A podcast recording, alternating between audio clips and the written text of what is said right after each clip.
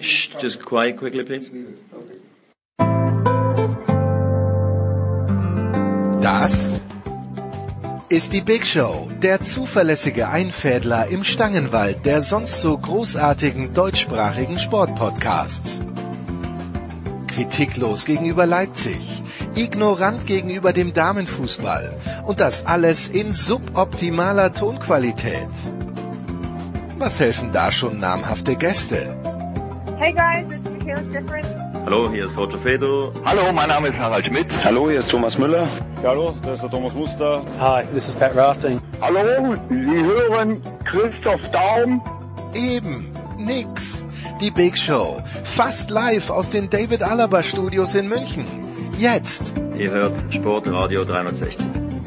Hilft ja nix.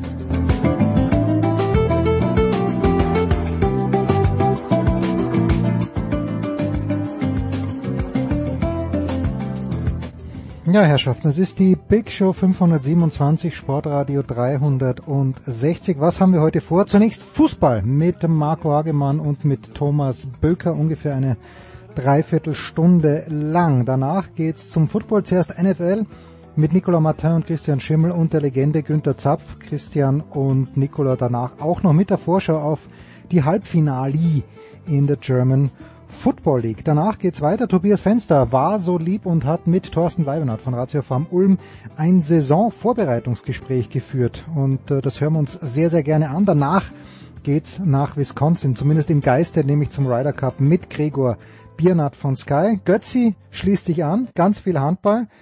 Und äh, ja, dauert ein bisschen länger, aber fantastisch. Wir erklären eine ganz, ganz schwierige Frage, haben keine Antworten. Nach in etwa zwei Stunden, würde ich mal sagen, kommt, äh, nein, zwei Stunden zwanzig, in etwa dann der Motorsportteil, äh, Eddie Mielke am Hockenheimring. Warum verrät er uns? Und Stefan de Vois Heinrich, da wird auch gleich die Formel 1 mit abgefeiert.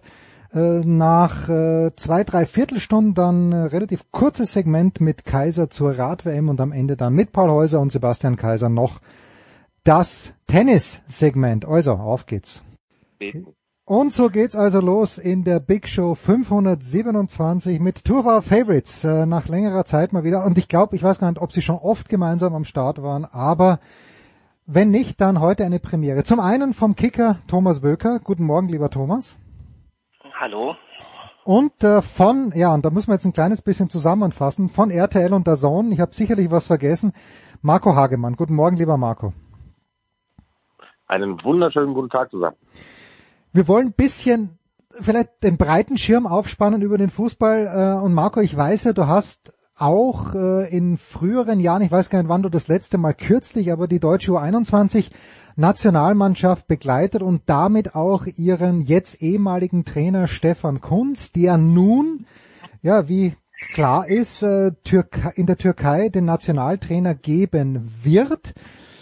Ähm, ich habe Stefan Kunz jetzt wirklich schätzen gelernt als lässigen Experten, der da, glaube ich, in der ARD war während der Fußball-Europameisterschaft. Er war sehr erfolgreich als Trainer der U21-Nationalmannschaft, auch vielleicht, weil man jetzt nicht so wahnsinnig viel gerade bei der letzten EM von ihm erwartet hat. Wie sieht denn deine Prognose aus, Marco, für Stefan Kunz in der Türkei? Das würde mich jetzt interessieren. Muss ich jetzt schon Geld auf, auf den Weltmeistertitel 2022 setzen? Mindestens, ja. Ja. ja, also äh, Prognose, also erstmal muss ich sagen, ähm, also mich, mich persönlich freut für, für Stefan Kunz, dass er ähm, äh, jetzt ähm, A-Nationaltrainer wird der Türkei, ähm, für ihn ja quasi ja auch was ganz Neues, weil er noch nie eine A-Nationalmannschaft trainiert und äh, jetzt geht ins Ausland. Ähm, ich hätte ihn übrigens auch persönlich gerne gesehen, äh, bei der deutschen Fußballnationalmannschaft mhm. ähm, als Nachfolger von von Jogi Löw, weil ähm, ja, also was der für für Erfolge äh, feiern konnte mit der U21, also zweimal Europameister zu werden und einmal Vize-Europameister zu werden, ich glaube, ähm, da, also das ich, das wird keiner mehr erreichen. Ähm, das ist das ist äh, fantastisch gewesen, gerade und da erinnere ich mal so an die an die letzte Europameisterschaft ähm, die ja nicht so einfach war. Also du spielst ja irgendwie Gruppenphase im März und dann spielst du irgendwann im, im Frühsommer dann die, die Endrunde ähm, oder beziehungsweise die K.O.-Runde. Und ähm, wie er es geschafft hat, in, innerhalb von kürzester Zeit auch eine so hieß es ja immer, nicht so talentierte Mannschaft, äh, weil ja ähm, die Jahrgänge nicht so toll sind oder der Jahrgang nicht so toll ist. Er hat es trotzdem geschafft, innerhalb von kurzer Zeit ähm, einfach eine Mannschaft hinzu, hinzustellen. Ähm, eine, eine, ja, eine Euphorie auch zu, zu schüren, ähm, ähm, einfach eine gute Stimmung zu verbreiten, ähm, wohl wissend, wenn er, wenn es nochmal schief läuft, irgendwas schief läuft, dass er, dass er zwischenhauen kann. Und natürlich erhofft man sich jetzt in der Türkei Ähnliches. Ähm, aber das ist mal, das ist ein, ja, ein nicht zu unterschätztes Pflaster. Ähm, Ja. Wir sind mittendrin im, im Kampf um die WM-Qualifikation. Ähm, aber er hat, er hat bewiesen, dass er nochmal innerhalb von einer ganz kurzen Zeit etwas bewegen kann und ich drücke ihm mal die Daumen, dass er es schafft. Mache ich auch, Thomas, weil, weil Marco das jetzt ja auch anspricht. Also ich glaube, Geduld ist jetzt keine Tugend, die schon gar nicht die türkischen Fußballfans auszeichnet. Da könnte, da könnte man möglicherweise äh, vielleicht ein erstes Problemfeld erkennen.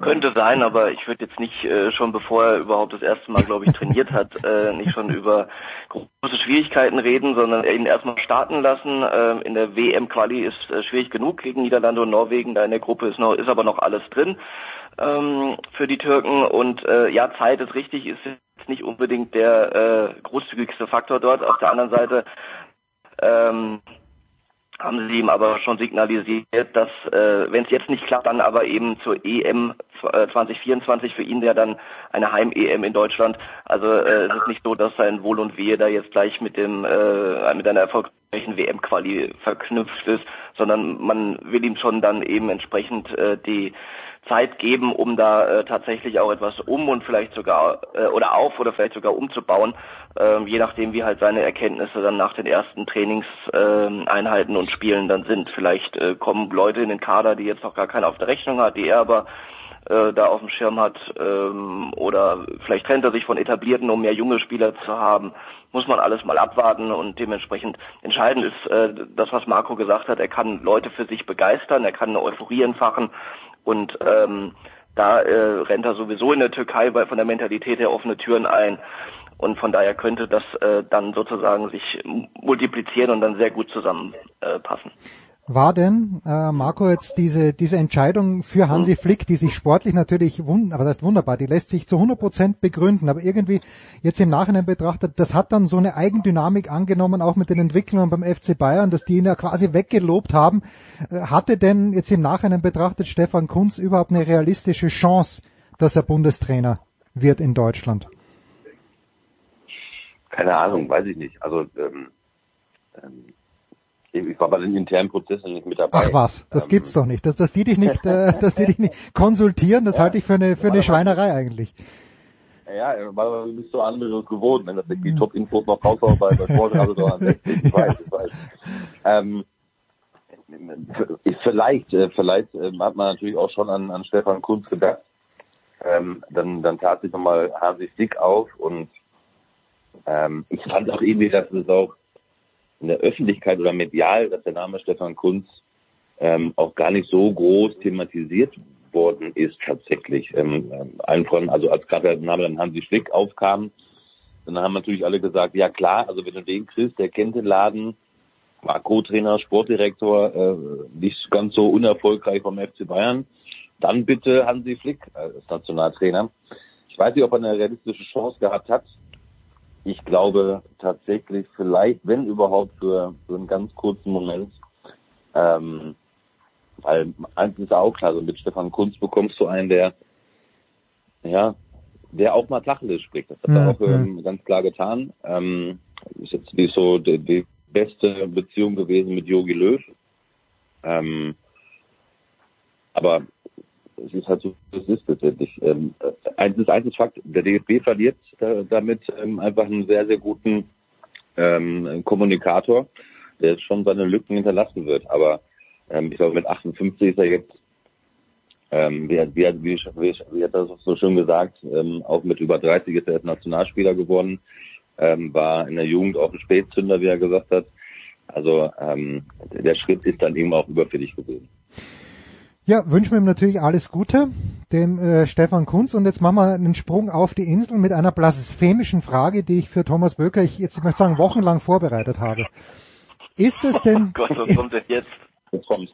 Jetzt kommt's. Ja, ist es denn, Thomas, ein gutes oder ein schlechtes Zeichen, dass Cristiano Ronaldo zu Manchester United zurückkommt und dann, wenn man sich, äh, ich habe preciously wenig von den Spielen gesehen, aber ich sehe immer die Torschützen und sehe, dass Cristiano Ronaldo ganz offenbar jetzt schon wieder der, ja, der erste Torschütze oder der erfolgreichste Torschütze bei Manchester United ist. Äh, ist das gut für Manchester United, dass sie jetzt unter Anführungszeichen wieder abhängig sind von jemandem wie Ronaldo oder hat die Mannschaft ohne Ronaldo eigentlich gut, wenn nicht vielleicht sogar um eine Nuance besser funktioniert? Naja, also äh, ich würde mich da jetzt mal von gut und schlecht lösen. Es gibt da noch ein paar Grautöne und glaube ich, die sind da äh, angebracht äh, zu anzuwenden. Das hatte ich auch schon so ähm, ja geschrieben, als als der Transfer äh, feststand, weil auf der einen Seite gibt es ja an der Klasse von Cristiano Ronaldo überhaupt keine Zweifel. Das hat er jetzt in den ersten Spielen mit seinen Toren bewiesen und wer Tore schießt, der und und so wichtige dann auch. Äh, natürlich tut er einer Mannschaft oder tut er jeder Mannschaft der Welt gut. Das äh, ist schon mal das eine. Ähm, zweitens ähm, ist er natürlich äh, durch seine Karriere, durch seine Ausstrahlung, durch seine Klasse, zieht er andere Spieler auch extrem mit, äh, was die Mentalität angeht. Von, auch in dem Punkt kann eine Mannschaft von ihm sehr profitieren. Die andere Seite ist, dass äh, Manchester United gerade offensiv mit sehr, sehr vielen guten Talenten gesegnet war und ist von denen jetzt aber der eine oder andere, weil eben ein Cristiano Ronaldo auch spielen muss, äh, logischerweise mit allem drum und dran, was dazugehört. Man, ich sage nur CR7 und die Rückennummer, äh, wo es erst hieß, ja, die, die kann er niemals kriegen, weil das verbietet die Premier League so und so.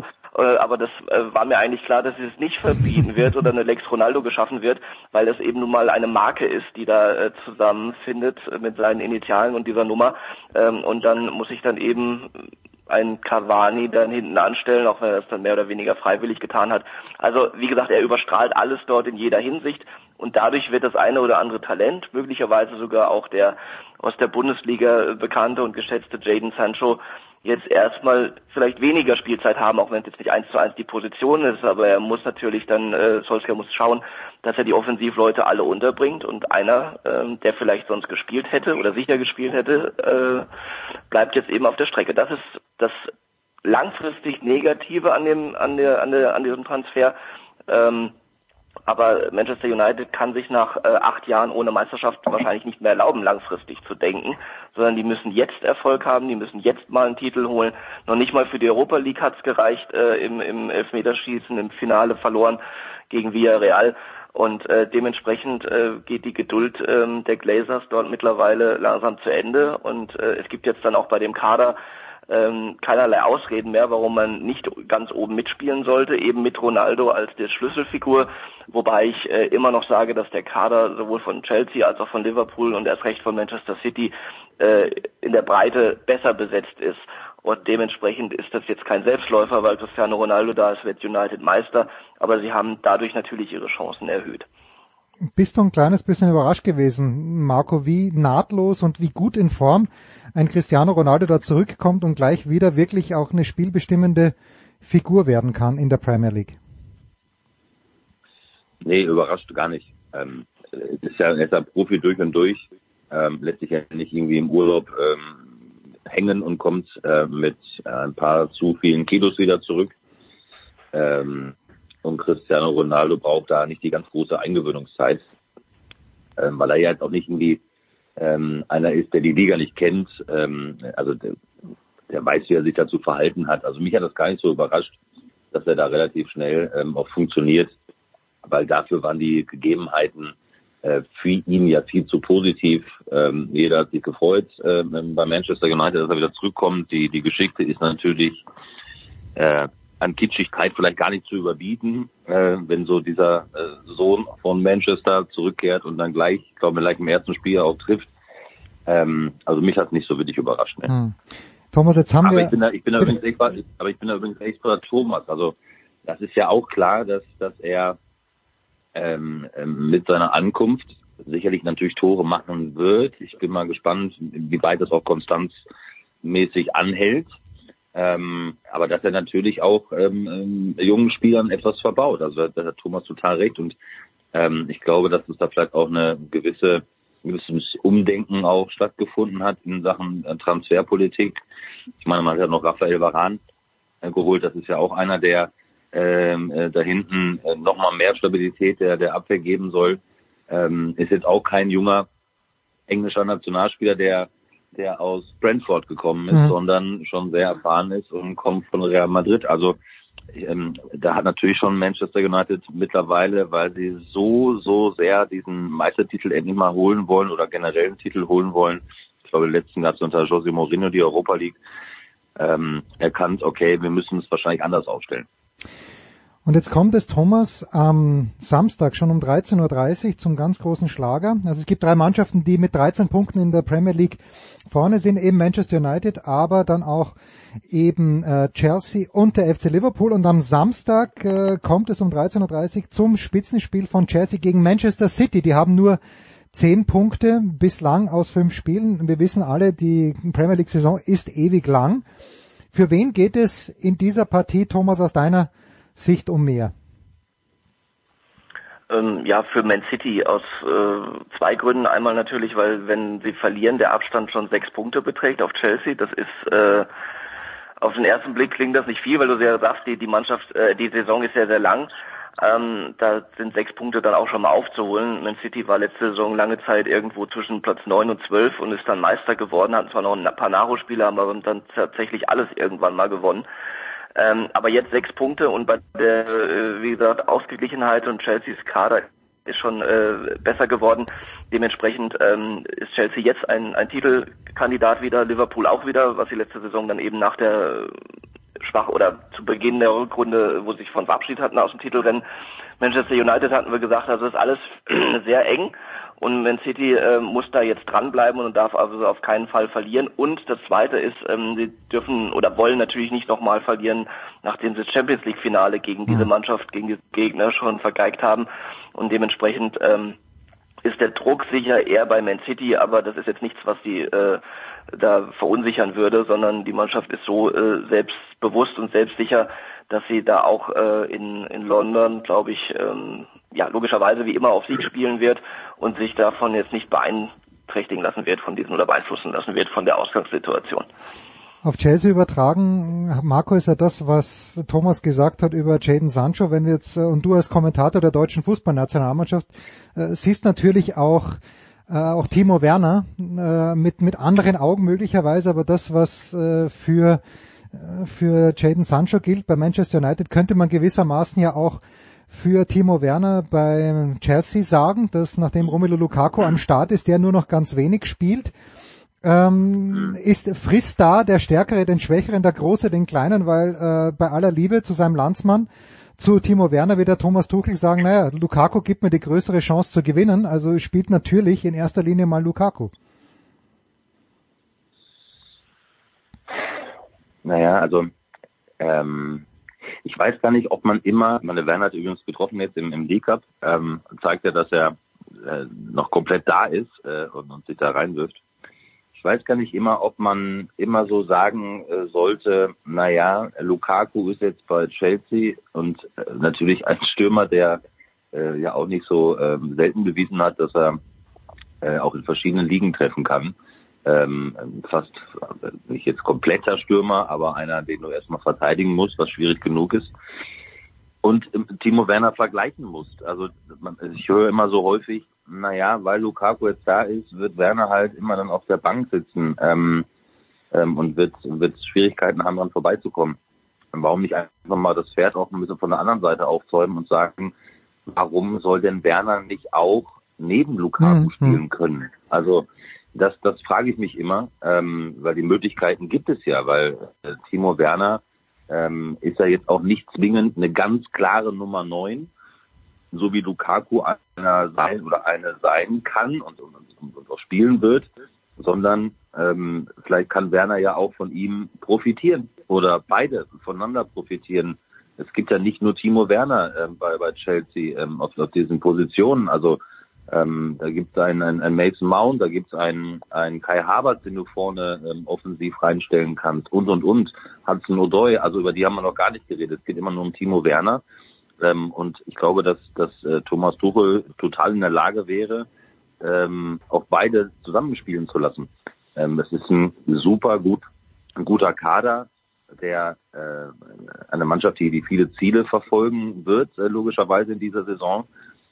Ich glaube, dass man Timo Werner so ein bisschen Unrecht tut, ihn jetzt immer quasi zu verdammen und ähm, in eine Schublade zu stecken, äh, nach dem Motto, naja, er hat keine Chance, warum Romelu Lukaku spielt. Das sehe ich ein bisschen anders. Wie haben sich die Gewichte verschoben bei Chelsea, Thomas?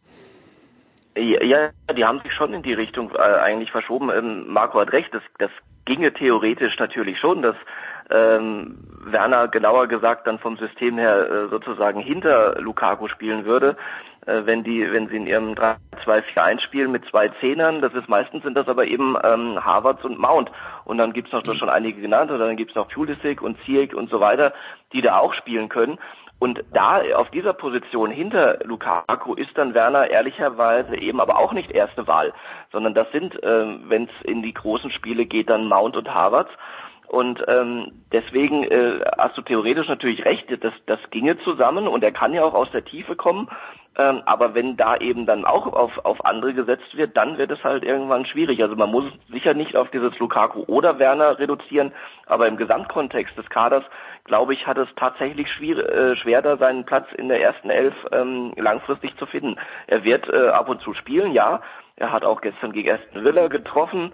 Äh, ähm, aber er wird, äh, glaube ich, dann, wenn es richtig wichtig wird, ähm, dann äh, muss er schon ja mehr zeigen als die anderen, um sie jetzt, äh, um die zu verdrängen, die eben da dann auch in wichtigen Spielen, wie Champions League Finale, ähm, dann äh, überzeugt haben, indem er natürlich auch gespielt hat, klar, äh, und auch am, am äh, Siegtor übrigens beteiligt war äh, durch einen äh, recht schlauen Laufweg. Aber da war eben Lukaku noch nicht da. Und wenn du Lukaku äh, holst für äh, über 100 Millionen plus sein Gehalt und so weiter, dann müssen wir nicht äh, darüber reden, wer wer da erstmal gesetzt ist. Und solange Lukaku sich eben keine Schwäche erlaubt, das darf er natürlich auch nicht. Er wird nicht nur spielen, weil er teuer war, sondern er muss auch gut sein. Aber solange er das ist, wird es tatsächlich schwer für Timo Werner. Werner oder und Lukaku. Bei uns gibt's Hagemann und Böker. Das ist äh, klar und das nach einer kurzen Pause in der Big Show 527.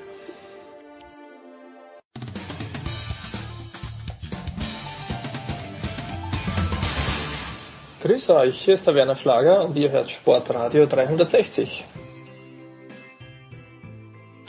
Es geht weiter in der Big Show 527 mit Fußball, präsentiert von Bet365, dem beliebtesten Wettanbieter unter den Online-Wetten. Äh, und es geht weiter mit Marco Hagemann von RTL, von der Zone und mit Thomas Böker vom Kicker. Marco hatte eine bewegte letzte Woche. Marco, verzeih mir bitte, dass ich vergaß, wen du in der Champions League hattest, aber ich weiß, du warst bei Union Berlin in Prag. Dann hast du dieses sehr, sehr grausame Fußballspiel am Freitagabend für der Zone kommentiert, Hertha gegen Fürth und warst dann am Sonntag in Dortmund und ähm, lass uns das auch hier, das Pferd von hinten aufzäumen. Du warst also in Dortmund und siehst dann wieder zwei Tore von Erling Haaland und äh, ich dann, dann Mats Hummels lobt ihn über den grünen Klee. In der Süddeutschen Zeitung schreibt dann, ich glaube Christoph oder was, der Seldorf oder der Kner, einer von den beiden, schreibt, naja, äh, zum Glück für Dortmund ist Lewandowski noch so jung, sonst würden die Bayern sofort Haaland holen. Und das ist ja genau meine Theorie gewesen im letzten Jahr, weil, und Kai Dittmann schaut mich dann an und sagt, wovon redest du eigentlich? Aber ich sehe diese Gefahr, ähm, du hast ihn live gesehen. Ähm, ist denn Erling Haaland, nachdem er jetzt auch Kopfballtore schießt, im Vergleich zum letzten Jahr vielleicht nochmal um eine Nuance stärker geworden, Marco? Ähm, erstmal wird Union Berlin sich freuen, dass du sie in die Champions League gehievt hast. Ah, das war, was war das? Das war das die, das war das diese Conference League oder was? Ich, ich komme mit den Ligen durcheinander. Genau, das war diese Europa Conference League. Ah, genau. ja, okay. ähm, aber egal. Ja, Erling Haaland. Ähm, ich, ich habe ihn ja jetzt auch mal dann, weil ich unten Interviews gemacht habe und habe ihn auch beim, beim Aufwärmen beobachtet. Der ist, ähm, während andere noch so ein bisschen hier und da mal flachsen und so, Erling Haaland ist, äh, also wenn der vor dir steht, dann, dann, dann, äh, ja, das ist schon eine Erscheinung, muss man mhm. sagen. Und der ist so fokussiert schon, ähm, äh, schon beim Barmachen, ähm, ist da, ist total in seinem Tunnel drin. Und ich weiß nicht, ob ich die, ob ich die Gefahr sehe. Also ich, die Gefahr sehe ich einfach, dass er, ähm, wenn er so weitermacht, und er hat, glaube ich, 68 Spiele, glaube ich, für Dortmund gemacht, oder nee, 68 Tore in 67 Spielen, ich glaube, so rum ist die, die Statistik. Das ist ja außergewöhnlich. Ähm, ich weiß nicht, ob die Bayern ähm, in der Lage sind, überhaupt, aufgrund natürlich auch der ähm, Corona-Zeit, ich glaube, Franz Rummenigge hat es ja auch gesagt, äh, ob sie ihn sich überhaupt leisten können. Also das ist ja ähm, eine Ablösesumme, die festgeschrieben ist bei, bei 75 Millionen, glaube ich, irgendwie so roundabout, ähm, plus Gehalt und so weiter. Also es ist natürlich ein dickes Paket, was du dann erstmal schnüren musst. Ähm, ich sehe dann eher die Gefahr und ich glaube, aufgrund der Historie, auch in der Familie Haaland, ist sicherlich England ähm, äh, ein Ziel äh, von ihm. Ähm, ich glaube, irgendwann wirst du, glaube ich, ihn nicht halten können, wenn er so weitermacht. Ähm, das ist einer, der mit seinen jungen Jahren ähm, Unglaubliches leistet. Ähm, ich glaube, es gab ja noch keinen, der so früh, wie viel Tore hat er in der Champions League geschossen? 21 oder so mittlerweile schon. Ähm, der scheint unaufhaltsam zu sein, ähm, wenn er dann so weitermacht und so äh, sich so reinhängt und so ähm, auf dem Boden bleibt. Da sehe ich natürlich die Gefahr, dass der Borussia Dortmund ähm, verlassen könnte, weil es eben potenzielle Abnehmer gibt, einfach im europäischen Fußball, gerade in England, die dann doch in der Lage sind, eine gewisse Summe auf den Tisch zu legen. Und dann bist du natürlich als Borussia Dortmund gezwungen, ihn auch abzugeben, äh, dann quasi so ein Nein äh, zu äußern, äh, wie damals bei Robert Lewandowski und ihn dann ablösefrei mhm. ziehen zu lassen. Das wird sich Borussia Dortmund auch nicht leisten können. Ähm, Gerade natürlich auch jetzt nach dieser Zeit jetzt, äh, wo du sowieso dein Geld ein bisschen zusammenhalten musst. Ähm, dann brauchst du eine Kapitalerhöhung, dass du noch mehr ein bisschen frisches Geld äh, in den Verein bekommst. Das wird über kurz oder lang wird das kommen. Ähm, und ich bin mir schon sicher, dass der BVB jetzt schon längst äh, auf der Suche ist, ähm, dieses, ja, diesen Fall, wenn er Eintritt vielleicht im kommenden Sommer in irgendeiner Art und Weise mit einer neuen Personalie äh, dann doch zu lösen. Aber klar, also wer, wer Haaland nicht auf dem Zettel hat, das würde mich sehr wundern, äh, gerade von den großen Clubs in England. Ja, England, aber mm, ja, ich dachte auch, dass jemand wie Upamecano, wie Sabitzer, dass die nach England gehen, jetzt sind sie in München gelandet. Thomas, es wäre natürlich der klassische FC Bayern Move. Äh, erstens mal einen, gigantischen Spieler sich zu organisieren und dann auch noch dem Rivalen, wahrscheinlich in diesem Jahr sogar naja, lassen wir mal vielleicht, lassen wir uns von Leverkusen überraschen, aber Leipzig wird es nicht werden, wahrscheinlich dem einzigen Rivalen in diesem Jahr den besten Spieler wegzukaufen. Ja, die Platte wird ja seit 40 Jahren aufgelegt. Ja, und sie stimmt ähm, nach wie vor, sie stimmt seit 40 Jahren, Thomas. Ja, man kann man kann es immer so und so sehen. Äh, wenn man es äh, eindimensional betrachtet auf die Bundesliga, dann mag das so sein, aber äh, ich glaube nicht, dass Bayern äh, jetzt zum Beispiel, um bei den letzten Beispielen zu bleiben, Upamecano und äh, Sabitzer und Nagelsmann holt, um in erster Linie zu sagen, wir wollen jetzt die Leipziger nicht im Titelrennen, mhm. sondern Bayerns Ziel ist äh, immer äh, so weit wie möglich in der Champions League zu kommen, im Bestfall sie sogar zu gewinnen, was aber äh, jetzt äh, seit 2001 insgesamt dreimal passiert ist. Also, ins, also daran sieht man, wie schwierig es ist und über die finanziellen Verhältnisse im, Vergleich zu England müssen wir nicht sprechen. Mhm. Also glaube ich, dass bei allen Transfers, die sie tun, äh, tätigen, dass da erstmal im Blick ist und das gilt nicht nur für Bayern, das gilt auch äh, für Manchester City zum Beispiel. Ja, ne, warum äh, haben die noch Grealish geholt? Ja, weil sie, weil es ein guter Spieler ist und weil sie, ähm, weil er das Spiel bereichert und genauso ähm, und und nicht um äh, äh was weiß ich, irgendwie eine andere Mannschaft zu schwächen, auch wenn jetzt natürlich in dem Fall Aston Villa kein, kein Konkurrent war. Aber jeder schaut erstmal darauf, wo sind gute Spieler und die zu kriegen, um die Ziele zu verfolgen, nämlich die ganz großen Ziele, äh, was die was die Spitzenteams überall eint, ähm, die äh, ähm, die haben sie im Blick. So und taucht natürlich auch irgendwann wahrscheinlich mal der Name Erling Haaland auf. Äh, auf der anderen Seite äh, ist äh, mir nicht bekannt, dass Lewandowski nächstes Jahr geht. Ja, also ist, glaube ich, Bayern nicht die allererste Adresse jetzt in, in diesem Zusammenhang. Zweitens hast du es gesagt, äh, da sind viele englische Clubs äh, die, die da etwas müheloser das Geld auf den Tisch legen können. Und ähm, ja, ich glaube einfach, dass Dortmund äh, in diesem Jahr richtig äh, das richtig gut gemacht hat äh, mit dem kategorischen Nein. Äh, da äh, konnten sicher alle die die Finger wund telefonieren und mundfusselig reden.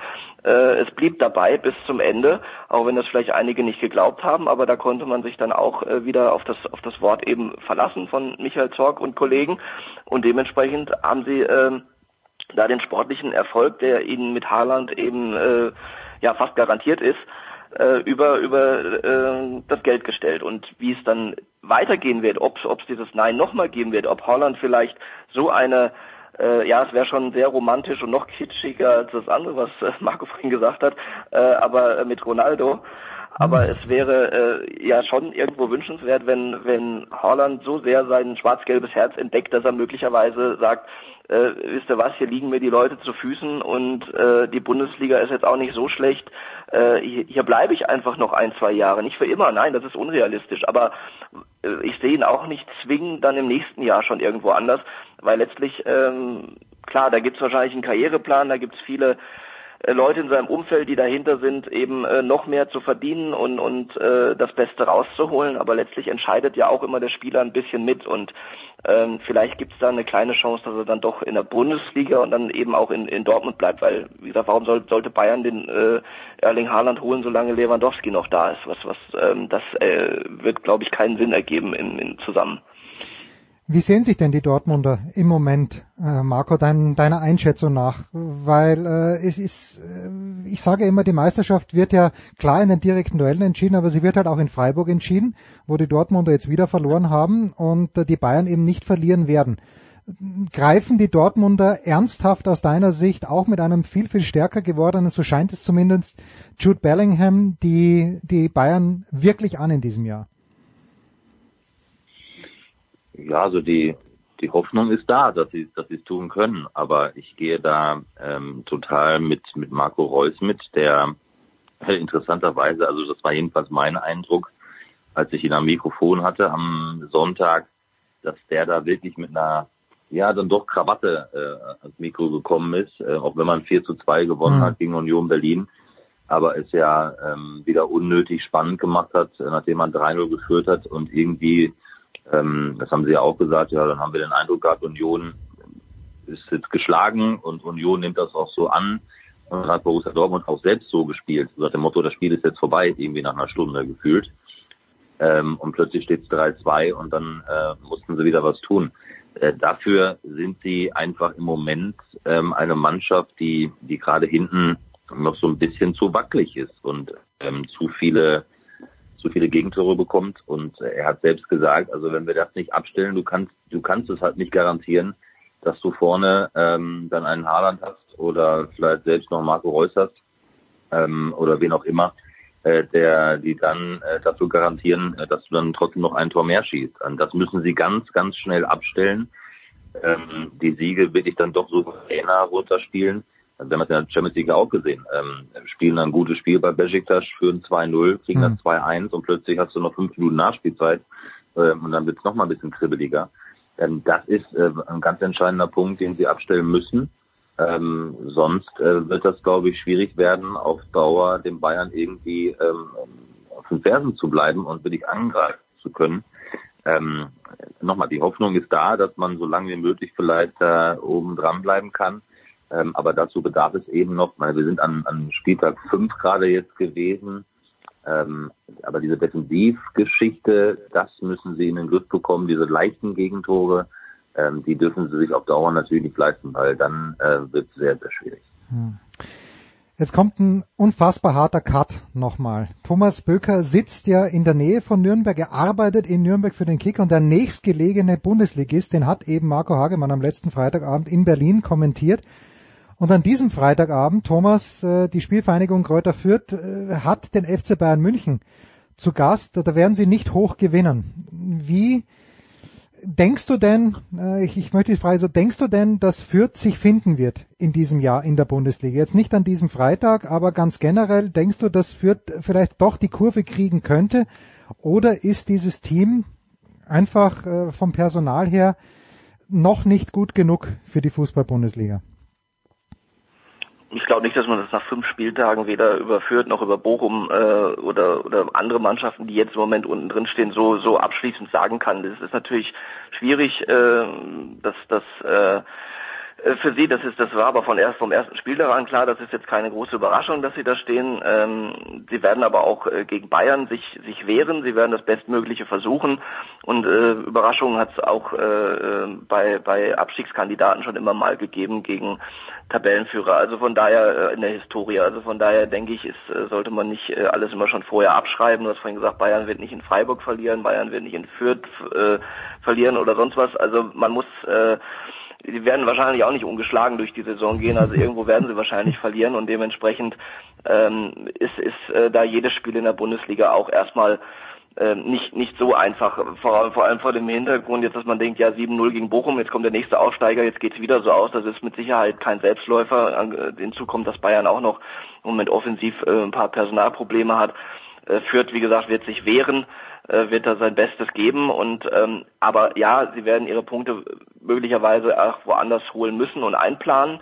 Und ähm, solange das, das Rennen da unten halbwegs ausgeglichen ist und man den Anschluss nicht verliert, würde ich äh, keine Mannschaft zum jetzigen Zeitpunkt äh, abschreiben oder in die Bundesliga-Tauglichkeit absprechen wollen. Ähm, alles andere ergibt sich, äh, das ist nun mal leider so äh, oder ist so, durch durch das äh, Budget äh, und den dadurch resultierenden Kader und die Möglichkeiten. Und ähm, dann wird sich das alles irgendwo äh, Ausnahmen nach oben und unten gibt's immer wieder, aber in der Regel wird sich so einpendeln und dementsprechend werden Fürth und Bochum und möglicherweise auch Bielefeld ähm, bis zum Ende äh, gegen äh, gegen den Abstieg um den Klassenerhalt kämpfen. Und ähm, wenn sie und da daran liegt dann eben kämpfen. Die Niederlage in Berlin war ja auch unnötig letztlich äh, in diesem doch eher überschaubaren Spiel. Ähm, aber äh, es war nicht so, dass sie dort chancenlos waren und äh, dementsprechend ähm, sind das dann so Kleinigkeiten, an denen man sich dann vielleicht hochziehen kann und sagen kann, wir sind, äh, wenn wir äh, das Bestmögliche versuchen, auch in der Bundesliga äh, konkurrenzfähig, um da eben die ja, man muss ja nicht äh, 50 Punkte holen, aber vielleicht reichen ja manchmal 35, um die irgendwie zu, zu sammeln. Ja, Marco, was hast du gesehen ja, am Freitagabend? Bitte, bitte, Marco. Bitte. Ja, also ich habe ja, ich habe ich hab ja, ich habe ja auch mit ähm, mit Stefan Leitl ähm, gesprochen. Äh, eins muss man ja festhalten. Also wenn die Spielvereinigung Kräuter führt, ähm, wie auch immer diese Klasse hält, ich glaube, dann ist das ja gar nicht hoch genug äh, zu bewerten. Also mhm. ich glaube, das wäre das wäre eine, eine riesen Sensation. So sehen Sie es übrigens auch in Fürth. Natürlich werden die alles reinhauen und alles versuchen, ähm, irgendwie diese, diese Klasse zu halten. Ähm, wenn wenn ähm, es Mannschaften im Moment noch gibt, die, die ganz andere Ansprüche haben, ähm, die sie an sich selbst gestellt haben, immer auch noch da unten mit rumdümpeln.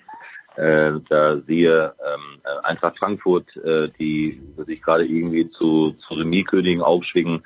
Äh, bei Borussia Mönchengladbach läuft es noch nicht rund. Äh, mal gucken, was beim VfB Stuttgart so passiert, die ja auch so ja, ähm, einige Ausfälle zu beklagen haben, wichtige Ausfälle zu beklagen haben. Arminia Bielefeld, ähm, die, die sehe ich meiner Meinung nach ein Stück weit nach vorne entwickelt haben unter Frank Kramer. Ich, die musst du erstmal wirklich bezwingen.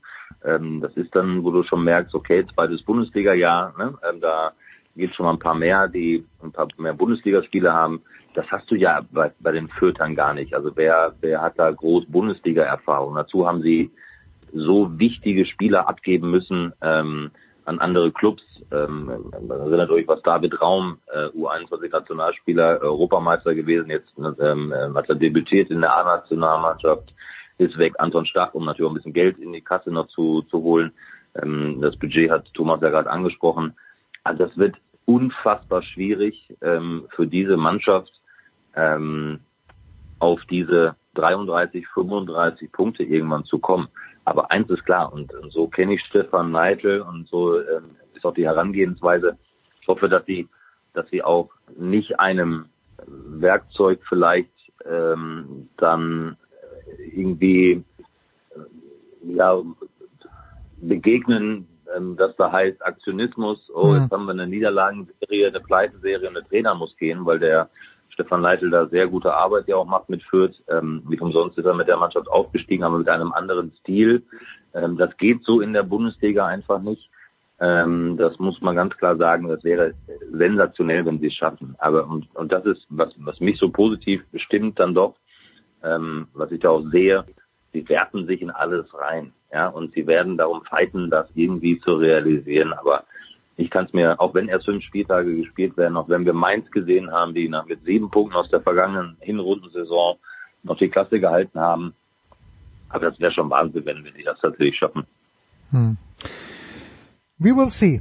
Thomas, dein Hauptaugenmerk an diesem Wochenende wird gelten, nicht dem Spiel oder doch dem Spiel am Freitagabend. Dort hast du noch ein Leckerli, äh, wahrscheinlich die Premier League am Samstag dann. Ja, Chelsea gegen Man City freue ich mich sehr drauf auf das Spiel natürlich und ähm, ja, dementsprechend ist das, äh, glaube ich, das äh, die Hauptattraktion an diesem Wochenende. Schön. Marco, wo werden wir dich hören? Ähm, mich hören, also ähm, gar nicht so sehr, sondern ich werde Interviews machen bei äh, beim Spiel des VfL Bochum gegen den VfB Stuttgart. Mhm. Ähm, Freue mich sehr, äh, ähm, nämlich im Stadion an der Kastropper zu sein.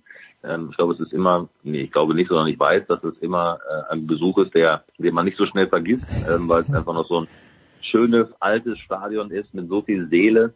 Ähm, da freue ich mich sehr drauf, ähm, gerade wie natürlich der VfL dann so reagiert nach dem 0 zu 7 und der VfB musste ja auch so ein bisschen äh, mal gucken, dass da wieder ein Erfolgserlebnis kommt. Ähm, das werde ich mir dann anschauen ähm, und äh, werde sicherlich auch am Samstag äh, bei Chelsea gegen Man City mal vorbeigucken und äh, mir das dann mal von zu Hause anschauen, weil ähm, ja, das ist ja echt ein Spiel, was, was man sich so als England-Fan äh, oder Premier League Fußball-Fan, äh, Sympathisant äh, durchaus mal geben kann. Zu hören, dann jetzt wieder nächste Woche mit Champions League und mit äh, Euro League und so, da geht's dann weiter. Wahnsinn. Must see TV also. Mindestens am Samstag um 13.30 Uhr. Was macht ihr jetzt rüber? Das ist die große Frage. Ja, pass auf. Äh, ich denke mir gerade, dieses Chelsea gegen Manchester City würde ich mir auch gerne anschauen, aber Pfeilgrad spielt um 14.30 Uhr meine Tochter in der bayerischen Meisterschaft im Hockey, übrigens gegen den Nürnberger oh. HTC. Ähm, und äh, da muss ich dann doch klare Prioritäten setzen. Ich werde dann vielleicht mir die erste Halbzeit anschauen können und den Rest werde ich im Livescore mitverfolgen. Ich sehe gerade, Manchester United spielt auch schon um 13.30 Uhr. Das ist sehr, sehr unschön an diesem Wochenende. Und natürlich muss ich, mein lieber Marco, du weißt es, der glorreiche SK Bundegammer Sturm Graz spielt eine überragende Spielzeit bis jetzt in Österreich. Und ich habe mir wirklich Absolut. für einen kurzen Moment überlegt, für einen kurzen Moment, am Sonntag nach Wien zu fahren weil Sturm bei Rapid spielt und Rapid äh, irgendwann muss die Serie brechen, aber ich hoffe, es ist nicht an diesem Sonntag. Äh, ein Sturmsieg bei Rapid, das würde Thomas Wagner in der in der Seele treffen, aber oder mitten ins Herz treffen. Aber mich würde es freuen. Ich werde wahrscheinlich nicht hinfahren. Aber das sind meine Highlights. Also meine Tochter beim Hockey und Sturm in Wien. Aber du hast natürlich auch ein ganz großes Highlight gehabt mit den US Open. Da warst du ja auch vor Ort, ne, wie ich gesehen habe. Ne? Das war grandios. Äh, alles in allem. Ich bin allerdings vor dem Finalwochenende nach Hause geflogen äh, und habe äh, das letzte, was ich gesehen habe, war das Männer Viertelfinale. Also das Djokovic gegen Zverev habe ich leider nicht mehr vor Ort gesehen, aber das war aus organisatorischen Gründen nicht anders möglich. Aber es war wieder, es war grandios, mal wieder in New York zu sein. Ja, das glaube ich. Mit, mit Hurricane, äh, Ausläufern und ja. so weiter und so fort. Also da hast du ja schon, schon was erlebt, muss man sagen. Das also, volle das Programm. Schon, äh, und pass auf. Das volle Programm. Und, und der Kollege Kaiser von der Bildzeitung, der später äh, noch dazustoßen wird, der war, und da habe ich mich sehr an dich erinnert, der war im Yankee Stadium, und, um dort äh, Fußball sich anzuschauen.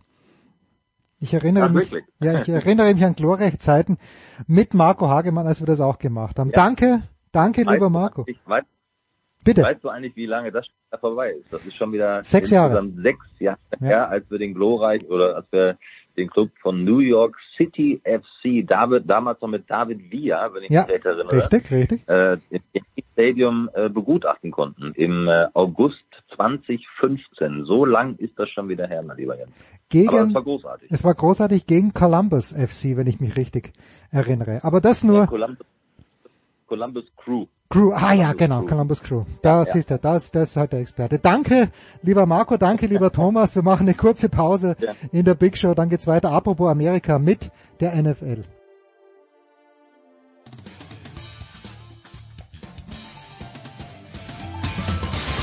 Ja, hallo aus Wolfsburg, hier ist Roy Preger und äh, ihr hört äh, Sportradio 360. Ja, und wie angekündigt geht es weiter in der Big Show 527 mit Football in einer heute etwas größeren Runde. Nicolas Martin ist wieder am Start. Grüß dich, Nicolas, GFL TV und Radio und äh, ja, grüß dich, Nicolas. Hallo. Christian Schimmel, der Draft.de, GFL TV, Dazone. Grüß dich, Christian. Wunderschönen guten Tag. Und die Legende ist wieder mal da. Günther Zapf. Servus, Göni. Servus, grüß euch. Ah, so, wir wollen zwei Spiele vorschauen, wie jede Woche. Äh, allerdings zuerst mal die Frage in die Runde. Günther, du bist jetzt ausgeruht, die Frage geht an dich. Ähm, 2 zu 0 ist Carolina gestartet. Are they for real? Ähm, einfach ausgedrückt, ich glaube nicht. okay. Also es sieht, sieht, sieht besser aus, als, als man erwartet hätte, das, das ganz sicher, aber äh, nee, also da, da muss schon noch mehr kommen für, für meinen Geschmack. Aber Sam Donald, äh, warum nicht? Also vielleicht hat er die richtige Heimat gefunden. Du, wir, wir schauen uns einfach weiter an, aber im Moment würde ich es noch nicht unterschreiben.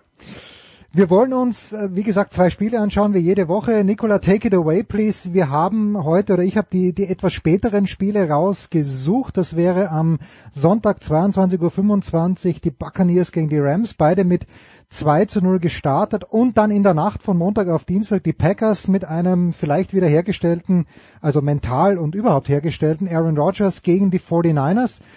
Nicola, du hast die Experten am Start. Ich lausche ergriffen. Äh, fangen wir vielleicht mit den äh, regierenden Super Bowl Champions mit den Bucks an, die gegen die Rams oder bei den Rams spielen müssen.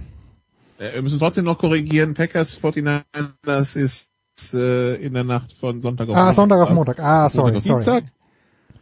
Bei den in, äh, im Levi Stadium. Aber ja, also äh, genau, der, der Titelverteidiger fliegt an die Westküste zu den Rams und Christian, ähm, der Titelverteidiger, der uns bisher vor allen Dingen mit beeindruckender Offense äh, be ähm, ja, beglückt hat. Äh, ich glaube, bei der Defense haben einige noch Fragezeichen, oder?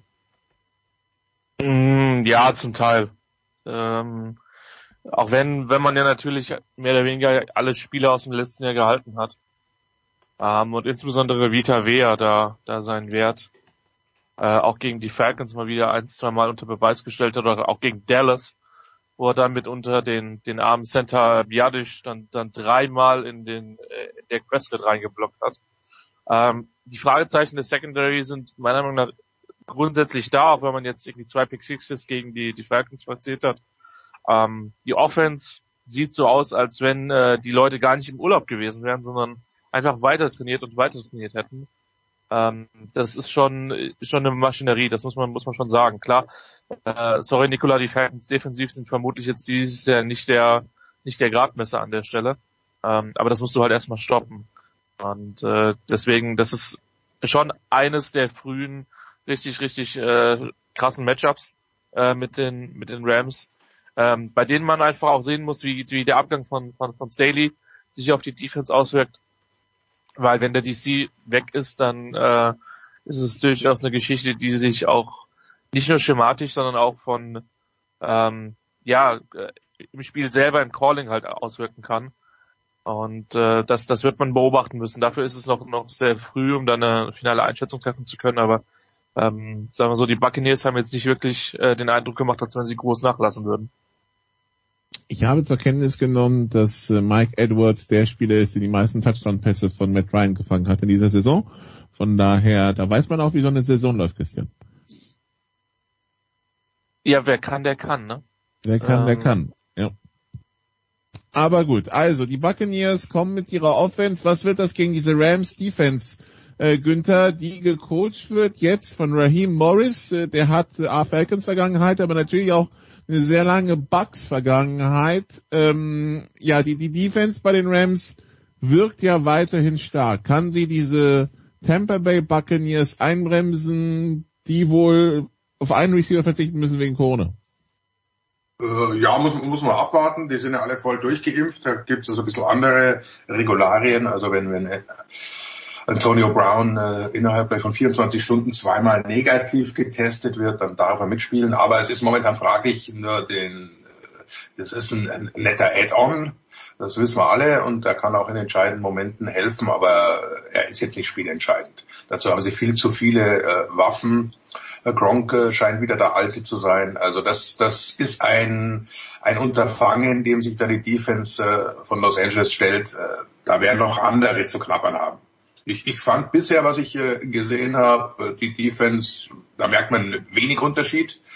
Äh, ist ja auch Raheem Morris Ziel gewesen im Prinzip, äh, die gleiche Defense weiterzuspielen mit ein paar Feinheiten, die er mit reinbringt, äh, was, was ja durchaus klasse ist. Also du kannst diese Temper Offense nicht stoppen. Das, glaube ich, müssen wir einfach unterschreiben. Das ist wie Kansas City und, und, und, und auch das, äh, das Ravens Run Game. Es gibt ein paar Dinge, die sind so. Die Frage ist, was, was bringt Matthew Stafford und seine Offense? Wie lange können sie den Ball halten, um Brady an der Seitenlinie so, also ich, ich, ich denke mal, es wird ein schöner Shootout, denn Stafford gefällt uns allen, glaube ich, sehr, sehr gut in seiner neuen Rolle.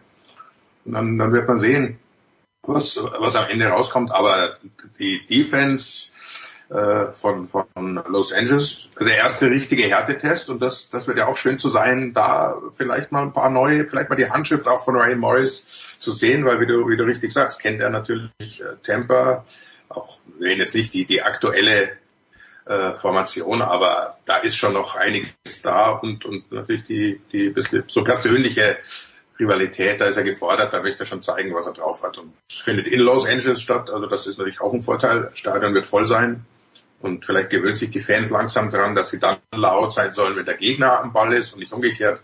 Und dann, dann wird das noch ein Faktor werden.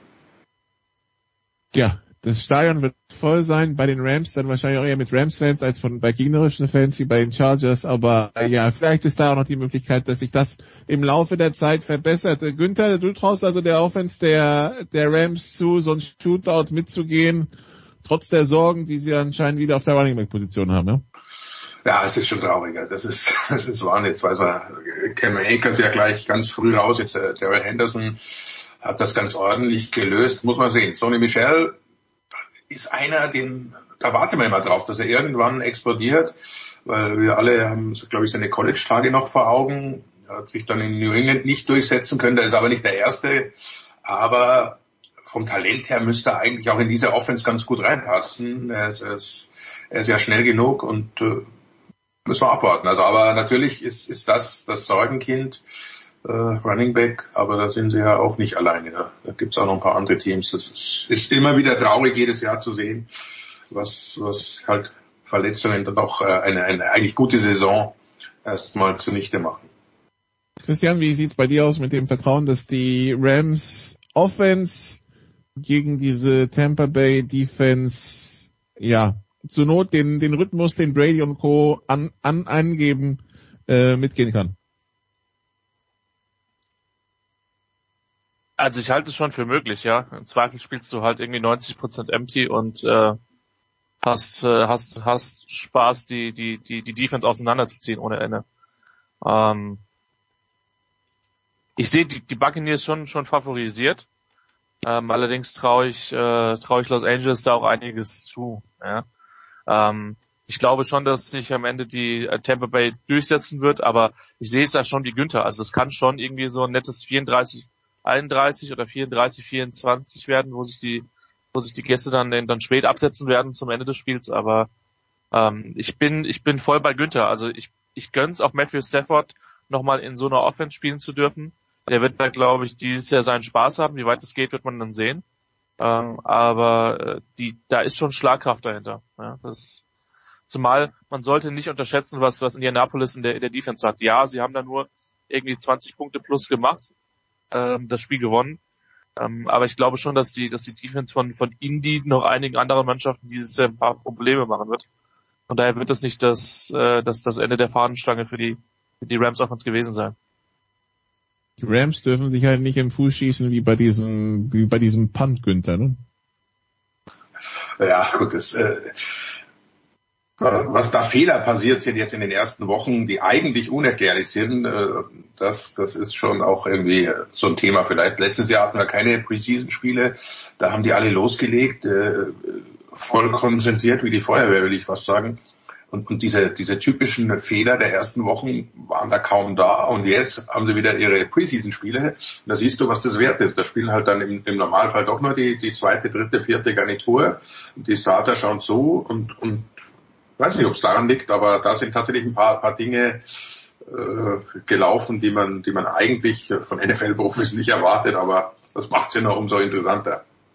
Mein, mein persönlicher Favorit bei diesem, bei diesem Punt, für die, die das nochmal anschauen wollen, also der, der Personal Protector wechselt halt von rechts nach links, der Ball, der Snap prallt ihm an die Hüfte, damit hat der Punter keine Chance mehr, an den Ball zu kommen. Hinter ihm passiert Chaos, aber der, der, der Spieler, von dem der Ball abprallt, läuft seine, läuft jetzt dann doch seinen Weg runter, um, äh, um den ersten Block zu zerstören. So viel, so viel Commitment hätte ich nicht erwartet, aber ja, ähm, fantastische Einstellung, nur halt den Display ganz am Anfang kaputt gemacht und äh, damit in die beinahe zurück ins Spiel gebracht. Äh, übrigens, die, die, die Buchmacher sehen das Spiel Rams Buccaneers übrigens auch ganz eng. Buccaneers Favorit mit anderthalb Over-Under 55. Gut. Das andere Spiel, das wir besprechen wollen, das ist also Sunday Night. Das ist äh, die Niners, die die Packers zu Gast haben und äh, ja, Christian, die letzten Jahre Reisen der Packers zu den Niners, das gehörte jetzt, auch wenn äh, Rogers dann nach Hause kommt, eigentlich nicht wirklich zu dem, was wirklich erfolgreich war. Ähm, wie sieht die Zuversicht aus, dass es dieses Jahr für die Packers besser läuft? Naja, sie haben ja schon sehr, sehr gute Saisons gespielt. Also ich meine, man hat dann zwar mitunter in den NFC Championship Games die Grenzen aufgezeigt bekommen. Zum einen eben von den 49ers, zum anderen von den, von den Buccaneers im letzten Jahr.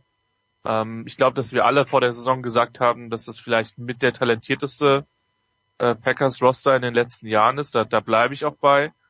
Ähm, das, das Spiel in New Orleans war natürlich schon ähm, vorsichtig ausgedrückt überraschend, ja, ähm, wie man da tatsächlich so, so komplett ähm, überfahren worden ist. Anders, anders lässt sich das ja natürlich schwer sagen. Ähm, grundsätzlich bin ich bei den Packers schon zuversichtlich, auch wenn Rogers mit Sicherheit noch nicht so an die Leistung äh, angeknüpft hat, die er dann im, im letzten Jahr äh, im letzten Jahr gezeigt hat. Und das Ding ist halt auch, die Packers werden ihn halt brauchen, weil die Offense ist halt bei allem letztlich auch eben um ihn gebaut. Ja. Und äh, das, ich glaube, sie profitieren oder sie werden dieses Jahr davon profitieren, das ist in der NFC North, ähm, wie drücke ich mich jetzt diplomatisch aus, nicht zwingend ein Überteam zu geben scheint. Ähm, die, die Vikings, die sich, die zwar ein fantastisches Spiel in Arizona abgeliefert haben, aber sich dann auch schwer getan haben. Äh, die Lions hat man jetzt gerade im Direktvergleich gesehen. Äh, die werden noch Zeit brauchen. Und die Bears haben jetzt gerade einen Quarterback-Wechsel vor sich. Also normalerweise sollten die Playoffs, ähm, ich will nicht sagen sicher sein, aber ja doch, sollten sie sicher sein. Die Frage ist halt, wie viel, wie weit geht's dann? Und da sind im Moment dann doch noch ein paar Fragezeichen bei mir. Das hat dann, also die erste Halbzeit waren rausgeglichen gegen die Lions, in der zweiten Halbzeit haben sie die Überhand gewonnen, äh, Günther. Ähm, die Packers jetzt also, wir haben sie vier Halbzeiten gesehen, zwei waren unterirdisch, eine so lala, eine gut. Was sind die Packers 2021 für dich? Ein äh, Team, in der Entwicklung nach wie vor. Also das ist äh, Aaron Rodgers ist Aaron Rodgers, aber er scheint noch nicht äh, ganz, äh, hat Christian ja gerade gesagt, der ist noch nicht, äh, auch noch nicht angekommen. Also diese ganzen äh, Vertragsverhandlungen, was jetzt auch immer dahinter war, ob er wirklich weg will, weg wollte, ob er, was auch, das, das, äh, das äh, packst du nicht einfach weg, weder als Team noch als als äh, Person. Und auf dem Spielfeld, das sind halt alles äh, schon äh, nicht irgendwelche Nobodies, die da spielen und da musst du halt auch gegen Detroit Top-Leistung abliefern. Äh, das, das äh, New Orleans-Spiel, vielleicht lag es an Jacksonville, da hat ja Aaron Rodgers irgendwie so ein Komplex, da, da spielt er irgendwie nicht gut. Mag Florida nicht, keine Ahnung, was da der, der Schuld war. Aber insgesamt sind die Packers natürlich, klar, das, das, das ist mit Abstand das, das talentierteste Team im Norden der NFC. Sollte auch meiner Ansicht nach keine Probleme haben, sich da durchzusetzen, weil auch die Konkurrenz eben, man muss ja höflich bleiben, habe ich gerade gelernt, oder politisch korrekt, nicht überragend scheint im Moment. Schauen wir mal, was, was, was in Chicago noch tut. Vielleicht ist ja Fields der neue Heilsbringer. Defense können sie ja, aber ich glaube nicht dran. Also ich denke auch, dass die, die Packers sich äh, klar durchsetzen werden äh, und äh, die, die, die finden auch noch zusammen. Also das, das wird noch besser. Jetzt wenn du Aaron Jones dir anschaust, das war schon wieder äh, überragend, so wird er nicht weiterspielen können, aber wenn die ein bisschen auf den Running Back bauen können, dann, dann ist schon einiges los. Devante Adams auch noch nicht so im Spiel wie, wie gewohnt. Das ist eine lange Ding. Äh, gegen Detroit, da hat man schon wieder gemerkt, okay, dass das äh, Zusammenspiel klappt. Aber das ist noch nicht so, so selbstverständlich, wie wir es eigentlich gewohnt waren.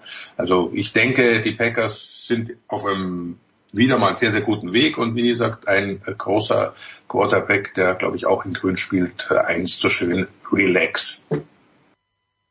Also, wir merken, die Kollegen finden die NFC North riecht ein bisschen streng, aber das kann sich ja noch ändern im Laufe, im Laufe des Jahres. Äh, der Gegner, die 49ers, äh, Günther über Running Back Sorgen bei den Rams sprechen, dann, äh, genau. Also, dann, dann müssen wir bei den 49ers anmerken, die haben schon Duke Johnson, äh, TJ Yeldon äh, anscheinend angerufen, also äh, es ist auch die Rede von Frank Gore und der nächste, der nächste Step ist dann wahrscheinlich irgendwelche Burgerbuden abzuklappern nach dem Motto, hast du schon mal Football gespielt und Running Back, ne?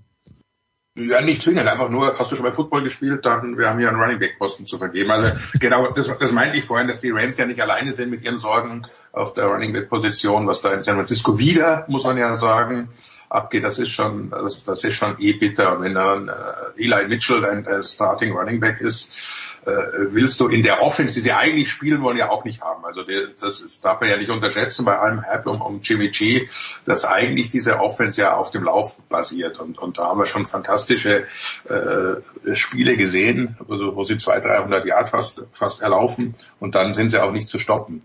Von daher ist es, ist es natürlich schon, schon irgendwo traurig, wenn man das sieht, was, was sich da immer wieder tut. Ich weiß nicht, ob es am Training liegt oder, oder an, an der, Vorbereitung, an den Physios, weil das ist ja dann schon irgendwo, irgendwo auffällig. Aber das, das, damit müssen sie damit leben, das stecken sie weg, äh, hilft ja nichts.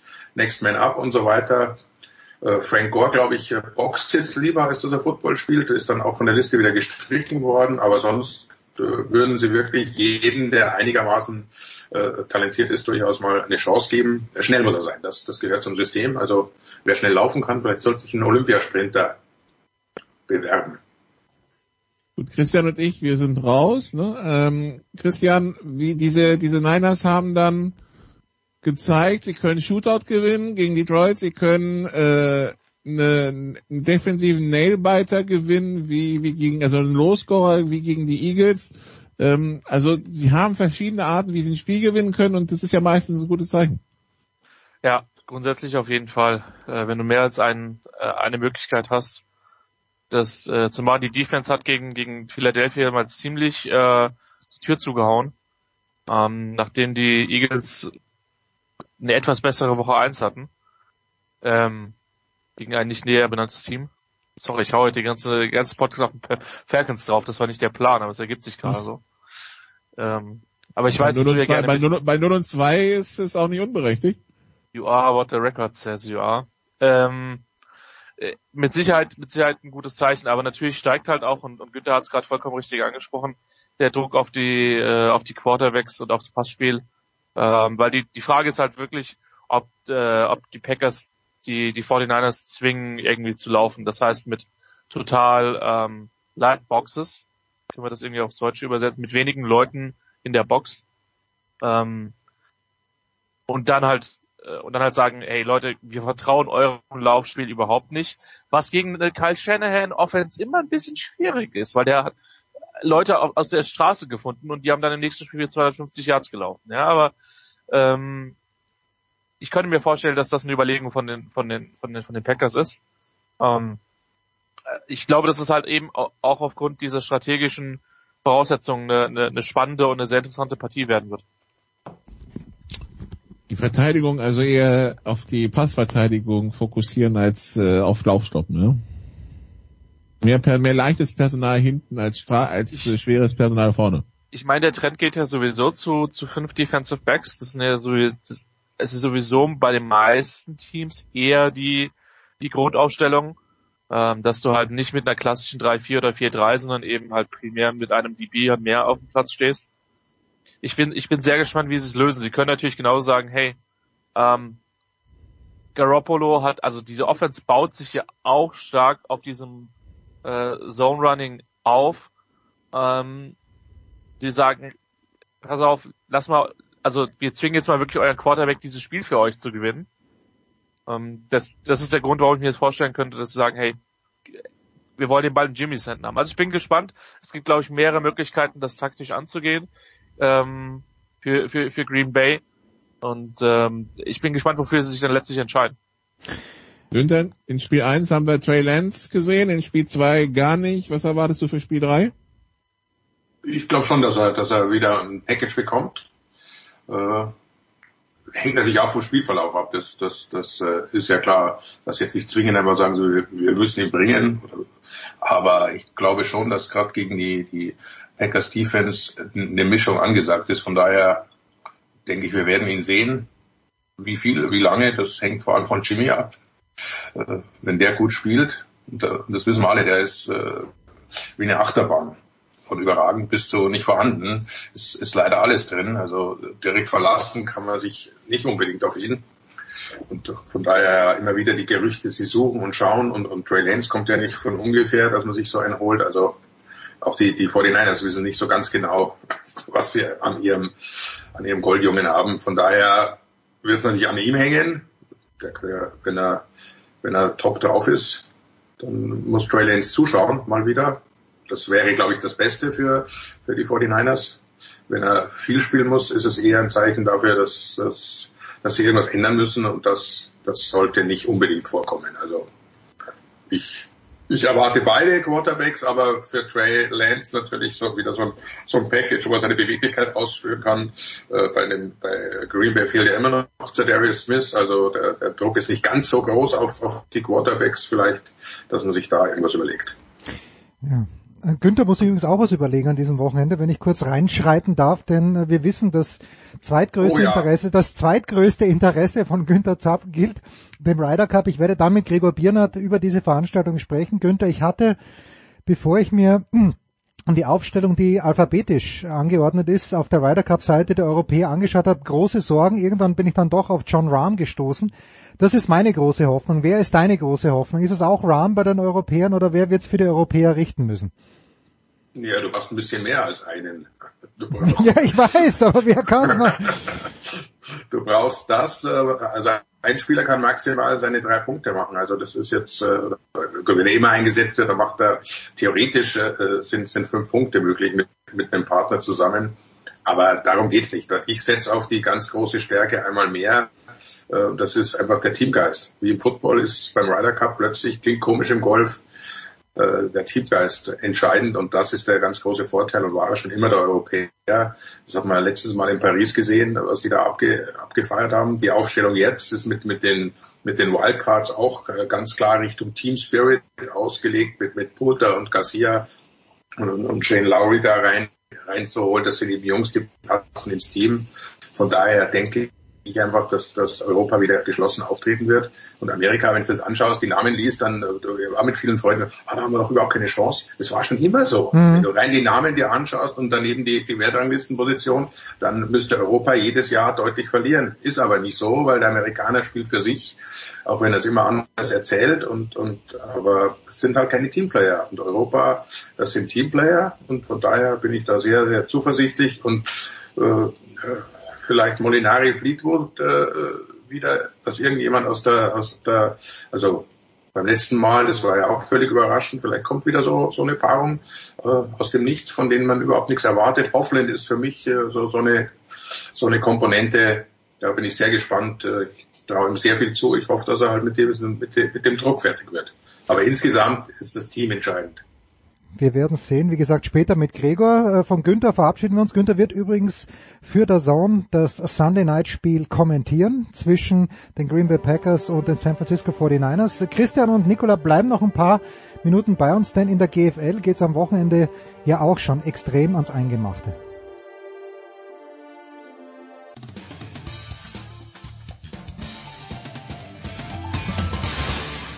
Hallo, hier ist André Ranke. Ihr hört Sportradio 360.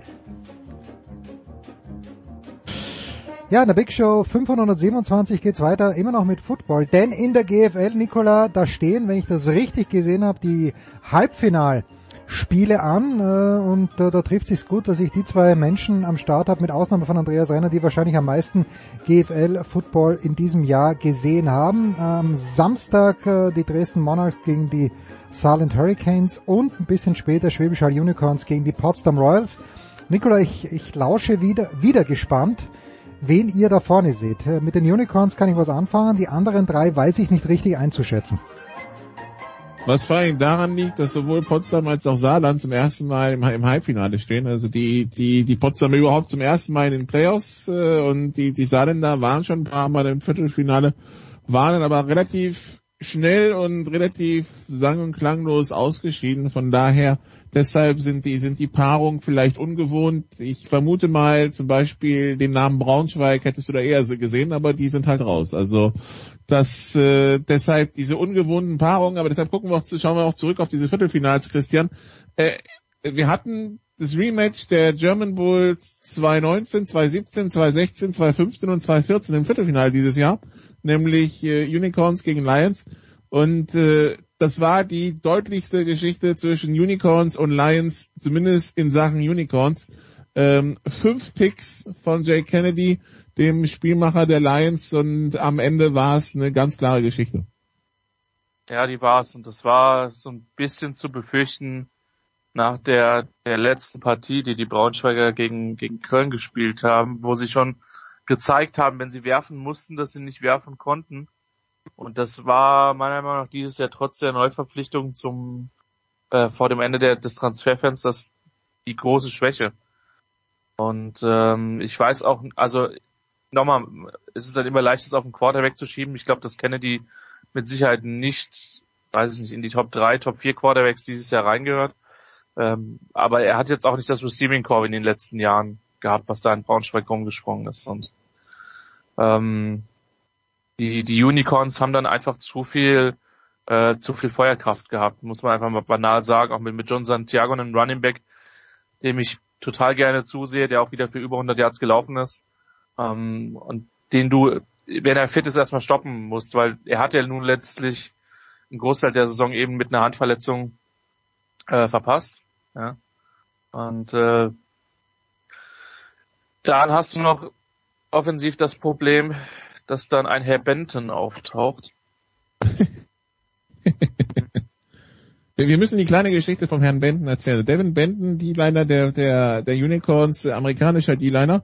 Und äh, es, es gilt als Konsens in der GFL Süd die letzten Jahre, dass man nicht in die Richtung läuft, wo Herr Benton steht. Ein junger Offense Coordinator meinte 2019 dieses Dogma brechen zu wollen, so von dem, von dem, nach dem Motto, ich lasse mir auch nicht erzählen, in welche Richtung ich laufe. Ähm, schickte dann ein Jet Sweep, also Receiver in Motion, ähm, bekommt den Ball vom Quarterback, läuft dann quasi hinter der Line vorbei in Richtung Benton. Der Spieler wurde für sechs Yards Raumverlust begraben, hatte eine kleine Nahtoderfahrung. Und auch der, der Offense Coordinator, als wir ihn gefragt haben, was er dann mitgenommen hat aus dem Spiel, hat dann gesagt, ja, ich laufe nicht mehr in die Richtung von Benton. Also wer es nicht lernen will, lernt es relativ schnell, Christian, ne? Ja, Benton ist, äh, Benton ist krass. Die einzig gute Nachricht für die Unicorns Gegner ist, dass David Bader dieses Jahr nicht mehr da auftaucht. Der ist in, beim Washington Football Team und hat da in der Preseason ja auch schon den einen oder anderen Sack produziert. Ähm, also, ja, das ist halt das Ding mit den Unicorns, die sind halt defensiv immer noch so gut und sie haben halt faktisch mehr als ein Import, weil, weil Pastorino und Alfieri ja mittlerweile Italiener sind und auch für die italienische Nationalmannschaft im Halbfinale gegen Frankreich gespielt hätten, wenn die Franzosen keinen Corona-Ausbruch gehabt hätten und jetzt fürs Finale qualifiziert sind, wo sie für mich auch nicht zwingend Außenseiter sind bei der Football-Europameisterschaft, die gefühlt fünf Jahre dauert. Ähm, ja, aber das ist ein anderes Thema. Und das macht's halt schwer. Und äh, Braunschweig hat da einfach so hart wie es klingt, einfach die Grenzen aufgezeigt bekommen in dem Spiel. Das Finale zwischen Schweden und Italien findet in Schweden statt am 30. Oktober, wenn ich es richtig auf dem Schirm habe. Ähm, aber ja, das, äh, das nur am Rande. Dann kommen wir zum anderen Viertelfinale am Samstag. Da waren die Allgäu Comets bei den Dresden Monarchs zu Gast und das war eine klare Geschichte. Das war eine klare Geschichte für Dresden. Und das war auch äh, fast so zu erwarten. Ich glaube, dass die, dass, dass, dass die Comets nochmal anders drauf gewesen wären, wenn sie wirklich übers Jahr einen Quarterback hätten äh, konsequent entwickeln können. Das ist ihnen nicht wirklich gelungen. Und ähm, nichts gegen Hutchinson, der, der dann primär die Snaps äh, für die für die Comets genommen äh, genommen hat. Aber das ist dann einfach unterm Strich zu wenig gewesen. Gegen eine Dresdner Mannschaft, die auch nochmal nachgelegt hat zur, zur Pause, die äh, mit, mit Robin Wilczek einen der ja, jungen, spannenden deutschen Receiver hat, der jetzt auch äh, als einer von, ich glaube, 40, wie viel waren das, Teilnehmer in das Perfect Program mit eingeladen worden ist, auch wieder zwei Touchdown hatte, Touchdowns hatte. Äh, da ist schon echt Qualität auf dem Platz und ich denke, über Ulz Däuber müssen wir uns sowieso nicht unterhalten, über den Head Coach. Der, äh, der weiß, glaube ich, wie man Football coacht. Und ähm, entsprechend gehen sie für mich auch als, als Favorit in das, in das Halbfinale. Und dann sprechen wir über das, was am Sonntag passiert ist. Zum einen hatten die Saarland Hurricanes, der zweite im Süden der Aufsteiger, die Cologne Crocodiles zu Gast und äh, haben die mächtig eingebremst, äh, wenn man auf die beiden Star Receiver der, der Kölner schaut. Aaron Jackson acht, acht Catches für 100 Yards, Markel Castle fünf Catches für 69 Yards. Das ist verhältnismäßig wenig, auch wenn man es vergleicht, was die im Norden für Zahlen produziert haben. Und am Ende gewinnt äh, Saarland nicht nur knapp 35 zu 16 gegen die Crocodiles. Und ich glaube, das hatte so in der Form keiner kommen sehen, dass das Saarland, dass die Saarländer gewinnen können, ja, dass sie mit drei Scores gewinnen, nicht. Genau, in der, in der Deutlichkeit, in der Deutlichkeit mit Sicherheit nicht mitzurechnen, zumal die, die, die Crocodiles eigentlich sehr gut ins Spiel gekommen sind nach dem ersten Viertel 7-0 führen. Ähm, und auch die ja über die Saison gesehen meiner Meinung nach besser geworden sind mit dem Höhepunkt mit dem Sieg in Braunschweig. Jetzt hätte man, hatte man sich zwar die, die Tour nach Hall gespart, man ist jetzt trotzdem im Süden ausgeschieden. Für mich durchaus, äh, durchaus etwas überraschend. Ähm, ich glaube trotzdem, dass es eine gute Saison in Köln war, weil man ja am Anfang durch die, äh, ja, bedingt durch die ELF eben äh, ein paar Abgänge mehr hatte, als man das vielleicht vor der Saison gedacht hat. Und man trotzdem sehr competitive war und auch eine, ich hätte ihnen auch zugetraut, im Saarland zu gewinnen, aber ähm, die, die Hurricanes sind meines, meiner Meinung nach eines der am besten gecoachten Teams in der, in der Liga und äh, die haben Talent. Jetzt muss man sagen, die sind vorletztes Jahr nur nachgerückt. Äh, sie waren da Zweiter hinter Ravensburg und da ist aber mittlerweile eine Mannschaft auf Platz, die einfach viel tiefer hat. Und da sieht man halt auch an den Jungs, die den, äh, die, die Touchdowns gescored haben, ja. Fuchs, Baumbach, Menden. Natürlich hast du mit Rick Wharton einen, einen fantastischen Receiver, aber du hast da eben auch eine ganze Menge deutscher Spieler hinten dran, die auch alle ihre Plays gemacht haben. Und das ist so ein bisschen die Herausforderung, wenn man die Hurricanes verteidigen will. Und da sprechen wir gleich drüber. Wir besprechen auch das letzte Duell. Die Cowboys schlagen die Royals, äh, nee, die Royals schlagen die Cowboys so um 36 zu 23 ein Spiel, in dem es nach dem dritten Quarter 14 zu 9 stand und äh, wir wussten, die, die Münchner offensiv werden sie nicht so viel aufs Parkett bringen können, aber sie haben die Potsdamer zumindest drei Quarter lang defensiv komplett eingebremst. Ja, ja, die D-Line von, von München ist halt eine der besten der Liga äh, gewesen übers, übers gesamte Jahr. Ähm, generell die ganze, die, die ganze Defense hat meiner Meinung nach sehr gut performt, weil man letztlich eine Offense mit durchgeschleppt hat, ein Stück weit, die dann stark verletzungsmäßig eingeschränkt war. Ja, der äh, Makaya Quick, der, der, der amerikanische Wide Receiver, der ein gutes Jahr vorher gespielt hat, verletzt. Justin Sottler äh, mitunter dauerhaft verletzt. Ja, und das ist, das kannst du irgendwann nur bis zu einem gewissen Punkt kompensieren in den Playoffs. Potsdam hat eher, würde ich sagen, den, da gab es eher den Fall nach unten zum Ende der Saison. Ähm, auch wenn Maine jetzt mal äh, wieder für 200 Yards gelaufen ist. Ähm, ja, unterm Strich meiner Meinung nach eine gute Saison von München, die natürlich auch ein bisschen äh, davon profitiert haben, äh, dass sie dann nicht nach Dresden mussten, eben durch diesen Nichtantritt von Allgäu und dieses ganze äh, Prozedere, nennen wir es mal.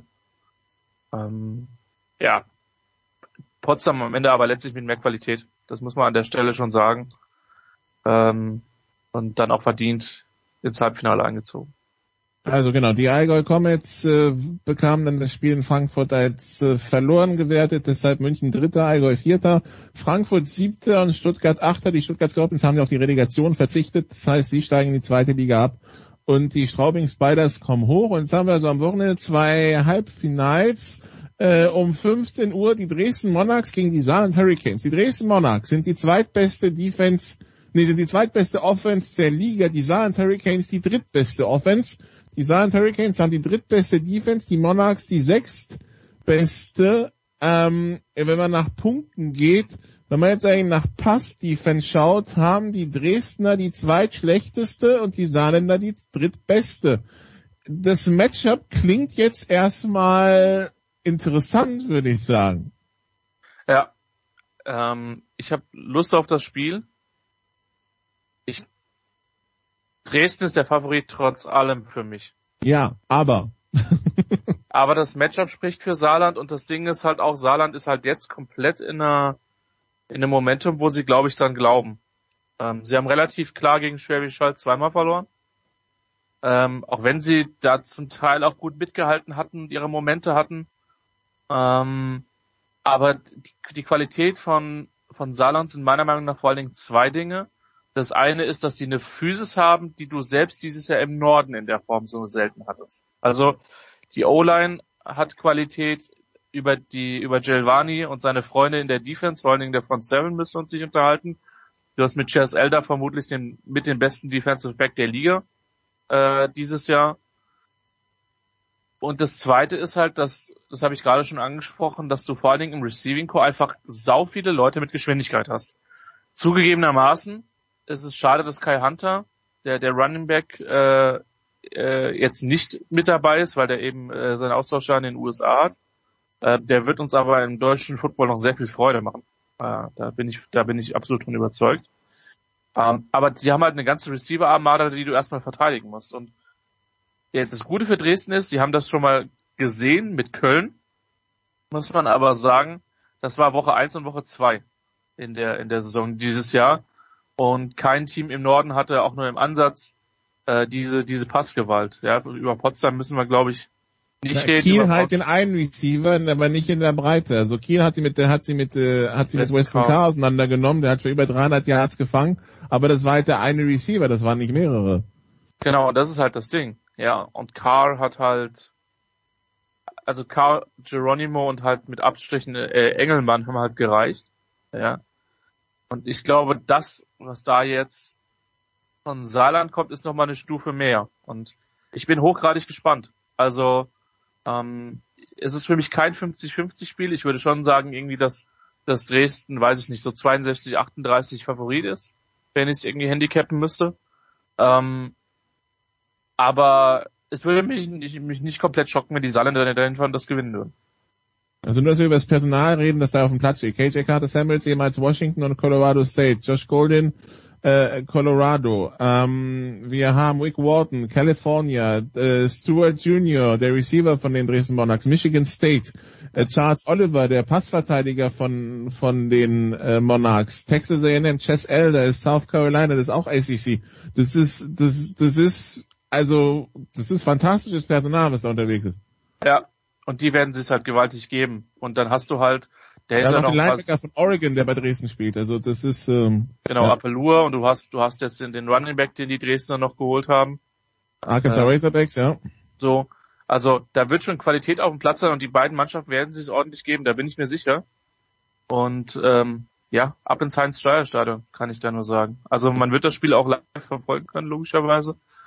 Aber äh, das Heinz, das Stadion, Nikola, du hast ja gesagt, es wird renoviert. Hab ich das wird dann umgebaut, ja. Das soll eine schicke Multifunktionsarena werden. Äh, das wird ja. dann am nächsten Jahr umgebaut. Äh, deshalb, wer, wer, wer Stadion-Nostalgiker ist, die letzte Möglichkeit, entweder ins Heinz Steier Stadion zu gehen oder äh, Sport, bei Sport 1 zu sehen, bevor es umgebaut wird. Das soll nächstes Jahr losgehen, genau. Ja, da habe ich Bock drauf tatsächlich. Also ich wäre enttäuscht, wenn es keine gute Partie werden würde. Das zweite Halbfinale, das läuft dann nicht bei Sport 1, sondern über die, die Livestream-Plattform der GFL. Die Schwäbischer Unicorns haben die Potsdam Royals zu Gast.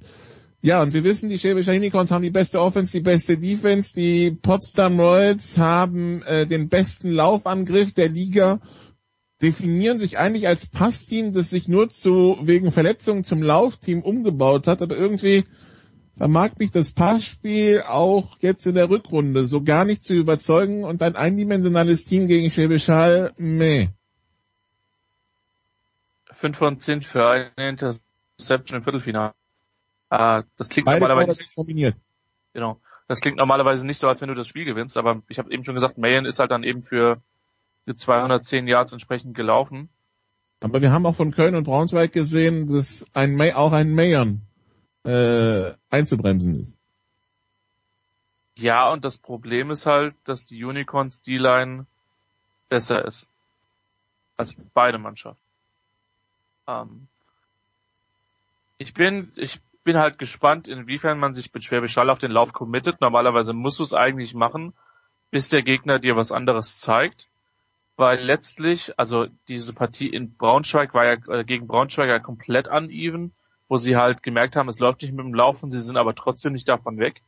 Jetzt in München, jetzt gegen München hatten sie offensiv, zumindest was die Punkteausbeute betrifft, ja auch über weite Teile des Spiels wirklich ihre Probleme und hatten, waren da halt bis zum bis zum dritten Viertel wirklich in einem, in, in einem Fight drinne, was vermutlich wenige so gesehen hätten ähm, vor der Partie. Ja, und äh, ich glaube, dass es schwer wird. Also ich denke, dass die Unicorns halt, es ist ein Halbfinale, dass die Unicorns aber komplett fokussiert sein müssen, weil sonst läuft der Main halt mal für 64, 70 Jahre Touchdown weg.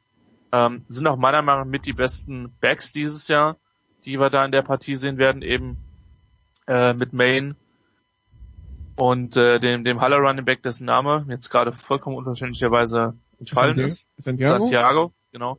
Ex, äh, XFL-Spieler, ja. Ähm, das wird für Leute, die den Lauf mögen, spaßig. Die Frage ist, wird es so viel spaßig, wenn, äh, wenn die Unicorns wirklich viel Druck schicken und äh, permanent die Box zu prügeln, dann wird es auch für, für Potsdam extrem schwer. Und ganz sagen, Also- für Leute, die den Lauf mögen und für Leute, die Football gerne schauen, wo, wo dominante Front Seven angesagt ist. Ich, also mehr so der Raven, das ist mehr so für den Ravens-Fan als für als für den Saints-Fan vielleicht, ja? Ja, also das Ding ist halt, Nikola, ich tue mich halt extrem schwer, wenn nicht irgendwie diese üblichen Geschichten, Turnover, Verletzungen, whatever, ähm, pa passieren, dass die Unicorns das nicht gewinnen und nicht mit zwei Touchdowns gewinnen. Ähm, dafür haben sie in den letzten Jahren Mannschaften, die laufen wollten und nicht passen konnten, zu sehr, äh, ja, zu sehr äh, runtergeprügelt. Andere Option wäre natürlich, wenn Potsdam innerhalb von einer Woche ein Passspiel entwickelt. Dann könnte es interessant werden. Sie haben die Waffen durchaus im Kader, aber sie haben es bis jetzt noch nicht zeigen können. Also das würde, das würde sogar mich als Laien überraschen, wenn jemand innerhalb von einer Woche ein Passspiel entwickeln könnte. Ja. Aber man weiß es Also nicht. z- Samstag 15 Uhr Dresden, Saarland, Sport 1, Samstag 17 Uhr Schwäbisch Hall Potsdam, livestream.com slash GFLTV. Herrlich. Wunderbar. Wir freuen uns drauf. Es ist ganz, ganz, ganz, ganz schwieriges Wochenende. Ich habe es vorhin im Fußballteil schon angesprochen. Meine Tochter spielt auch noch Hockey. Also ich weiß gar nicht, wo ich das alles schauen soll, aber wir werden es irgendwie zusammenbringen. Danke Nicola, danke Christian. Wir freuen uns äh, auch auf Christian am Sonntag in der Endzone. Du hast äh, die frühen Spiele. Christian, welches Match wirst du da begleiten? Ja, ich darf, äh, ich darf wieder äh, das Spiel der Cardinals Na, herrlich. äh, und der Jaguars tatsächlich dann gegeneinander machen. Die beiden hatte ich schon einmal in Woche eins, einmal in Woche zwei. Habe ich große Lust drauf, zwei sehr junge Quarterbacks und ähm, ja, wird bestimmt eine interessante Partie mit mit vielen Partien in der in der in der Endzone. Äh, ich denke, da wird's äh, doch doch schon relativ hoch hergehen. Ab Und 19. Headcoach von Jacksonville, der gesagt hat, oh, die NFL, das ist wie jede Woche Alabama. Und ich dachte mir, was hast du eigentlich erwartet? Jede Woche Rutgers? Ja, hoffen kann man immer. Hoffen und harren. Also ab Sonntag ab 19 Uhr geht's los. Äh, Die Legende wird auch am Start sein, schon in der ersten Endzone Ja. und dann eben in der Nacht von Sonntag auf Montag. Danke Nicola, danke Christian, Pause. Big Show 527.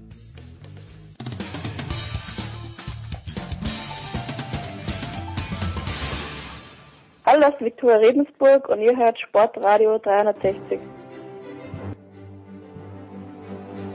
Ja, weiter geht's in der Big Show 527 mit Tobias Fenster, der wie jedes Jahr mit Thorsten Leiberner von Ratio Farm Ulm geplaudert hat. Das hat er am gestrigen Mittwoch gemacht. Danke Tobias. Take it away. Es geht natürlich um die neue BBL-Saison. Ich spreche mit Thorsten Leibenert, Sportdirektor von Ratio Farm Ulm. Hallo, Herr Leibenert. Hallo Herr Fenster. Uh, dieses Jahr gibt's wieder einen ganz spannenden Kader in Ulm, wie eigentlich äh, in den letzten Jahren. Meistens gab's einen großen Umbruch, aber auch ganz viele äh, spannende neue Spieler, die dazugekommen sind.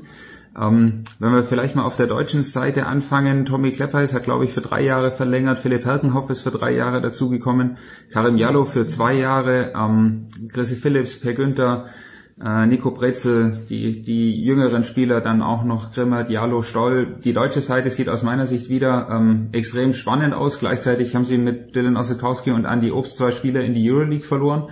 Wie, wie bewerten Sie ähm, die Qualität, die Breite dieses Jahr in Ihrer deutschen Rotation, vielleicht auch so ein bisschen im Vergleich zum letzten Jahr? Ja, also wenn man ähm, sich anschaut, dass wir Andi Obst äh, nach München verloren haben, Dylan Ossetkowski äh, nach Willerbahn und auch Patrick Heckmann äh, nach Bamberg, dann, dann glaube ich schon, dass man ähm, sagen muss, äh, da, da sind absolute Hochkaräter von uns gegangen. Äh, wir, wir freuen uns aber sehr darüber, dass sie äh, es geschafft haben, sich für höhere Aufgaben zu qualifizieren. Ähm, der Ersatz im Großen und Ganzen kann sich sehen lassen.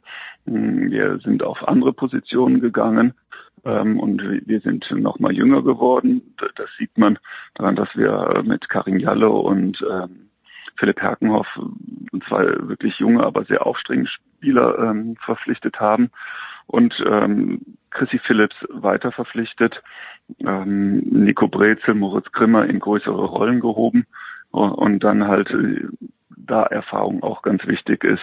Äh, per ein weiteres Jahr und äh, Tommy gleich drei weitere Jahre.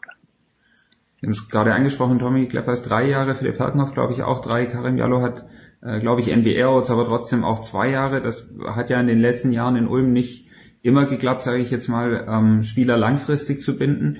Wie sehen Sie das? Ist das eine Veränderung von Ihrer Seite oder vielleicht auch eine, eine gewachsene Wertschätzung auf der Spielerseite für das Ulmer Programm?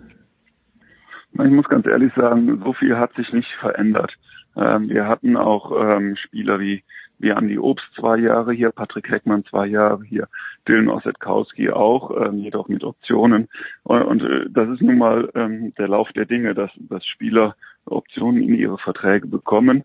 Das ist letztlich die einzige Möglichkeit für einen Verein mit den finanziellen Möglichkeiten, die wir haben, einen Spieler längerfristig zu halten, indem man ihm gewisse Optionen reinschreibt, dass er bei, bei entsprechender Entwicklung ähm, aussteigen kann. Ähm, das war jetzt hier ähm, bei, bei Dylan der Fall.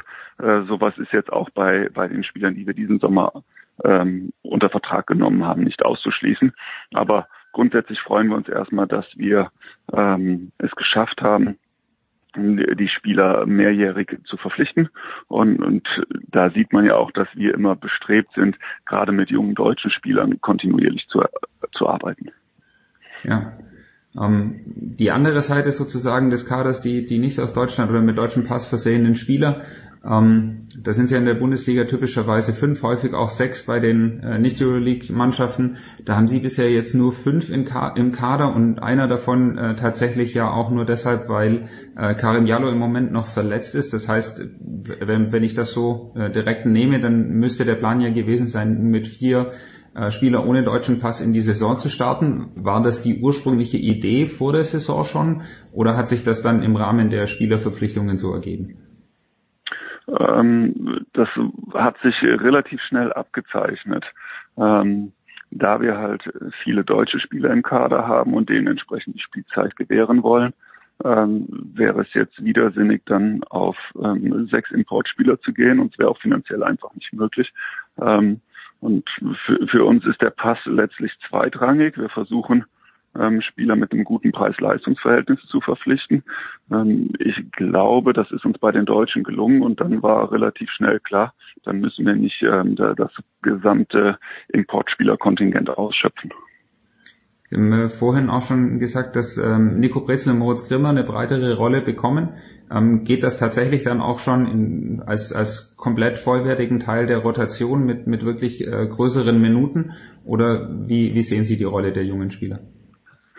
Genau, die beiden sind ähm, vollwertige BWL-Spieler oder Eurocup-Spieler, also die sind im Profikader Kader voll, voll integriert und ähm, Stand jetzt ist auch nicht geplant, dass die in unserem Farmteam auflaufen werden. Ähm, sie trainieren ausschließlich bei uns und bislang sind sie auch in ähm, allen ähm, Testspielen eingesetzt worden. Okay. Ähm, ein, ein ganz spannender Spieler, äh, auch wiederum ohne deutschen Pass, den sie verpflichtet haben, der sicher für größeres Aufsehen gesorgt hat, ist Cristiano Felicio, der in den letzten Jahren bei den Chicago Bulls, glaube ich, äh, jährlich mehr Geld verdient hat als jetzt die ganze Mannschaft. Das ist schon, denke ich, eine sehr, sehr außergewöhnliche Verpflichtung. Äh, können Sie da ein bisschen ähm, erzählen, wie das zustande gekommen ist, mit so einem Spieler in, in Kontakt zu kommen und den von Ulm zu überzeugen? Ähm, das wirklich Überraschende daran war, dass wir ihn fast gar nicht von Ulm überzeugen mussten, denn er war, ähm, als der Kontakt zustande gekommen ist, bereits von Ulm überzeugt. Ähm, das ist jetzt ein Spieler, den wir ähm, für unser Recruiting nicht auf dem Radar hatten. Also ein solcher Spieler wird einem angeboten, ja, weil, weil sich der Agent was dabei gedacht hat. Und in dem Fall äh, war das für uns natürlich mehr als überraschend, äh, dass der Interesse an der Ulmer Situation gezeigt hat. Ähm, aber ähm, nach genauerem Hinhören letztlich auch äh, verständlich. Ähm, der, der Spieler möchte spielen. Ja, und ähm, er ist in dieser privilegierten Situation, äh, diesem Wunsch Nachdruck zu verleihen, weil er jetzt nicht mehr so aufs Geld angewiesen ist wie vielleicht der eine oder andere Spieler. Ähm, und er, er möchte ambitioniert spielen, er, er, er verfolgt äh, große sportliche Ziele, aber das Wichtigste für ihn nach den ähm, zwei eher enttäuschenden Jahren zuletzt in Chicago, wo er kaum aufs Feld gekommen ist, dass er halt jetzt wirklich wieder viel, viel auf dem Parkett steht. Äh, das konnten wir gewährleisten. Ähm, natürlich hat der Agent auch gesehen, dass das hier nicht nur ein ambitioniertes ähm, professionelles Programm ist, sondern dass dieses Programm auch prädestiniert dafür ist, Spieler aufs höhere Niveau zu heben.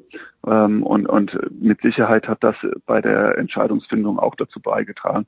Denn ich glaube, Cristiano ist, ist ein Spieler, der, der schon bewiesen hat, dass er insgesamt stärker ist ähm, als ein reiner Eurocup-Spieler zu sein. In meinen Augen ähm, kann er genauso gut Euroleague spielen. Er kann es vielleicht auch wieder in die NBA schaffen. Ähm, und er, er kann dies hier als hm, ja, vielleicht Sprungbrett nutzen. Er kann, er kann sich auf internationaler Bühne zeigen. Er hat bislang noch nicht in Europa gespielt. Also das ist dann auch wirklich eine Chance, die, die, die, die Karriere vor, voranzutreiben. Aber der Hauptbeweggrund, und das, das war sehr ähm, glaubwürdig war, dass er wirklich ähm, eine große Rolle in einer ambitionierten Mannschaft haben möchte und in einer professionellen Mannschaft. All das hat er bei uns gesehen. Inwiefern verändert das vielleicht auch die Mannschaftsdynamik, wenn da so einer dabei ist, der offensichtlich jetzt überspitzt gesprochen nur noch zum Spaß äh, Basketball spielt, während die anderen noch äh, für ihren Lebensunterhalt spielen müssen? Ähm, man, man, sucht natürlich, äh, wenn, wenn ein solcher Spieler, der, der so viel verdient hat, ähm, einem angeboten wird, man sucht danach äh, nach den Fallstricken. Ja, wo, wo, wo ist der Haken? Ja, hat er vielleicht eine Verletzung gehabt, die, die ihn nicht mehr auf dem Niveau spielen lässt, was man erwarten könnte? Ähm, oder ist er ein schwieriger Charakter? Ähm, all das haben wir ähm, versucht zu durchleuchten. Ähm, nichts dergleichen haben wir gefunden und äh, die Eindrücke jetzt aus der Vorbereitung äh, bestätigen äh, die, die Recherche. Es ist ein unglaublich angenehmer Typ ähm, ein sehr zurückhaltender Typ, ähm, wirklich auf dem Boden geblieben, hat eine herausragende Arbeitseinstellung und ähm, ist auch in der Hinsicht ein absolutes Vorbild.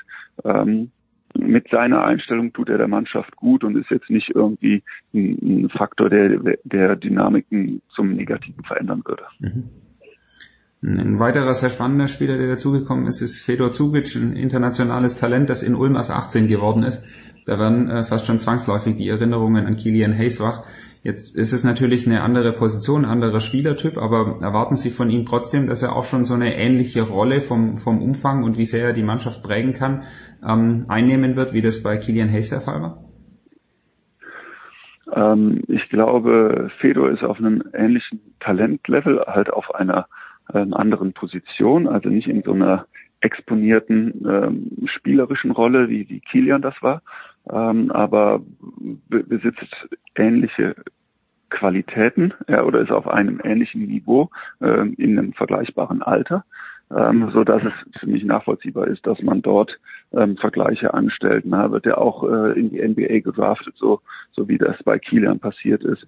Ähm, die, die Zeit mit Kilian war, denke ich, nahezu ideal. Ähm, und auch ähm, retrospektiv werden die Verantwortlichen sicherlich sagen, der Schritt nach Ulm zu gehen war der richtige. Und ich glaube, dass das so eine gewisse Vorbildfunktion jetzt hat und äh, dass ähm, andere junge Spieler und auch deren Berater sehen, dass man sich hier in Ulm gut entwickeln kann, dass das tatsächlich ähm, eine große Chance bietet, wenn wenn der Spieler mit der richtigen Arbeitsanstellung rangeht, ähm, sich dann für für größere Aufgaben zu qualifizieren. Ähm, und Feder in der Tat ist äh, in den ersten Spielen extrem positiv aufgefallen, ähm, schafft es auch schon, ähm, richtige und wichtige Impulse der Mannschaft zu geben.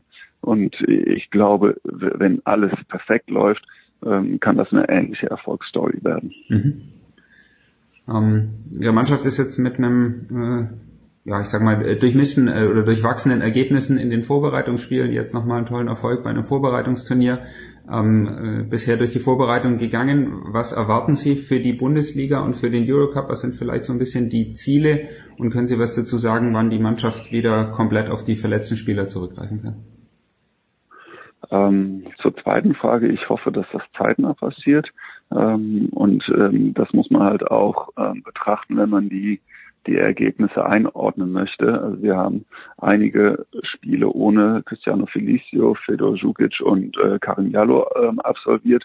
Und das ist für eine Mannschaft, die eh schon sehr jung ist ähm, und auch nicht so tief wie die wie der Kader der letzten Saison, ähm, dann vielleicht eine zu große Hypothek. Aber alles in allem bin ich mit der ähm, Vorbereitung sehr zufrieden. Es ist gar nicht immer wünschenswert, dass nur Siege herausspringen und die Ergebnisse sind eh auch zweitrangig. Aber man hat gesehen, dass die Mannschaft sich entwickelt und ähm, kämpferisch und defensiv extrem stark ist. Ähm, das konnte man jetzt auch am Wochenende beim ähm, Pavlos Giannakopoulos äh, Turnier in, in Athen sehen. Dort äh, haben wir eine Startruppe aus äh, Belgrad von Partisan schlagen können. Und also der, der jetzige Stand ähm, der, der, der ist zufriedenstellend, was die Zielsetzung angeht. Ich habe es gerade schon gesagt, wir, wir, sind jünger und nicht so tief besetzt wie in der Vergangenheit. Ähm, glaube aber auch, dass wir ähm, einen Kader mit sehr viel Potenzial haben. Zu welchem Zeitpunkt er das volle Potenzial äh, entfaltet, ist schwer vorauszusagen. Aber ich glaube schon, dass wenn alles gut läuft, wir ähm, uns wieder Hoffnung machen können, äh, die Playoffs zu erreichen. Äh, ich wünsche mir natürlich auch, dass wir im Pokal ähm, nicht gleich in, in Chemnitz ausscheiden, wo wenngleich das auch eine richtig schwere Aufgabe ist, auswärts in Chemnitz anzutreten. Ich halte von dieser Mannschaft für kommende Saison sehr viel. Und im Eurocup haben wir eine sehr knackige Herausforderung. Wir haben 18 Gruppenspiele und ähm, nach diesen 18 Gruppenspielen wollen wir nicht auf Platz 9 oder 10 landen. Sollte uns das gelingen, sind wir eine Runde weiter und im Achtelfinale. Mhm. Vielleicht eine letzte Frage noch zu Per Günther, der ja angekündigt hat, dass er seine letzte Saison ähm, in Ulm spielen wird als, als aktiver Spieler. Er hat sie ja ähm, über sehr viele Jahre auch ihre Karriere begleitet. Waren Sie überrascht, dass er das vorher so öffentlich macht und da so eine, so eine Abschiedstour ähm, draus macht? Und was erwarten Sie vielleicht in dieser Saison von ihm? Man hat es ja die letzten zwei Jahre schon erlebt, dass er ständig darauf angesprochen wurde, ist ja, spielst du noch mal und wie lang machst du noch? Ähm, so wie ich ihn kenne, hat ihn das irgendwann genervt und hat gesagt, dann entscheide ich das halt jetzt vor einer Saison und ähm, mache da klare Patente. Ähm, er hat eine sehr starke Saison äh, letztes Jahr gespielt und äh, es ist nicht zu erwarten, dass, dass da seine Leistung äh, runtergeht. Auch jetzt in der Vorbereitung fand ich seine Performances wirklich auch wieder sehr gut und auch wichtig für die Mannschaft. Und ähm, das erwarte ich letztlich auch, dass er auch dieses Jahr wieder eine, eine starke Saison spielt und sich äh, dementsprechend ähm, positiv verabschiedet. Dann danke ich Ihnen äh, vielmals für die Zeit und wünsche Ihnen eine erfolgreiche Saison. Herzlichen Dank. Da schließen wir uns vorbehaltlos an, denn wer uns seit ungefähr 100 Jahren hört, weiß, die Ulmer, die liegen uns am Herzen. Pause in der Big Show 527.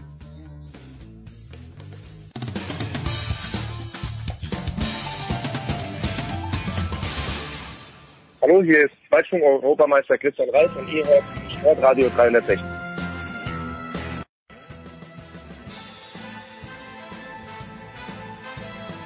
In der Big Show 527 geht's weiter mit meinem Lieblingsevent alle zwei Jahre. Was soll ich sagen? Und das ist nicht das Nordderby in der zweiten Liga. Gregor Biernert vom Sky ist bei uns. Grüß dich, Gregor. Hallo Jens, schön dabei zu sein. Ich hoffe, du bist, ich bin mir sicher, du bist bester Laune. Nicht nur wegen des Ryder Cups, über den wir gleich sprechen wollen, sondern auch der letzte Samstagabend. Äh, ich habe es mir ohne Ton angeschaut. Ich weiß immer noch nicht, warum das Freistoßtor der Bremer nicht gegolten hat, aber alles in allem ein Abend, mit dem du leben konntest, glaube ich. Ja, konnte ich ganz gut leben. Äh, scheint irgendwie eine Regel zu sein. Äh, das hat dann sogar in der Halbzeit der Stadionsprecher durchgesagt und zugegeben, dass das ein klarer Regelverstoß war. Seit 2019, dass gegnerische Spieler nicht mehr in der Mauer stehen dürfen, ah, okay. ja. einen, Meter, Meter weit weg sein müssen. Und das war, das war de facto nicht der Fall. Ähm, und was man dann davon hält und ob er irgendwem damit geschadet hat, wie auch immer, der Freischuss ging in eine ganz andere Ecke. Äh, es war trotzdem nicht regelkonform und von daher wurde es gepfiffen. Da bleibt auch dem Schiedsrichter dann gar kein Ermessensraum. Ja, okay, dann ist ja gut. Ja, wie gesagt, ich habe mir das, warum auch immer, ich weiß gar nicht, warum ich es ohne Ton angeschaut habe, aber okay. Alles gut. Gregor, es steht der Ryder Cup an. Nie fühle ich mich, das sage ich alle zwei Jahre, europäischer als in diesen drei Tagen. In diesem Jahr geht es nach Whistling Straits, nach äh, Wisconsin ist es, glaube ich. Jetzt ist es so, ich schaue mir dieses europäische Team, Team an und ich schaue mir auch die Rangliste an, sehe auf Platz 4 Bernd Wiesberger. Gut vor Bernd, dass er dabei ist, aber mir bricht der kalte Angstschweiß aus und denke mir, hat dieses europäische Team überhaupt eine Chance? Das äh, denkt man sich oder überlegt man halt eigentlich alle zwei Jahre. Und immer mhm. wieder, wenn man so auf die Weltranglistenpositionen schaut, äh, sind die Amerikaner die Favoriten. Äh, Bernd wird zum ersten Mal dabei, was mich riesig freut. Ich ist der erste Österreicher. Wir haben mit Viktor Hofland einen Rookie dabei, der erste Norweger. Hm. Äh, da sind zwei Jungs, die nicht nur aktuell, sondern in den letzten anderthalb, zwei Jahren super unterwegs waren und deswegen völlig berechtigt dabei. Die können alle Golf spielen, die können auch grundsätzlich mal alle so Golf spielen wie ein Brooks Köpker oder ein Deschambeau oder Dustin Johnson oder wie sie nicht alle heißen. Und was immer wieder der Vorteil der Europäer war, ist, dass sie ähm, viel mehr im Team auftreten und äh, das ist bei den letzten Ryder Cups, die die Europäer gewonnen haben, ähm, während des Ryder Cups sehr auffällig, auffallend gewesen. Und ich finde, dieses Mal ist es schon vorher so, weil ich weiß gar nicht, ob es schon mal dermaßen Kontroversen und, und schon so halb Zoff im amerikanischen Team gab, noch bevor der erste überhaupt abgeschlagen hat. Da mit, äh, mit zwei solchen Einzelgängern, wie sie Brooks Koepka und Bryson DeChambeau sind, die sich dann auch noch untereinander nicht richtig verstehen. Also, um auf deine Frage zurückzukommen, vom Papier her, Underdogs, die Europäer, auch wenn da einige alte Ryder Cup Größen dabei sind, mit McElroy, mit Garcia, Fleetwood, Casey, Ian Poulter spielt mit, wir haben den Weltranglisten ersten John Rahm dabei, Lee Westwood, also ähm, dass dann so zwei Rookies wie, wie Hoffland und Wiesberger äh, vielleicht erstmal nicht die prominentesten sind, das äh, ist völlig in Ordnung. Und ich kann mir gut vorstellen, dass wir, äh, dass wir durchaus eine Chance haben, ähm, mal wieder als Team zu gewinnen, weil der Teamgeist und die, die besseren Teamspieler sind prinzipiell die Europäer, weil einfach die Amerikaner doch mehr so ein bisschen gedrillt auf, auf als Einzelgänger im Profigolf groß werden. Schultern denn oder können die breiten, die sehr breiten Schultern von John Rahm, der, der ist doch der Jüngste im Team, glaube ich, oder habe ich das falsch? Oder ist der Hofland jünger als er? Aber äh, John Rahm ist ja, er sieht ja nicht jung aus, aber er ist noch relativ jung. Denkst du, dass die breiten Schultern von John Rahm das aushalten, diesen Druck? Weil für mich ist er schon eigentlich, ja, also der beste Spieler der Europäer. Er ist Weltranglisten-Erster. Der hat, ja. äh, der hat dieses Jahr die US Open gewonnen. Der hat diverse Turniere gewonnen. Ähm, der war ganz oben äh, am Ende, fast, fast ganz oben in, äh, im FedEx Cup in den USA. Ähm, also wenn die, wenn die Schultern von dem Weltranglisten ersten Mal davon abgesehen, hat er übrigens ganz ordentlich Schultern. Ja, ich meine, ja, ja, sag ich ja, schön breit sind sie. Ja. Rein physisch. Äh, aber auch die, die geistigen, psychischen Schultern sind, glaube ich, ziemlich äh, berechtigt sehr breit bei John Rahm. Und um den mache ich mir gar keine Sorgen. Das ist eben einer von denen, und nur dann bist du Weltranglisten Erster, der dann performt und dann abliefert, wenn er besonders unter Druck steht.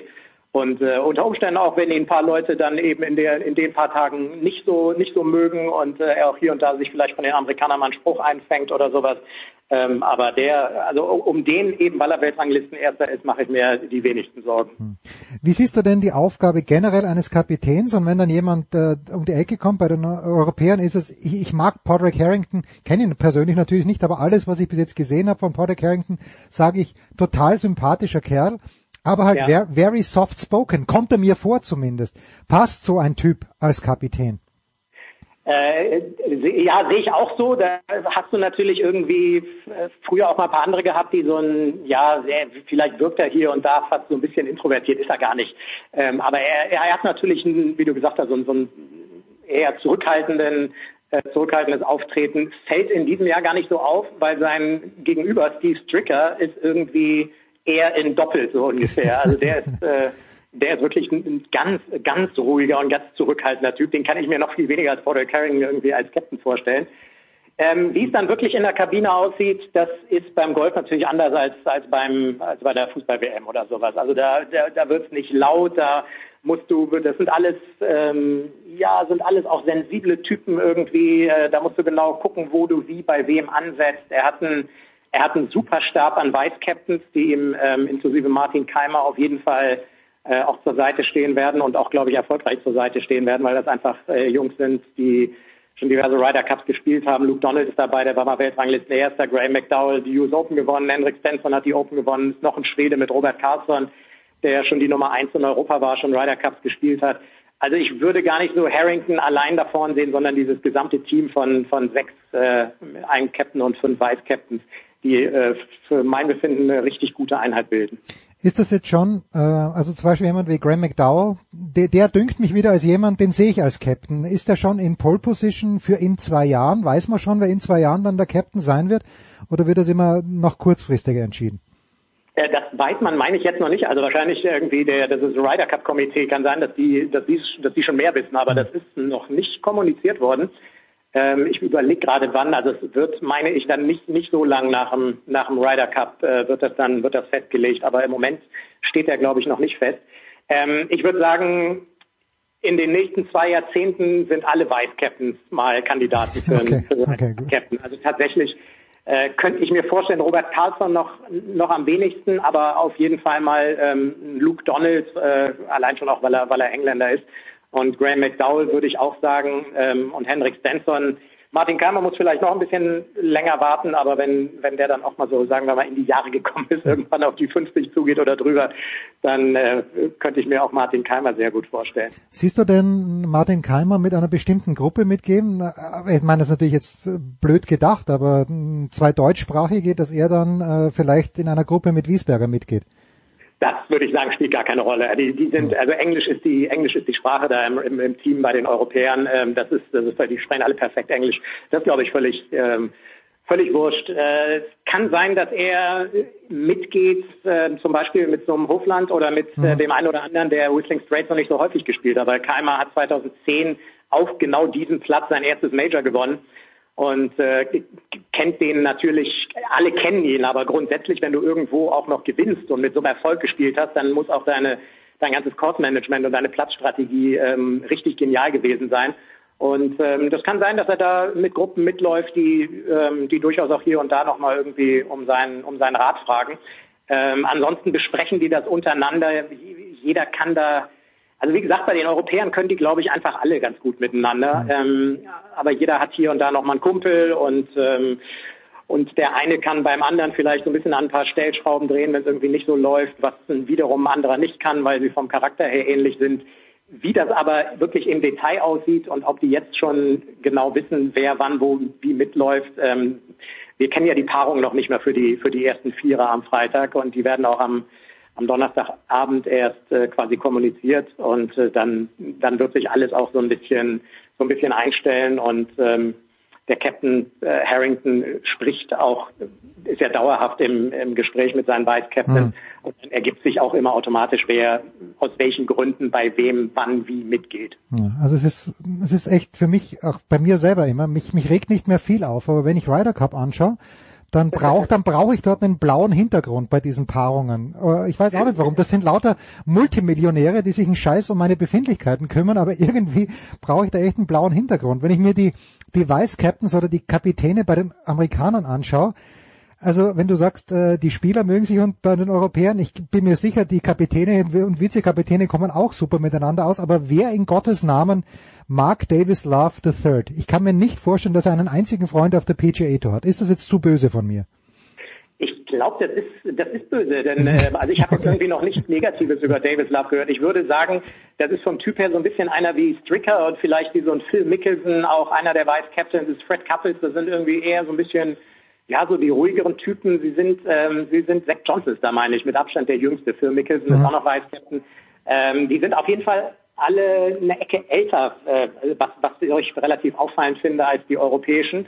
So ein bisschen eine andere Generation noch. Ähm, da wäre ich mir jetzt nicht mal so sicher, inwiefern die dann irgendwie so den Mitzwanziger erreichen und, und äh, inwiefern die quasi auch so dieselbe Golfsprache sprechen ich hätte, ich hätte mir bei den Amerikanern auch durchaus vorstellen können, dass er, dass er sich echt noch mal ein paar, noch mal ein paar Jüngere ins Boot holt. Aber er hat echt so die Buddies aus, also Steve Stricker, mhm. meine ich mit er. Ja, ja. Der hat so die Buddies aus seiner, aus seiner aktiven PGA Tour Zeit äh, quasi gewählt, so mit, mit Couples, Fury, Love und Mickelson.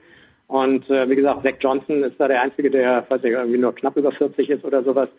Ähm, ja, aber ich glaube, Davis nach dem dritten tust du Unrecht so ein bisschen. Okay. Ähm, der, der okay. Ich würde mal sagen, der, der macht nichts kaputt. Also was anderes, was anderes Böses habe ich noch nicht mitbekommen über ihn. Ja, ich, ich, erinnere mich nur an seinen etwas ungelenken Jubel. Das waren dann die, die Jahre, wo Tiger Woods äh, dominiert hat den Golfsport und äh, Love hat dann irgendein Turnier, es könnte das Masters gewesen sein, gut gespielt.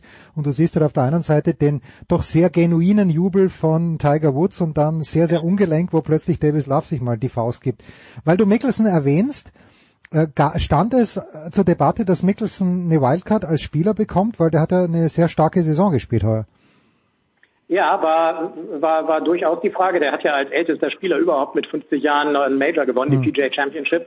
Ähm, dann wurde es aber auch hier und da eher wieder ein bisschen ruhiger und es hat letzten Endes dann einfach nicht ganz gereicht. Es, es ist natürlich auch so, du brauchst halt auch Jungs, die, die zur Not äh, echt zweimal 36, also äh, viermal 36, mhm. viermal 18 Löcher, also zweimal 36 am Tag spielen. Ähm, es ist nicht so, dass Phil Mickelson jetzt unfit ist oder das nicht kann, aber das ist dann auch schon mal ein Unterschied, ob du einen 25-Jährigen mit an Bord hast, der zweimal 18 Löcher spielt oder einen, der doppelt so alt ist.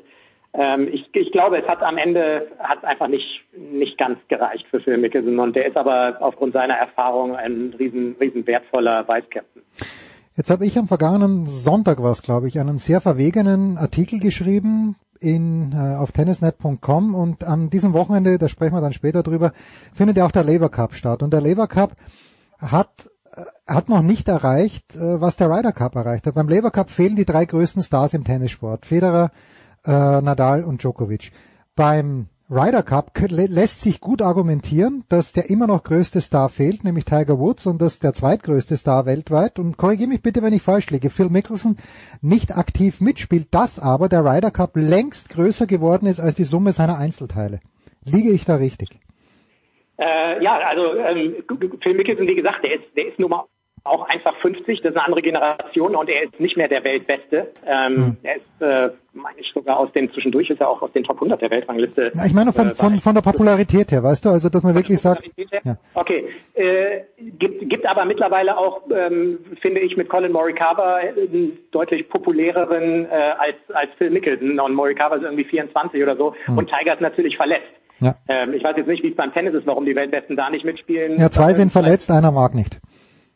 Okay, und das ist sowas, dass irgendwie jemand, jemand keine Lust hat oder so, das sowas wird es im Ryder Cup nicht geben, beziehungsweise man hat so ein bisschen das Gefühl, dass so ein Deschambeau und, äh, und Brooks Koepka, ja, dass sie spielen, weil man es erwartet, sind aber irgendwie auch eher so die, die Einzelspieler, aber sowas würde es äh, in, äh, im europäischen Team mhm. auch nicht mal ansatzweise geben, dass, dass einer irgendwie in Zweifel stellt, dass er, dass er eventuell nicht der Richtige für so ein Team ist oder nicht spielen will, möchte, wie auch immer.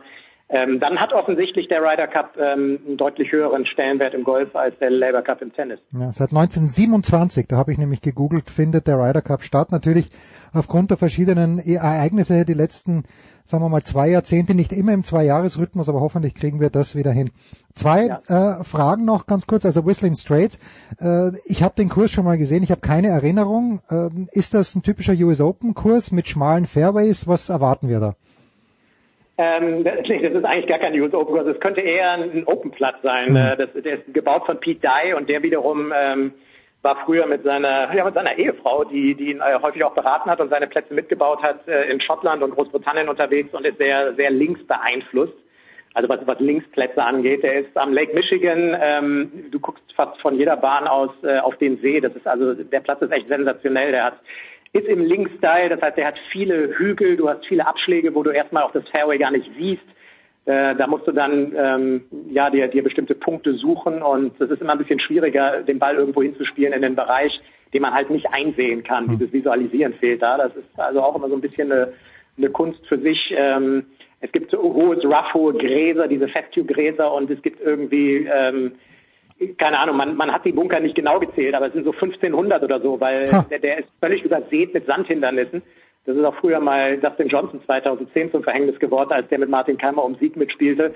Der äh, hat nämlich seinen, Schlag, seinen Schläger dann im Sand aufgesetzt, weil er dachte, das wäre eine sogenannte Waste Area. Und in Waste Areas, die äh, die halt auch aus Sand bestehen, aber nicht so manikürt sind wie Bunker. Ähm, da darf man dann den Schläger aufsetzen, den Bunker nicht. Und bei Justin Johnson war es dann prompt ein Bunker und er hat zwei Strafschläge bekommen. Mhm.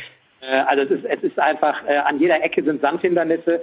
Ähm, wenn der Winter zukommt, ist es in meinen Augen eher ein Vorteil für die Europäer. Ähm, die, die werden einfach, wir haben so viele Engländer im Feld, äh, die werden in Europa eher mit den Turnieren in Großbritannien und Irland auch auf windigeren Plätzen groß. Also ganz spektakulärer Golfplatz, wie ich finde, der, der richtig Spaß macht zum Zuschauen, weil er abwechslungsreich ist und weil auf diesen ganzen Hügeln, ähm, äh, wie, wie in so einem natürlich wie in so einem Amphitheater, äh, rechts und links der Spielbahn und um die Grüns rum viel Zuschauerplatz haben. Und wie ich jetzt gesehen habe, gibt es überhaupt keine Zuschauereinschränkung. Mhm. Das heißt, wir haben das komplette Kartenkontingent verkauft. Ähm, ich habe noch nicht rausgefunden, wie viel das genau sind. Das ist, glaube ich, so auch nicht kommuniziert. Ähm, aber ich gehe einfach mal davon aus, äh, dass da jeden Tag 40, 50.000 ähm, rumlaufen werden, halt wie bei einem wie, wie bei wie bei sehr großen Majors und es wird einfach eine, eine super Stimmung werden da und der wir, wir haben wohl drei Tage blauen Himmel ähm, sind sind vorhergesagt und dann wie gesagt an der Ausblick immer wieder auf den Lake Michigan das ist schon spektakulär da ja, freue ich mich jetzt schon nur nur ganz kurze Zwischenfrage weil Paris natürlich immer noch in meinem Hinterkopf ist oder die Nähe von Paris letzte Ryder Cup war ja, einfach grandios. Äh, also da, einfach dieses Gefühl, wo die Europäer dann gewonnen haben und die Leute dort und irgendwie es hat alles so super gepasst. Das war noch vor dieser scheiß Pandemie. Wo wird ja. dann, wo wird der nächste Ryder Cup ausgetragen dann in zwei Jahren? Ist der wird in Italien, oder? Ja. Genau, in Italien. Da war vor ein paar Wochen, äh, wurde auf dem Platz zum ersten Mal auch die Italian Open gespielt, Marcus Simone Golf Club. Mhm. Ähm, auch, ein, äh, auch ein genialer Platz. Du guckst, äh, du guckst auf Rom, äh, du hast, ähm, den Vatikan im Hintergrund und sowas. Äh, also der, der ist auch wirklich irre, dass die Italian Open habe ich kommentiert und auch der ist wie gemacht für so ein großes Turnier mit vielen Zuschauern, weil er ist auch wie so ein wie so ein Stadium Course gebaut. Also diese TPCs in Amerika, die sind gebaut worden für große Turniere, weil um die Spielbahn rum dann rechts und links so ein bisschen die Hügel hochgezogen werden, die als wie so als natürliche Tribünen dann dienen. Und genau vor dem Hintergrund ist dieser Marco Simone äh, Golfplatz auch umgebaut worden, extra für den Ryder Cup. Und ähm, da wird dann halt, in, genau, da wird in zwei Jahren gespielt und äh, ja, da, da kann man sich auch schon direkt drauf freuen, weil da wird auch dann mit den Italienern geniale, geniale Stimmung sein auf dem Platz und da werden wir dann auch wieder volle Ränge haben, hoffe ich doch mal. Ja, hoffentlich spielen auch ein paar Italiener mit. Äh, Gregor, die abschließende Frage ist ganz natürlich, äh, A, wann wird's übertragen? B, mit wem wirst du, Adrian und du, oder wie ist die Aufstellung bei Sky? Ähm, Adrian, Irek und ich äh, teilen uns das Ganze und ähm, also wir haben quasi das Ganze gedrittelt durch drei Kommentatoren. Die ersten zwei Drittel, die teilen sich wiederum Adrian und ich. Mhm.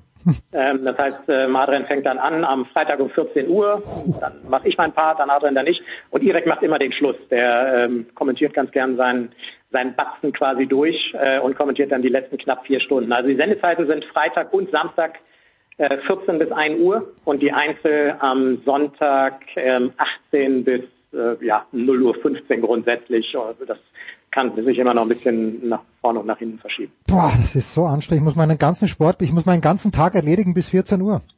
Weil dann sitze ich vorm Fernseher. Das ist, das ist ganz großartig und furchtbar zugleich. Gregor Biernat von Sky war das. Schaut euch das an, der Ryder Cup. Es ist wirklich, also für, für nicht jährliche Events für mich das Highlight des Jahres. Danke Gregor, kurze Pause in der Big Show 527.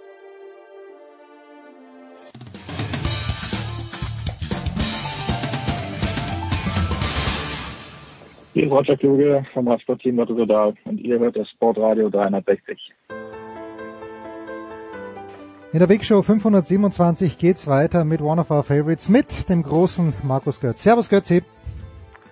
Servus Jens. Wir haben schon lange nicht mehr Tennis gespielt, Götze. Was ist da los? Oder sollten wir uns lieber aller Schlag den Rab äh, oder Schlag den Star im, im, was weiß ich, im Klettern, im Minitischtennis, wo, worin sollten wir uns messen? Ja, ich, ich würde die Quizrunden bevorzugen. okay, gut. Wo muss Ge gegen dich. also ganz ehrlich, äh, ich hätte äh, bei dieser bei dieser einen Geschichte, wo man, äh, also ich hätte nicht gewusst, Pyeongchang wäre ich wahnsinnig weit weg gewesen. Nein, nicht Pyeongchang, was war's? Äh, Nordkorea, die Hauptstadt, ähm, ja, habe ich, äh, kriege ich jetzt nicht mal so auf die Reihe, aber wisst ihr, San Marino hätte ich falsch eingeteilt. Ich hätte San Marino auch viel weiter nach Italien reingegeben, also es wäre, wäre ganz schlimm geworden. Du kennst ja alle Details, also das habe ich jetzt nicht mehr so drauf, aber ähm, das ist mir in Erinnerung geblieben, ja. Das ist mir in Erinnerung. Ich habe, ich habe, ich habe jetzt nicht alles äh, durchgehend äh, geguckt, aber was ich geguckt habe, wäre meine Prognose, dass meine Aussichten größer gewesen wären.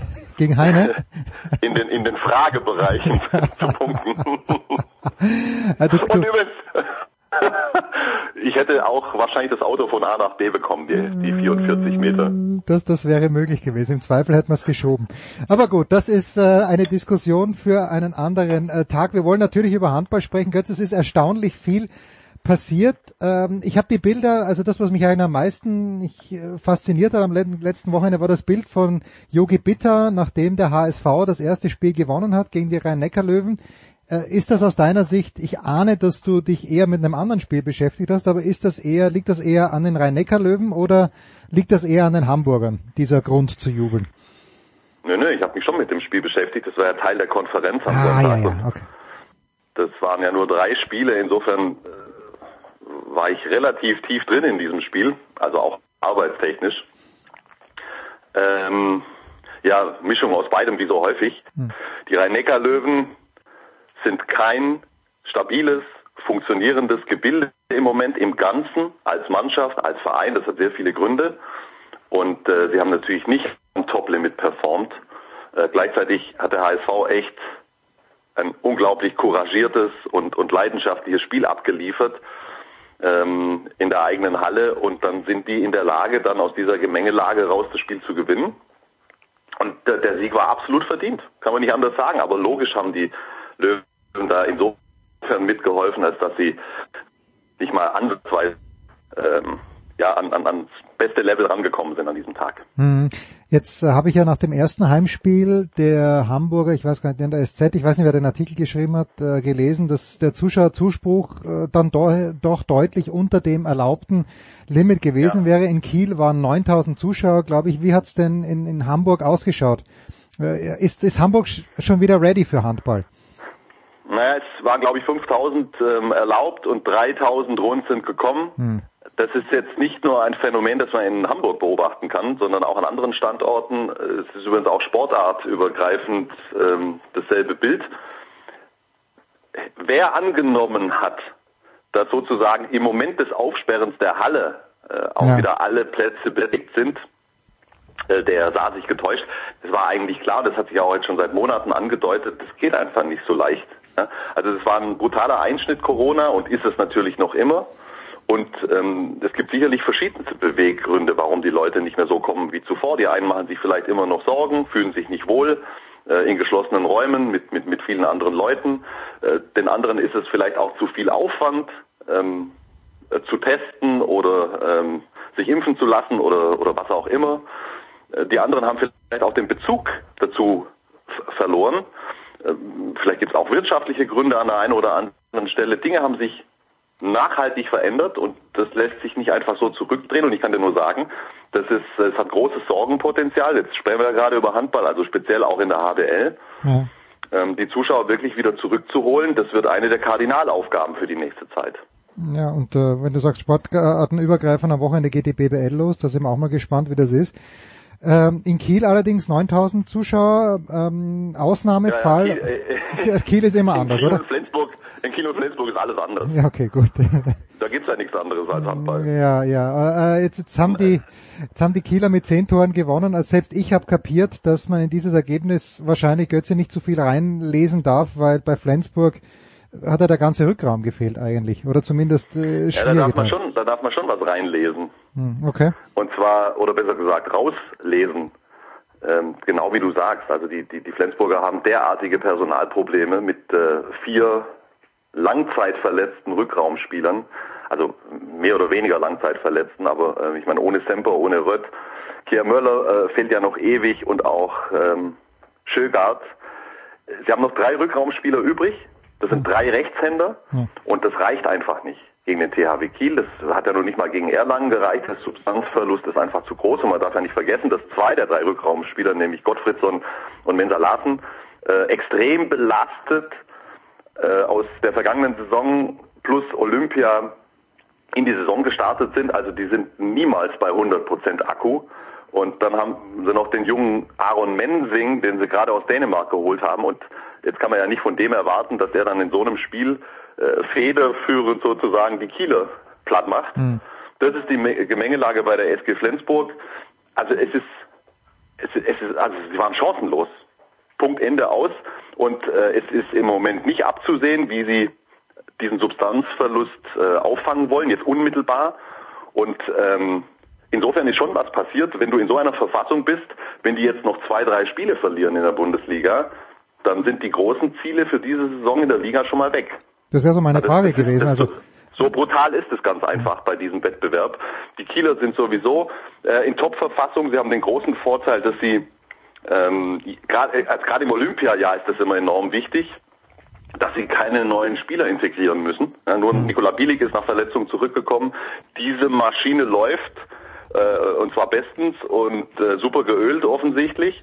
Und äh, andere Mannschaften, ich würde mal sagen, vor allen Dingen im Moment äh, die Magdeburger, aber auch die Berliner, ähm, äh, sind auch in Topform. Die Berliner haben jetzt, glaube ich, zwölf Bundesligaspiele in Folge gewonnen, saisonübergreifend. Die Magdeburger sind gut reingekommen.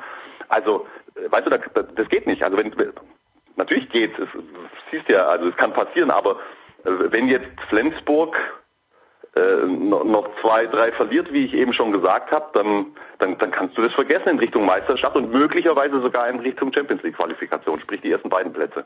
Du hast jetzt die zwei angesprochen. Erlangen ist mit 5-1 gestartet. Da war dieses Unentschieden gegen Flensburg dabei. Das heißt, in den nächsten Wochen sollte äh, sollte Flensburg bitte nicht gegen Magdeburg spielen, wenn es und nicht gegen die gegen die äh, Füchse spielen. Wer, wer hat dich bis jetzt positiv überrascht noch außer außer den 6-0er Teams? Naja, da gibt's übrigens, äh, um das was noch zu ergänzen, äh, da, da gibt's noch genug andere Mannschaften, die im Moment äh, für die Flensburger in dieser Konstellation zum Stolperstein werden können. Ja, also, also wer mich überrascht hat, hast du gefragt? Ja, bitte. Äh, Gerne auch in negativer Hinsicht. Gibt es irgendwas, wo du gesagt hast, da hätte ich mir, gut, es sind erst drei Spieltage, darf man nicht vergessen. Hannover hat erst zwei, zu Hannover kommen wir übrigens gleich, hat erst zwei Spiele, Stuttgart auch erst zwei Spiele. Aber so richtig, äh, ist, ist es nach deinen Erwartungen verlaufen, der Auftakt? Naja, also du, du kannst Dinge vorher einschätzen oder vermuten. Du kannst sie natürlich nicht wissen. Hm. Es ist im Grunde nichts passiert, was jetzt vollkommen aus der kalten Hose kam. Ja? Also, weiß jetzt nicht, auf wen du hinaus willst, aber äh, dass die Magdeburger äh, gut reinkommen würden, das habe ich erwartet, dass die Berliner äh, das Selbstvertrauen aus dem Saisonendspurt mitnehmen würden. Das war jetzt auch nicht so überraschend. Dass in Melsungen die Leine so ähm, kurz ist. Götzi, dass in Melsungen ja, das die Leine gut. so kurz ist. Ja, das ist ein ganz, das ist ein ganz eigenes Thema. Ich meine, ähm, jetzt nur mal die drei Spiele. Unentschieden in Lemgo kann passieren. Hm. Ja, ich meine, Lemgo ist äh, äh Pokalsieger, wie du zufälligerweise wahrscheinlich auch Ja, ich, ich, dachte, so es wäre Minden, ich dachte, es wäre Minden gewesen, aber okay, dann halt doch Lemgo. Oh, oh, oh, oh, oh, oh jetzt, dann müssen wir dann doch vielleicht nochmal in Ruhe, ja, unter vier Augen. Ähm, und dann, und dann spielen sie zu Hause gegen Kiel und Berlin und verlieren halt beide extrem deutlich mit sieben, mit acht Toren Unterschied, waren absolut chancenlos. Ähm, also, dass die, dass die nach diesen drei Spielen mit 1, fünf Punkten dastehen würden, das, das überrascht mich nicht. Die Deutlichkeit und die Chancenlosigkeit gegen die ähm, ähm, Top-Konkurrenten, die war vielleicht ein bisschen, ich weiß gar nicht, ob überraschend das richtige Wort ist, also nein, noch nicht mal das überrascht mich, weil ich weiß, dass es nicht gepasst hat mhm. zwischen der Mannschaft und Gudmund und Gudmundsson. Das wusste ich auch schon vorher, das wusste ich auch schon äh, zum Ende der vergangenen Saison. Ähm, und weil äh, die, die neuen Leute, die sie geholt haben für einen Rückraum, eben nur ja teilweise schon integriert sind. Ähm, Jönsson, der Der Isländer hat es echt gut gemacht. André Gomez hat er noch gar nicht gespielt und, und Alexander Pettersson bei allem Respekt ist 41. Also die Gemengelage dort war äh, extrem ungünstig für den Saisonstart. Also auch das überrascht mich jetzt nicht total, wirklich nicht, dass die Flensburger äh, mit so vielen Ausfällen in Schlingern geraten äh, würden. Das, das konnte man auch absehen, dass die Mindener zum Beispiel nach diesen ähm, Umbaumaßnahmen, dass die auch Riesenprobleme haben würden zum Saisonstart. Auch das kommt jetzt nicht völlig aus der kalten Kiste. Also, nee, so, so richtig komplett überrascht hat mich bislang noch nichts. Wir müssen noch mal ganz kurz schauen, weil ich sage ja auch oft, äh, das kommt aus der kalten Hose, aber gibt's dieses? Haben wir beide dieses äh, Sprichwort in den deutschen Sprachgebrauch oder diese Redewendung in den deutschen Sprachgebrauch eingeführt oder gibt's die wirklich? Weil aus der kalten Hose das etwas kommt, äh, ich weiß gar nicht, ich weiß gar nicht, wo es herkommen könnte. Götze, aber das ist ein anderes Ich bin Thema. so froh, dass du, dass du auch der Sprachbeauftragte des Bin ich ja. Podcasts bist. Bin ich ja, ja. Und äh, äh, Donnerstagmorgen um kurz nach neun, äh, wo der Morgen schon turbulent bei mir verlief, lasse ich mich selbstverständlich auch wahnsinnig gern nochmal bei dir auf Herz und Nieren in Sachen deutsche Sprache. Ich sag's ja auch, üben. ich sage, Ich, ich kann es dir nicht sagen. und wenn es der Blödsinn ist, dann streich's halt raus. Nein, weil ich, ich, ich sage auch das gleich. Ich sage auch so oft aus der kalten Hose, aber ich weiß gar nicht, ob es das überhaupt gibt. Äh, so, äh, Es gibt so vieles nicht. es gibt auch nicht, er, ha- er hat Vertrag, gibt's auch nicht. Ja? Das ist nicht deutsch, meine Lieben. Ja, ja, das ist eins deiner Lieblingsthemen und Ja. Effizienz und Ja, genau. äh, Effektivität und Hurra. Wir können ja mal, wir können ja mal äh, eine Grammatikrunde machen. Ja? Das machen wir. Du, du wirst uns alle niedermachen. Nein, nein, nein, nein. Da holen wir dann den Anchorman dazu. Der Gaub, der ist da sehr, sehr stark, wenn es um Grammatik geht. Da Ja, das er- stimmt, da hast du recht. Ja. Ähm, ich habe ja gesagt, Hannover wollen wir ganz kurz anschneiden. Du bist ja mit Hannover, äh, hast ein sehr, sehr gutes Verhältnis, auch mit der Geschäftsführung, zumindest mit der damaligen. Äh, Wenn es jetzt die jetzige auch noch ist, dann auch noch mit der aktuellen. Christian Prokop ist wieder zurück in der Bundesliga, in der Handball-Bundesliga, der ehemalige Bundestrainer. Was findet er äh, also in Sachen Potenzial in dieser Mannschaft bei Hannover Burgdorf vor? Jetzt weiß ich nicht ganz genau, was du meinst, wenn du sagst, dass ich, äh, was hast du gesagt, dass Ja, ich eng bist- verbunden bist- wäre mit dem? Na, aber kennst du nicht den Geschäftsführer sehr gut? Du hast ihn sogar mal hier in die Sendung mitgebracht, aber ich weiß Nein, nicht. du meinst Benny Chaton. Benny Ja. Chaton ist gar nicht mehr Geschäftsführer. Ja, eben, deswegen sage ich ja, die ehemalige. Ich sage ja die ehemalige. ja, ich habe ihn, ich hab ihn mal mit eingeladen. Ich weiß gar nicht was wir da besprochen haben. Wahrscheinlich dir. haben wir über Hannover Burgdorf gesprochen. Ich weiß noch, was ich ihn gefragt habe. Ich glaube, ich habe... einfach mal davon aus, jetzt, dass ich, dass ich, und das ist ein ganz natürlicher Vorgang, äh, dass ich nach, nach äh, 20 Jahren in diesem Zirkus äh, Mit jedem. den einen oder anderen schon mal persönlich kennengelernt habe im Handball. Ja, und unter anderem auch Benny Chateau, aber wie gesagt, der ist gar nicht mehr Geschäftsführer bei der TSV Hannover Burgdorf. Der ist mittlerweile, ähm, der ist im, in der Geschäftsführung beim Deutschen Handballbund, Ah, okay. damit du das jetzt auch integrieren kannst in dein Handballhirn. Schön, schön, schön. So, aber wir können gerne noch über Hannover Ja, wir sprechen. müssen, die wir haben, müssen. Die haben, die haben zwei Spiele gehabt, also mit dem neuen Trainer Christian Prokop, ehemals Bundestrainer, das hat ja nicht so gut funktioniert. Also ich meine, in der öffentlichen Wahrnehmung zumindest. Ähm, die haben ja jetzt zwei Spiele gehabt. Das, das Spiel am zweiten Spieltag gegen Stuttgart, ich weiß gar nicht genau, waren es Hallengründe oder oder andere Dinge. Das ist auf jeden Fall auf den Dezember verlegt worden. Das heißt, sie haben zu Hause gegen die Rhein-Neckar-Löwen gespielt und jetzt gegen den BHC, BHC, wenn mich nicht alles täuscht.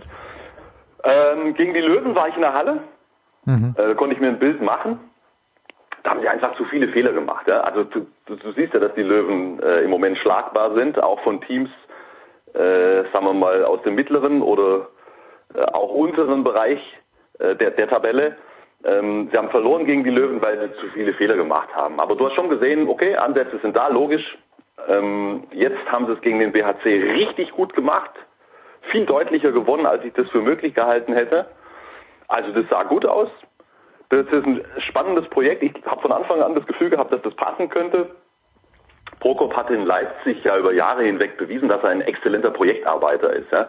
Der hat, der hat Leute um sich rum ähm, über Jahre hinweg äh, weiterentwickelt und das Ganze natürlich auch. Und äh, Hannover ist ein Verein, der schon vor einigen Jahren, sagen wir mal, finanziell äh, ja, ein paar Steps zurück machen musste, sehr stark auf die eigene Jugend gesetzt hat. Da sind fünf Spieler aus der eigenen Jugend in der ersten Mannschaft. Und äh, das sind richtig gute Jungs zum Teil. Veit Mevers, Martin Hanne zum Beispiel. Und ich glaube, da ist er genau der richtige Mann am richtigen Ort. Der wird äh, die Jungs als äh, Einzelspieler und auch die Mannschaft als Ganzes weiterbringen, bin ich überzeugt von und das war schon mal ein erstes gutes Signal. Also bin gespannt auf Hannover. Weißt du, das ist aber nicht vorherzusagen, falls da jetzt gleich die Anschlussfrage Nö. kommen sollte, wo das dann endet, weil wir haben ja oft drüber gesprochen, über äh, den brutalen Wettbewerb in der Handball-Bundesliga und über die Ausgeglichenheit, also gerade auch in diesem Mittelfeldbereich, wo ich Hannover auf jeden Fall auch sehen würde. Ob du da am Ende Siebter oder Dreizehnter wirst, äh, kein Mensch kann das sagen. Mannschaften wie Lemgo, wie Wetzlar, wie der BHC, das ist der, der Hannover mit dazu, das ist, das ist, die sind alle sehr dicht beieinander. Und da bin ich echt gespannt, wie sich ähm, Hannover unter Prokop ähm, ja in diesem Umfeld schlagen wird. Ich traue denen zu, dass sie, dass sie eine echt positive Runde spielen. So wie du das beschrieben hast und so wie ich, also mein Verständnis ist jetzt, Christian Brocco braucht aber Zeit, wie wahrscheinlich jeder Trainer. Bekommt er die Zeit in Hannover? Aber ich hatte so den Eindruck, schon, aber also bei- beim Nationalteam war es ja dann doch so, äh, da- dass ich irgendwie den Eindruck habe, naja, boah, also besonders geduldig war man nicht mit Christian Brocco. Also das ist, das ist wirklich eine sehr komplexe Gemengelage, die ich jetzt im Ganzen gar nicht mehr äh, aufmachen möchte. Am Ende des Tages haben, glaube ich, ein paar Dinge einfach nicht gepasst und das hätte man übrigens auch vorher wissen können. Aber das ist jetzt wurscht. Das hat, das soll jetzt überhaupt keine Kritik an Christian Prokop sein, den ich übrigens sehr, sehr schätze. Als, als Typen wie auch als Trainer. Punkt. Ohne Wenn und Aber. Schau mal. Was ist jetzt gerade passiert von äh, Seiten Alfred Gislason? Ich weiß nicht, ob du das mitgekriegt hast. Er hat ja sehr deutlich auch in der Öffentlichkeit geäußert, dass es für ihn im Grunde gar keinen Sinn macht, mit dieser Mannschaft ähm, längerfristig weiterzuarbeiten, wenn er nicht mehr Trainingsmöglichkeiten, Trainingszeiten und damit auch Entwicklungsmöglichkeiten bekommt. Tatsache ist, wir haben keine absoluten Weltklasse-Spieler auf den Schlüsselpositionen, sprich im Rückraum. Was bedeutet das im Umkehrschluss? Wir müssen, äh, um unser Potenzial voll ausschöpfen schöpfen zu können, über, über, über das Mannschaftliche kommen und natürlich über, über gut sitzende Abläufe. Und wie willst du damit kommen oder damit punkten, wenn du nicht die Zeit hast als Trainer mit deiner Mannschaft ähm, das zu erarbeiten. So, und in dieser Gemengelage bewegt man sich im Moment äh, rund um die deutsche Handballnationalmannschaft.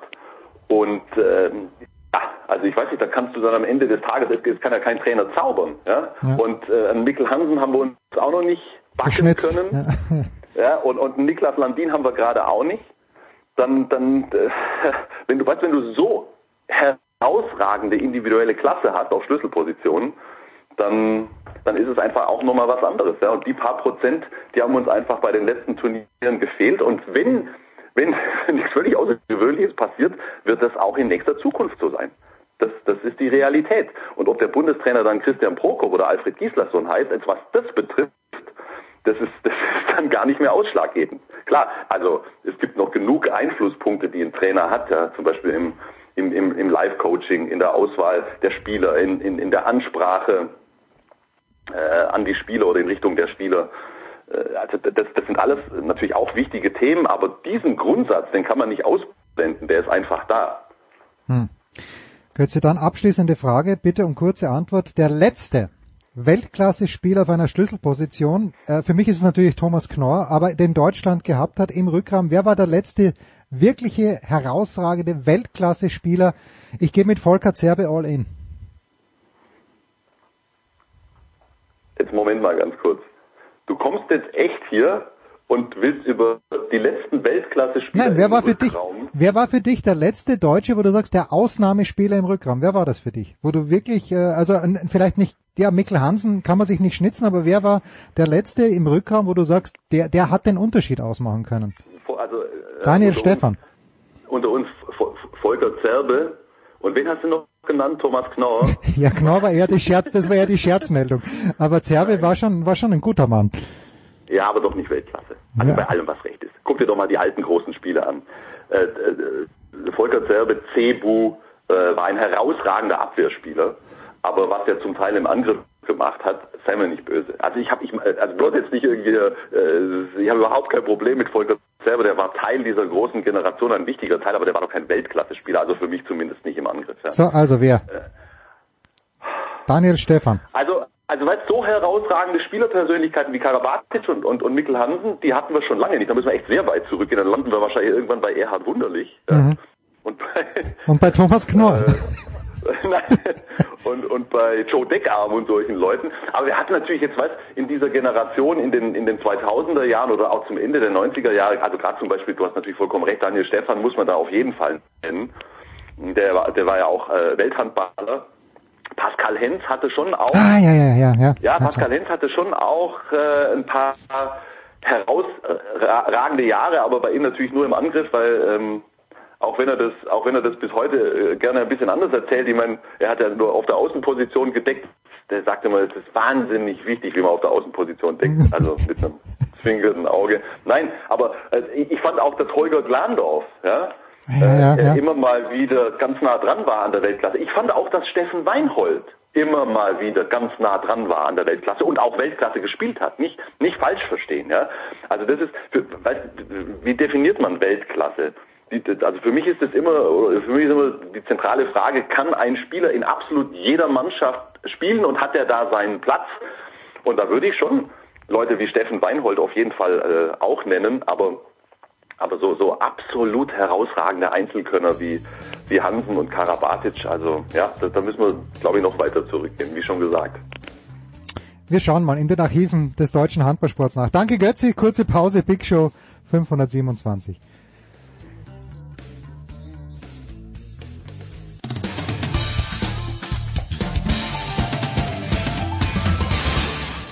Hallo, hier ist Verena Seiler und ihr hört Sportradio 360.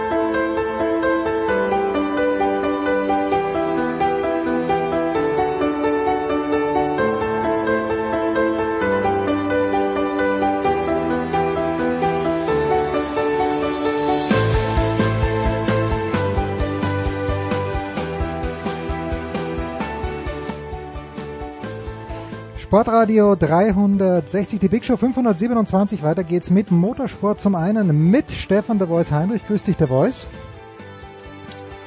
Äh, ich grüße dich. Äh, wenn ich diese Zahlen immer wieder zu Beginn deiner Moderation höre, denke ich immer wieder, Mann, wie lang seid ihr schon dabei? Nee, nicht, nicht ihr, sondern wir, Stefan, weil du bist fast genauso lang, nämlich dabei. Und äh, wir haben wieder mal Eddie Milke erreicht und Eddie ist, ich glaube, von den Kilometern her gesehen, also unangefochten Weltranglisten erster bei Sportradio 360. Eddie, du bist in Hockenheim, warum? Also ich bin in Hockenheim im Auftrage von Run Racing, weil ich hier mehrere Fliegen mit einer Klappe schlagen kann. Äh, zum einen wäre ich sowieso in Hockenheim gewesen ab morgen früh, weil hier das IDM-Saisonfinale, wo wir ja mit unserer Radio Victoria Crew einen Stream für die Motorpresse Stuttgart produzieren, anwesend sein muss. Aber ich habe gestern die Chance genutzt, Lukas Di Grassi bei seinem ersten ja, DTM-Ausflug im Audi R8 GT3-Fahrzeug zu bewundern. Lukas Di Grassi ist das letzte Mal so ein ähnliches Auto gefahren in Macau 2017. Mhm. Ja, und Lukas Di Grassi war mit Kelvin van der Linde und Mike Rockenfeller auf der Strecke. War sehr, sehr schnell. Der Hintergrund ist der, dass Lukas Di Grassi vom Team Up Sportsline ja zum Abschied der gemeinsamen Jahre in der Formel E, ich glaube acht waren äh, DTM-Einsatz geschenkt bekommen hat. Er wird also übernächstes Wochenende dann hier in Hockenheim an den Start gehen. Ja, und heute bin ich hier, weil mein guter Freund, der Moto2-Weltmeister und der Mann, der letztes Wochenende noch Punkte geholt hat als 14. Äh, in Misano Adriatico, Stefan Brade, äh, auf Einladung von T3 Motorsport einen Lamborghini Huracan GT3 aus der DTM fahren kann. Hat schon zwei Stints hinter sich, Stefan Brade, kriegt das Grinsen überhaupt nicht mehr aus dem Gesicht. Und wie mir der Renningenieur gerade erzählt hat, äh, er ist auch richtig flott. Was, äh, okay, The Voice. Äh, gibt, gibt's hier Perspektiven, The Voice? Gibt's für Luca Di Grassi Perspektiven, für Stefan Bradl eher nicht wahrscheinlich in der DTM? Ähm, für Stefan Bradl gibt es zumindest Perspektiven, sich von zwei auf vier Rädern mittelfristig zu verabschieden. Mhm. Aber der Testfahrervertrag mit HCR ist verlängert worden. Das heißt vor allem natürlich einer der ganz großen Fürsprecher, Super Serienweltmeister Marc Marquez, der auf Braders technisches Verständnis unglaublich baut und äh, der klar gesagt hat, also ohne Bradl äh, kommen wir auf Dauer mit der Werkshonda in der MotoGP nicht weiter. Ähm, großer Vertrauensverweis der Japaner, dass das äh, äh, der Stefan da weitermachen kann, aber klar ist da nebenbei sicherlich auch noch auf vier Rädern sich versuchen kann. Und wir wissen so viele Leute, von Giacomo Agostini angefangen über, über John Surtees, waren auf zwei und vier Rädern schnell. Ähm, zum Beispiel auch Mike the Bike Halewood in der Formel 1 aufs Podium gefahren. Also Motorradrennfahrer sind üblicherweise auch nicht untalentiert im Rennauto. Hm. Haben wir ja im Übrigen bei Andrea Dovizioso einst schon in Misano gesehen, als er mit dem alten Class One Auto äh, in der DTM mitgefahren ist und sich wacker geschlagen hat. Ja, und auf dem Niveau bewegt sich Stefan Bradl jetzt auch schon. Also ich bin mir relativ sicher, dass ich meinen Freund Stefan gut genug kenne, äh, dass das nicht das letzte Mal in einem DTM-Auto sein wird. Hm. In der richtigen DTM, The Voice, da haben wir Eddie letzte Woche in Assen erreicht. äh, Und was mich halt hier fasziniert, im ersten Rennen mit Lukas Auer Zehnter, im zweiten gewinnt er das Rennen. Wa- Warum, warum geht das in der DTM so schnell? Es müsste das gleiche Auto sein und es müssten die gleichen Autos vor sein. Marco Wittmann, okay, der war einmal Dritter, einmal Erster, bei dem hat es ja funktioniert, aber warum funktioniert das bei jemandem wie Lukas Auer nicht? Ähm, du, weil natürlich auch in der Formel 1, äh, in der DTM wie in der Formel 1 die Luft extrem dünn ist. Und wenn du den Setup nicht ganz optimal die Abstimmung auf den Punkt erwischt, dann kostet es einfach wahnsinnig Zeit. Und man muss inzwischen sagen, dass beim Lukas es eine mittelprächtige Saison ist, der sich ja doch ein paar Jahre in Fernost versucht hat, nach seiner DTM-Zeit, ähm, weil er gehofft hat, in die Formel 1 zu kommen. Das ist dieser Weg über Asien mit Unterstützung von Red Bull ist ihm nicht gelungen. Nun hat er wieder die Rückkehr nach Europa äh, angegangen und hat gesagt, okay, DTM fahre ich. Nun kennt er GT-Autos nicht so gut, Hm. die Class-One-Fahrzeuge. Aber äh, ein guter Rennfahrer kann sich da auch einfuchsen. Und am Sonntag hat er ja gezeigt, das war ein souveränes Rennen.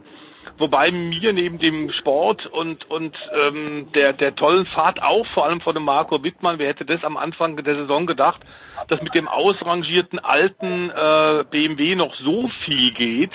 Und das war wirklich ein fantastisches Wochenende von ihm. Deswegen hat er sich jetzt auch in die äh, Tabellensituation vorne wieder ganz groß mitgemischt, ist ein Titelanwärter, der zweifache Champion aus Nürnberg, aus dem Frankenland.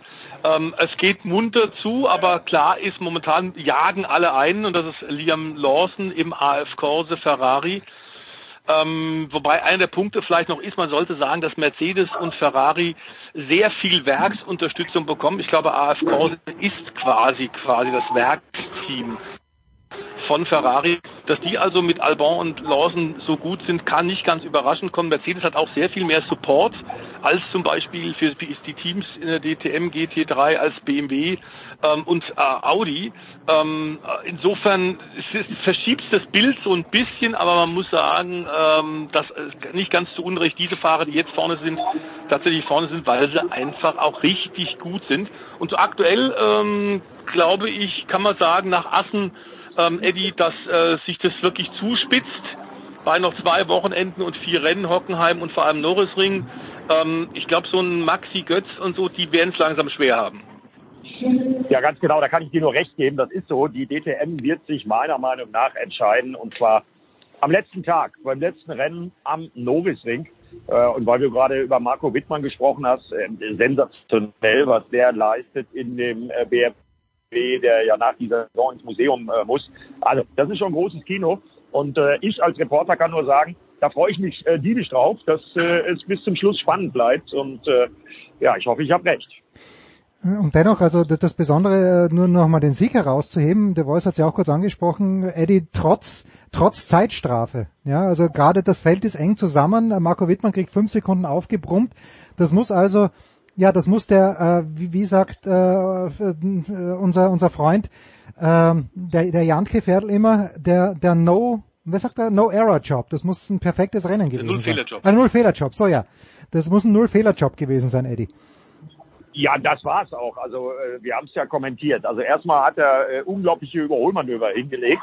Ähm, das war ganz großes Kino von Marco Wittmann. Ja, und dann wusste er ja, dass er die Strafe bekommt am Ende des Rennens und dann hat er diese fünf Sekunden rausgefahren, hat das dann sogar auf 8,5 Sekunden noch erhöhen können. Äh, das war eine sensationelle Leistung von Marco Wittmann. Also eine, eine Eins mit Stern. Ja, wir gehen rüber nach Misano. The Voice, äh, Eddie hat schon angesprochen, ähm, Stefan Bradl als 14. Punkte gemacht. Vorne allerdings Sieg von Ducati. Francesco Banaya hat wieder gewonnen, hat äh, den kommenden Weltmeister Quario Cattararo ganz, ganz knapp um 0,36 Sekunden äh, besiegt. Ja, wie, wie wichtig ist so ein Heimsieg für einen Italiener? Ja, ja, also das ist im Grunde wie Ferrari in Monza. In Monza, schon, Äh, Das ist extrem selten, dass du auf heimischem Grund und Boden mit dem entsprechenden Druck von der Öffentlichkeit, der Druck, den du vom Team hast, tatsächlich als Italiener auf dem italienischen Motorrad vor italienischen Zuschauern, dass du das so hinkriegst, ist natürlich der Traum und der Höhepunkt einer, einer Karriere. Wobei man bei dem jungen Bagnano noch sagen muss, der hat so richtig in der zweiten Saisonhälfte den Rhythmus gefunden. In der ersten Saisonhälfte stand er noch ab und zu mal ein bisschen im Schatten von Kollege Jack Miller. Der Australier mhm. kommt jetzt wirklich nicht mehr so richtig mit. Francesco, der ja auch aus der VR äh, 48 Academy kommt, von Valentino Rossi entdeckt und gefördert, ist ein ganz, ganz junger Glüher und das war ein toller Zweikampf um den Sieg ähm, und spitzt tatsächlich die Meisterschaft so ein bisschen wie in der DTM auch zu. Da haben wir jetzt mit Quattararo und den, den sehr starken Banyana in seiner absoluten aktuellen Topform wirklich zwei Kandidaten auf die Meisterschaft. Aber Quattararo macht das, was wir, Eddie und ich, im Grunde jetzt wirklich immer wieder unter, unter gemacht haben, dass er einfach so konstant geworden ist, von den Fehlern der vergangenen Jahre gelernt hat, den kannst du schier nicht knacken. Auch auf Rennstrecken, die der Yamaha nicht unbedingt so liegen, ist der immer vorne mit dabei. Und wenn es mal zum Sieg nicht reicht, dann wird er eben Zweiter oder Dritter diese Kontinuität, diese Konstanz ist für die Kollegen ganz, ganz schwer zu knacken, auch für einen in Topform befindlichen Banyana. Und ich glaube, auch Mitfahrer der, des, des Misano-Wochenendes müssen wir sagen, ähm, Eddie ist äh, Bastianini, der, der zum hm. allerersten Mal mit der Kunden Ducati aufs Treppchen gefahren ist. Auch das für ihn natürlich könnte so ein bisschen die Öffnung des Knotens sein, oder? Ja, absolut, gebe ich dir recht. Enea Bastianini, Spitzname La Bestia, kommt ja auch aus der Gegend. Ja, und beide, sowohl Pecco Bagnaia als auch Enea Bastianini, das garantiere ich. Zumal ich von Enea Bastianini weiß, dass er sehr gut mit meinem Freund Paolino befreundet ist, der ja in Misano Adriatico diese Kultpizzeria betreibt, wo abends immer ein Marco Simoncelli-Replika direkt am Pizzaofen stehen für ordentlich Krach und Flammen sorgt. Äh, also im Restaurant wohlgemerkt, äh, neben der Polizeiwache gelegen, äh, oder ehemals neben der Polizeiwache gelegen. Das gibt's in Deutschland auch nicht. Also die beiden Jungs brauchen ihre Pasta und ihre Pizza in den nächsten paar Jahren da definitiv nicht mehr bezahlen. Abschließend vielleicht noch zur MotoGP, Eddie. Was heißt das jetzt, wenn Quattararo so konstant geworden ist, wenn er sich keine Fehler mehr leistet? Was heißt das fürs nächste Jahr, wo ich dann hoffentlich einen hundertprozentig gesunden Marc Marquez wieder um den Titel mitfahren erwarte? Hat Marquez das überhaupt noch das Material oder wie, wie siehst du da die Lage? Naja, der Stefan, mit dem ich hier in Hockenheim bin, der gleich wieder in seinen Lambo steigen muss, den er für den heutigen Tag zur Verfügung gestellt bekommen hat, äh, der hat mir das nochmal bestätigt. Also das Motorrad fürs Jahr 2022, was der Stefan Bradl im Übrigen am Dienstagmorgen in Misano ja quasi eingefahren hat mhm. äh, für Marc Marquez, ist ein deutlicher Schritt vorwärts und Marc Marquez kommt schon. Auch die Platzierung jetzt in Misano äh, mit seiner Verletzung, er ist ja immer noch nicht bei 100 Prozent. Das zeigt ganz klar, dass er nächstes Jahr dann endgültig wieder bei 100 Prozent sein wird ja auch, was das mit Fabio Quattararo und dem gestiegenen Selbstvertrauen des Franzosen dann, wenn er denn wirklich den Titel, seinen ersten MotoGP-Titel, seinen ersten WM-Titel überhaupt holt, äh, macht.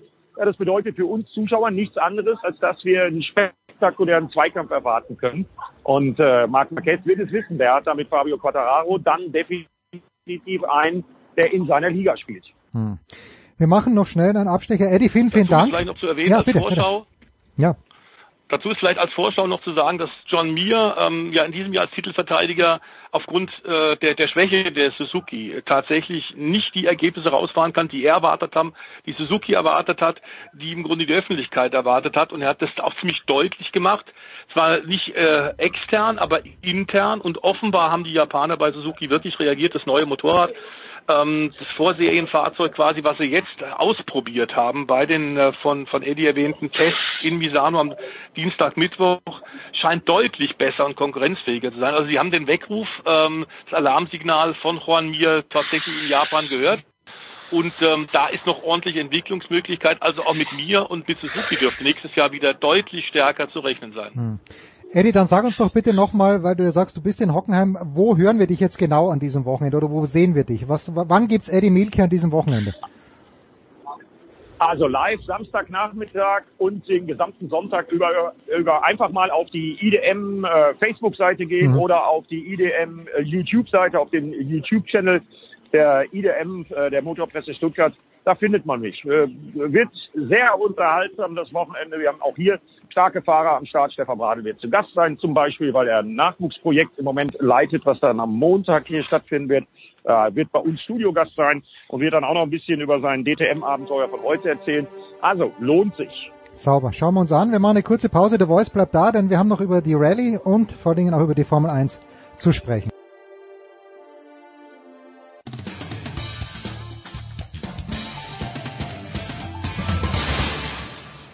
Hier ist Mike Rockenfeller und ihr hört Sportradio 360. Ja, und es geht weiter, der Big Show 527 mit dem Motorsport. Gleich kommen wir zur Formel 1, aber The Voice, ich, ich sage immer, ich kokettiere ein bisschen zu Beginn des Jahres, dass ich eigentlich nur die Rallye Dakar kenne und wenn man dann so ein bisschen nachdenkt, dann denke ich, ah, ich habe da eigentlich von der Rallye Monte Carlo schon was gehört und ah, die 1000 Seen Rallye äh, kenne ich ja auch irgendwoher und wenn jetzt, äh, wenn ich jetzt höre Akropolis Rallye, habe ich auch schon mal gehört. Und bei der Akropolis Rallye, wenn wir jetzt gerade sagen, Fabio Quattararo hat sich mit dem zweiten Platz beschieden im Hinblick auf die Weltmeisterschaft, dann hat der alte Fuchs Sebastian Ogier, glaube ich, etwas ähnliches gemacht, oder sehe ich das falsch? Ja, der ähm, ist natürlich deswegen siebenfacher Champion, weil er einfach so clever ist und das seit vielen Jahren schon. Gerade im Rallye-Bereich musst du immer davon ausgehen, dass du nicht bei jeder Rallye die beenden kannst, denn da geht es mhm. dermaßen über Stock und Stein aufs Material. Unwegbare äh, Witterungsveränderungen äh, sind da der ist so ausgebufft und das erinnert natürlich sehr, sehr stark an den Sebastian Löb, den nach wie vor Rekordweltmeister. Beide Sebastians, beide aus Frankreich, deswegen ist in vergangenen Jahren, äh, Jahrzehnten muss man fast sagen, für den Rest der Welt im Rallye-Sport wenig zu holen. Ähm, aber klar ist auch, dass die junge Garde tatsächlich rüttelt. Und wir haben ja hier bei dir, äh, Jens, auch schon ein paar der jungen Leute mal rausgearbeitet. Kalle Rovempere zum Beispiel als jüngster WRC-Sieger in diesem Jahr bei der Estland-Rallye Mitte Juli. Und der hat jetzt bei der Akropolis nachgelegt. Ähm, ist ja der Junior tatsächlich von einem, von einem ehemaligen Rallye-Star auch, der aber bei weitem nicht so erfolgreich war wie der Junior.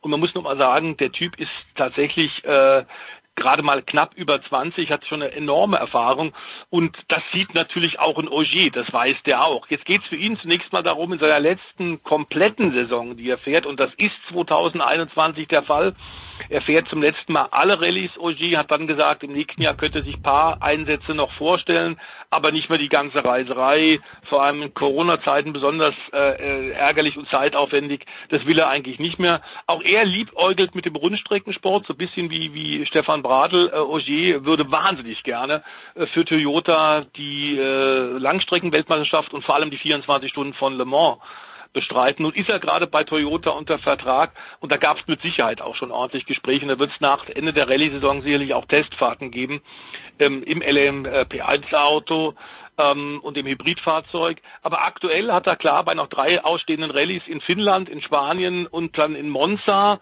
in Italien dort, äh, wo ja im letzten Jahr der, das WM-Debüt einer Rallye stattgefunden hat. Das sind noch 90 Punkte zu vergeben und aktuell ist er klar vorne aufgrund eben seiner Konstanz. Und ähm, es müsste mit dem Teufel zugehen tatsächlich, wenn er, wenn er das, diesen erneuten WM-Titel verlieren sollte. Äh, das wäre seine achte Weltmeisterschaft. Er hat momentan 16 Punkte mehr als Teamkollege Evans, den er vom Speed her meistens im Griff hat. Er hat äh, weitere zehn Punkte äh, Rückstand hat dann Thierry Neville. Also da sind es dann ein großer Vorsprung für den Besten der der äh, oder auf den Besten der der Hyundai-Fahrer, die sich in diesem Jahr permanent selber ein Bein stellen, die permanent versuchen, die Wende zu schaffen, es aber einfach nicht hinkriegen. Äh, Ott Tenak, der ehemalige Weltmeister aus Estland, macht wahnsinnig viel Fahrfehler. Und Thierry Neville ist so ein bisschen der ewige Vizekanzler, der, der ewige Vize-Weltmeister. Er hat, glaube ich, vier oder fünfmal den Vizetitel schon gewonnen, war noch nie Weltmeister. Ist ein extrem starker, erfahrener Belgier im Hyundai, aber macht auch immer wieder eben Stockfehler, die ein Ogier sich nicht leistet.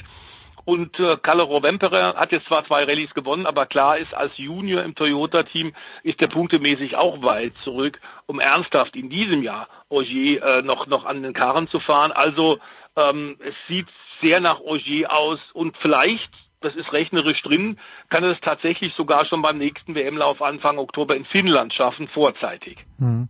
Jetzt ne, zählst du ganz viele Namen auf und ich möchte die Frage aufgreifen, die ich vorhin Götze beim Handball gestellt habe. Ich frage Götze also, wer war der letzte deutsche Weltklasse-Spieler im Rückraum? Und da äh, haben wir ein bisschen suchen müssen, müssen wir jemanden gefunden haben. Warum Gibt es denn aus Deutschland im Moment äh, oder auch in den letzten Jahren, also ich, ich gerne habe ich jemanden vergessen, aber natürlich fällt mir als erster Walter Röhrl ein, Aber der Rallye-Sport, die Rallye-Weltmeisterschaft in Deutschland, deutsche Autos meinetwegen ja, aber äh, ist Jutta Kleinschmidt die letzte, die wirklich, wo man sagen kann, Rallye-Star oder habe ich da jemanden übersehen? Warum kommt nicht, warum gibt es keine Deutschen?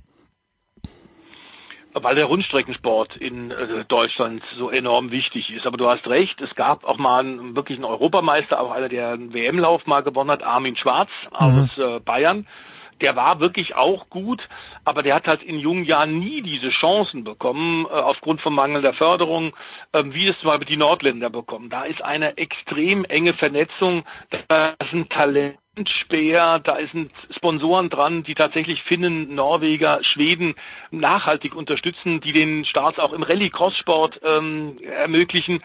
Ähm, und so Allrounder, wie wir einen Matthias Ekström haben, mhm. DTM-Champion und äh, Rallycross-Weltmeister und bei der Dakar äh, im nächsten Jahr für Audi als Werksfahrer am Start, die gibt's eh nur noch ganz selten. Also es ist eine Sache einfach der Förderung, der Unterstützung, das was bisschen Stefan Bradley am Zweiradbereich eben auch moniert dass da zu wenig passiert. Warum haben wir äh, sieben Spanier in der MotoGP, ähm, zwei Franzosen, die um Siege mitkämpfen, aber nicht einen einzigen Deutschen, das seit vielen Jahren, der um WM-Titel mitfahren kann. Der Stefan Brate schlägt sich wacker, aber als Wildcard-Fahrer mit sporadischen Starts kannst du natürlich auch nicht erwarten, dass du mhm. da um das letzte Zehntel mitfährst. Und im Rallye-Sport ist es ähnlich. Der ADAC bemüht sich, weil im Rallye-Nachwuchs, es gibt auch inzwischen einen, einen Opel Elektro Cup, der ganz gut ist für Einsteiger, einigermaßen bezahlbar. Aber immer dann, wenn du dich bisschen auf nationaler Ebene etabliert hast, dieser nächste große Schritt, äh, Richtung Europameisterschaft, Richtung WM, ist erwartet, äh, erfordert doch sehr viel Finanzen und die sind momentan für den Rallye-Sport genauso wenig da für den, wie den Motorradnachwuchs. Gut. Harter Cut zur Formel 1. Ich habe mittlerweile die Schumacher-Dokumentation mir angeschaut. Ähm, ja, ich, ich konnte mich an einige Dinge erinnern, aber an das ganze Ausmaß dieser Euphorie nicht. Und es ist auf jeden Fall sehenswert. Also das, das möchte ich auf jeden Fall sagen. Man sollte sich das auf jeden Fall anschauen.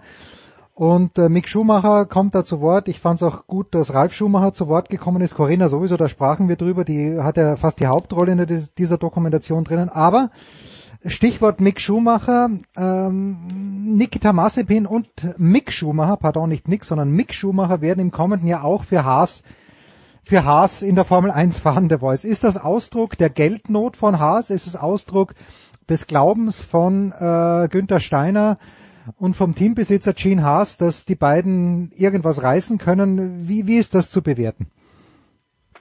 Es ist zunächst mal für Mick äh, zwar keine Überraschung, es war klar, dass die anderen Cockpits eigentlich alle, die attraktiv sind, die einen Fortschritt bedeuten würden, schon besetzt sind. Mhm. Und damit kommen wir zum nächsten großen Thema, äh, das wir gleich sicherlich mit dir, lieber Jens, noch vertiefen werden, nämlich äh, der groß, die großen Probleme für Nachwuchsrennfahrer in der Formel 1. Aber es ist für Mick ist es vor allem russisches Roulette nachdem wir da in der letzten Zeit ja mitbekommen haben, wie, wie Nikita Mazepin, weil er permanent von, von Mick Schumacher eine auf die Mütze kriegt. Im Quali-Duell steht es 11 zu 3 gegen den Russen. Aber der Papa bezahlt im Grunde das, den gesamten Rennstall und, und finanziert den.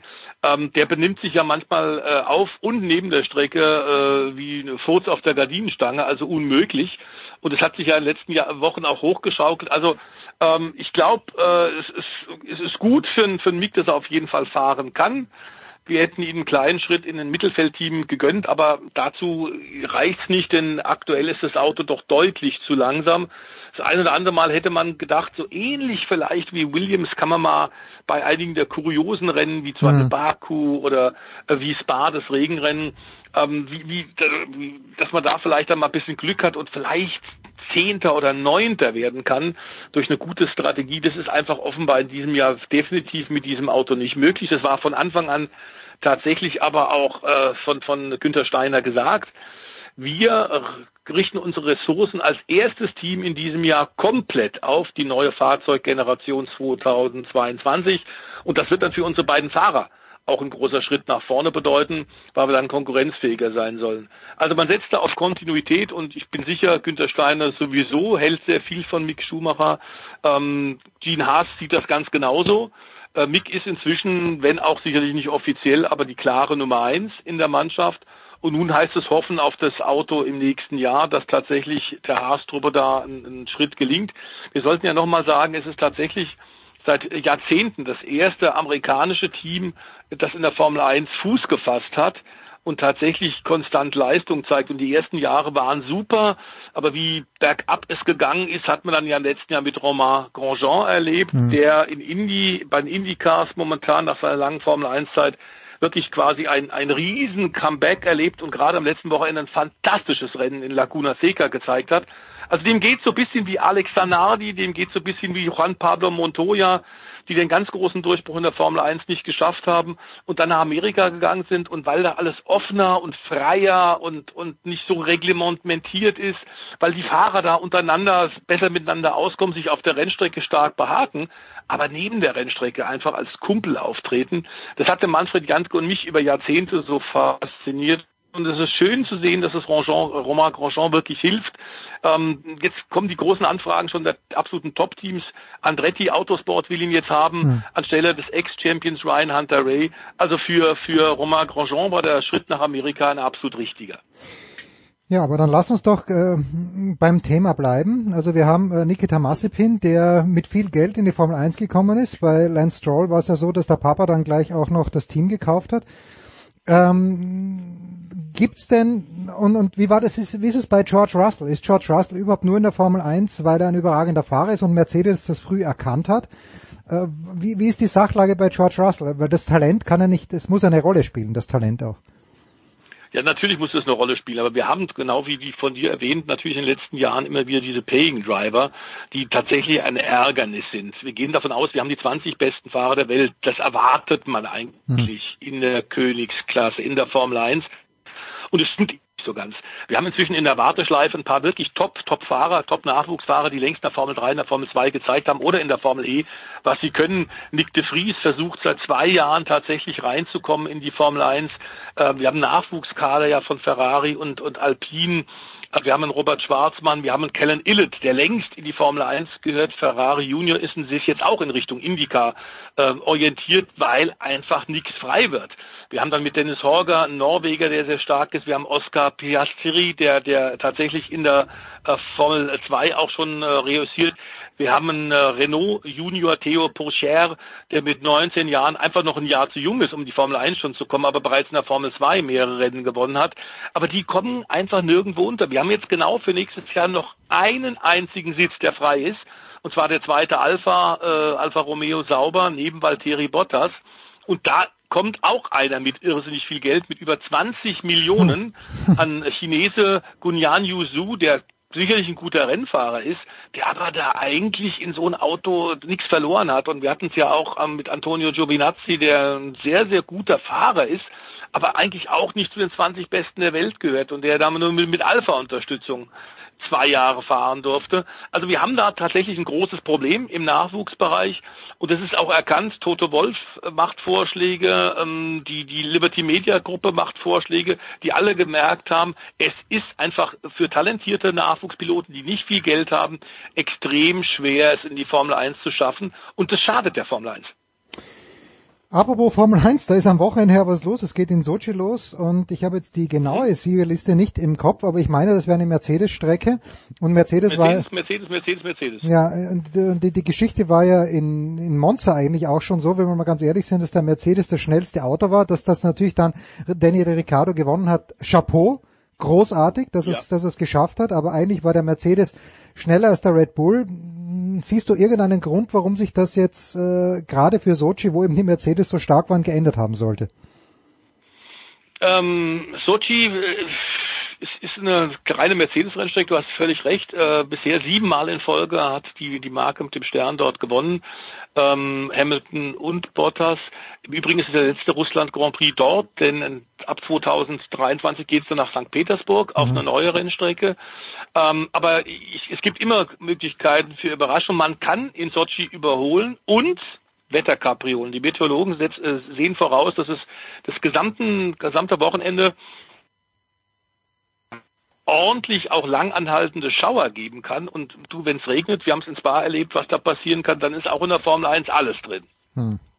Gut, dann äh, ja irgendwie, ich weiß ich nicht. Wir, wir haben immer gesagt, Regen ist der große Gleichmacher. Hoff, hoffen wir vielleicht ja. nicht drauf, dass es oder irgendwie hoffen wir drauf, dass es regnet. Wir werden uns das auf jeden Fall anschauen. Das war der Motorsport in der Big Show 527. Kurze Pause und dann begeben wir uns auf zwei Räder. Danke The Voice, danke Eddie, Pause.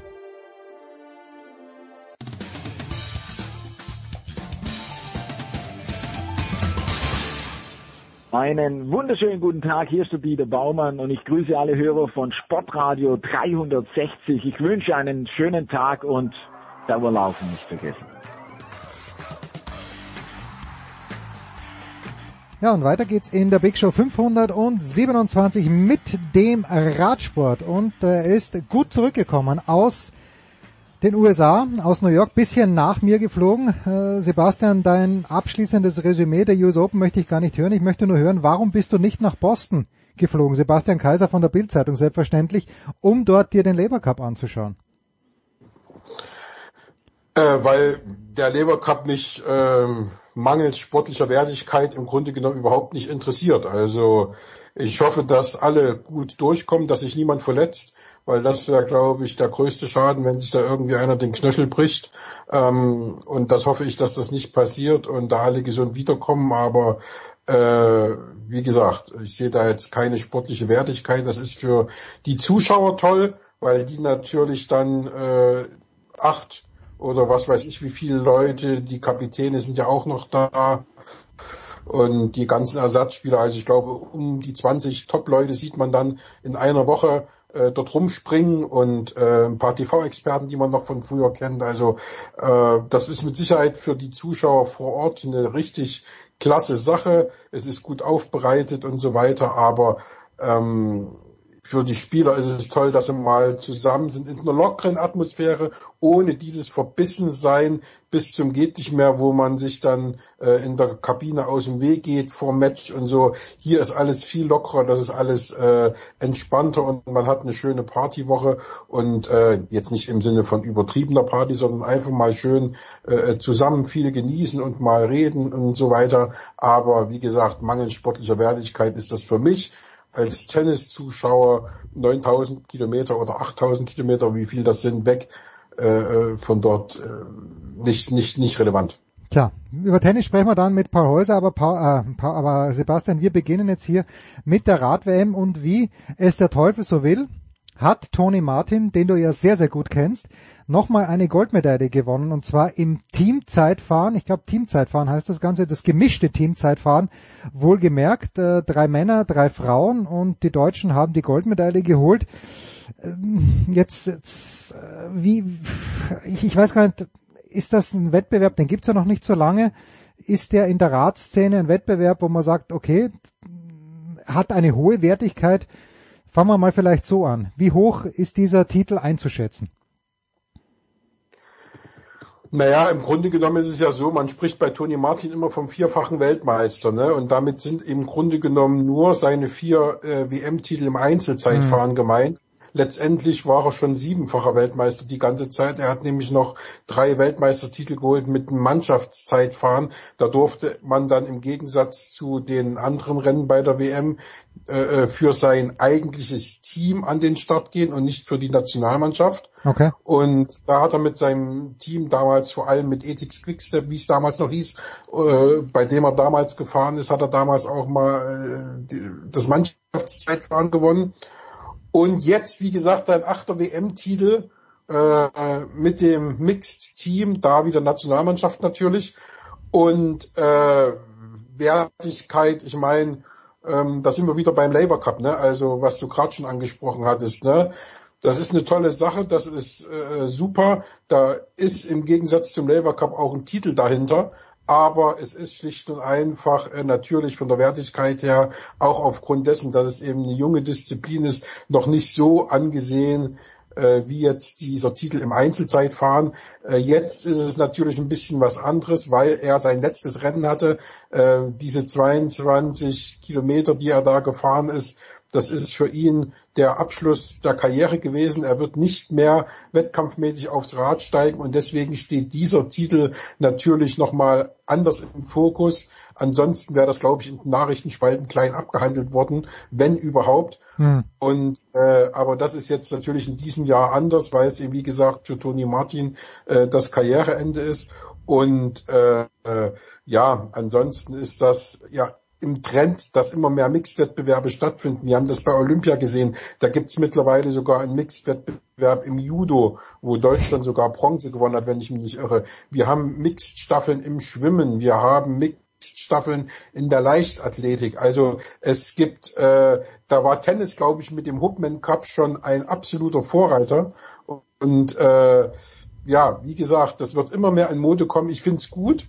Ich kann das nicht anders sagen. Also mir gefallen diese Mixwettbewerbe, egal in welcher Sportart. Und äh, ja, irgendwann wird man dann vielleicht auch tatsächlich nicht mehr nur vom vierfachen Weltmeister reden, sondern tatsächlich auch vom achtfachen Weltmeister Toni Martin. Hm. Ja, ähm, aber ich habe jetzt äh, den Artikel vom Johannes Knut gelesen in der Süddeutschen Zeitung heute. Wenn man das so ein bisschen durchliest, dann muss man natürlich auch sagen, Tony Martin auf der einen Seite unfassbar erfolgreich, auf der anderen Seite aber auch unfassbar Sebastian von Stürzen und Verletzungen geplagt. Da war ja fast, ja. Jede, fast jedes Jahr was dabei. Also das ist eine ganze Chronologie. Wenn man das aufschreiben würde, da würde man mit einer Spalte wahrscheinlich nicht hinkommen, oder? Nein. Nein, würde man nicht, weil es eben auch immer oft in, in, in, in, in wichtigen Rennen war. Ne? Also ich war bei vielen Stürzen nahezu live dabei. Also 2015 hatte er das gelbe Trikot bei der Tour de France und stürzt im gelben Trikot und muss die Tour de France aufgeben. Das ist natürlich an Tragik kaum noch zu überbieten. Und äh, äh das hat mir damals auch so leid getan für ihn. Ähm, du hättest tatsächlich noch, ich sag mal, ein, zwei Tage länger das gelbe Trikot fahren können, bis dir dann eben jemand äh, das abnimmt, weil eben eine Etappe kommt, die dir überhaupt nicht liegt. Aber auf diese Art und Weise äh, aus dem Rennen auszusteigen, das ist natürlich äh, besonders schlimm und das hat ihn damals auch auch richtig mitgenommen. Ja, und dann natürlich dieses Jahr zwei Stürze, zweimal im Krankenwagen weg, zweimal demzufolge äh, das Rennen aufgegeben. Äh, Tour de France äh, war das zweite Mal nach dem ersten Ruhetag die Etappe, wo es ihn dann in Straßengraben äh, äh, gehieft hat. Davor ja schon auf der ersten Etappe die Frau mit dem Pappschild, die ihn da zu Fall brachte, wo er noch relativ glimpflich davongekommen ist. Ähm, aber das ist, das zieht schon ja wie ein roter Faden durch seine Karriere. Das ist schon heftig, was er da alles aus äh, aushalten musste. Und ich denke aber, dass das auch, oder was heißt ich denke, er hat es ja auch gesagt, dass das äh, ihn zum Nachdenken gebracht hat und die Entscheidung fiel ja im Krankenwagen dann hm. äh, bei der Tour de France, wo er dann sagte, okay, äh, das muss ich mir echt mal durch den Kopf gehen lassen, ob es so weitergehen kann oder nicht. Wir kämpfen hier seit Jahren mit vielen Leuten äh, quer durch alle Nationen darum, dass äh, der Radsport sicherer wird, dass die Zielanfahrten sicherer werden, dass unterwegs mehr getan wird für uns. Und letztendlich stagnieren wir und nichts passiert. Und da äh, resigniert man irgendwann. Und das hat für ihn praktisch den äh, Ausschlag gegeben zu sagen, okay, bis hierher und nicht weit. Jetzt kommt am ähm äh, am Sonntag, Sebastian, als großer Abschluss dieser Rad-WM geht's wieder um das Regenbogen-Trikot. Wir hatten ja bei Olympia gesprochen vor dem Einzelrennen, dass die ganzen deutschen Hoffnungen mehr oder minder sich auf Maximilian Schachmann konzentriert haben, hat dann nicht gereicht, auch nicht zu einer Medaille. Äh, kannst du uns ungefähr einen Abriss geben, wer die Favoriten sein könnten? Ist es jemand wie Evenepoel, der hier am Start ist? Äh, sind die, wie, wie sind die Slowenen mit dabei, wenn überhaupt? Mir fehlt hier ein ganz klein wenig der Überblick. Ja, der fehlt mir auch noch so ein bisschen, weil ich die Stadtliste noch nicht kenne. Die kommt ja immer erst äh, kurz vorher raus. Ähm, aus deutscher Sicht kann ich zumindest sagen, dass Nils Polit die Kapitänsrolle haben wird. Es ist also im Grunde genommen ein ja klassisches Klassikerrennen, was wir da erleben werden. Und insofern kann ich mir schon vorstellen, dass wir die, die wir bei den Frühjahrsklassikern von sehen werden, eben äh, wie Paris-Roubaix oder, oder vielleicht jetzt nicht gleich Mailand Sanremo, aber eben die Flandern-Klassiker, die im Frühjahr immer gefahren werden, auch, dass wir da auch einen von denen äh, äh vorn mitsehen werden und dass auch einer von denen gewinnen wird. Anils Pole, der jetzt für die Deutschen die Kapitänsrolle hat, glaube ich jetzt nicht so richtig. Der war ja schon mal Zweiter bei Paris-Roubaix. Aber ich sag mal, die Tipps, was du jetzt gerade gesagt hast, Evenepoel, möglich, halte ich vielleicht noch für ein bisschen zu äh, äh, unerfahren, dann wenn es drauf ankommt. Aber ansonsten ist das Feld, glaube ich, breit gefächert, ohne dass ich jetzt äh, schon genau weiß, wer dann tatsächlich auch an den Start gehen wird. Ja, ähm, eine traurige Nachricht, wenn wir beim Radsport sind in dieser Woche vielleicht noch, aber da sieht man mal, wie schnell es auch gehen kann. Äh, Chris Sörensen ist tödlich verunglückt, ist, glaube ich, wenn ich es richtig mitbekommen habe, beim Training von einem Auto an, an und umgefahren worden. Äh, aber das ist natürlich auch etwas, was man, glaube ich, äh, da, da bist du natürlich auch, wenn wir mit Leuten äh, sprechen aus dem Radsport, und das machst du natürlich viel öfter als ich, Sebastian, aber die Art und Weise, wie die Radprofis trainieren, die biegen dann auch anders um die Kurve ab als wir, als unser eins. Naja, das vergisst man naja, gerne, wie, wie schwierig das ist.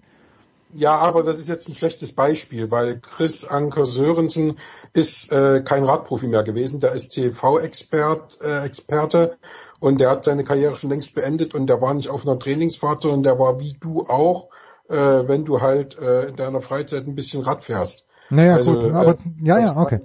Das, das, das kann jetzt jedem, der Rad fährt, das kann auch Oma Lotte passieren, wenn sie zum Einkaufen fährt, dass sie von dem Auto umgefahren wird. Also das war jetzt nicht so, dass äh, äh, Sörensen jetzt da irgendwie im Training war, ein besonders hohes Tempo äh, hatte und jetzt wie ein Geisteskranker um die Kurve gefahren wäre, äh, sondern äh, das ist eine Sache, die wirklich jedem, der Radfahrt fährt, jeden Tag passieren kann.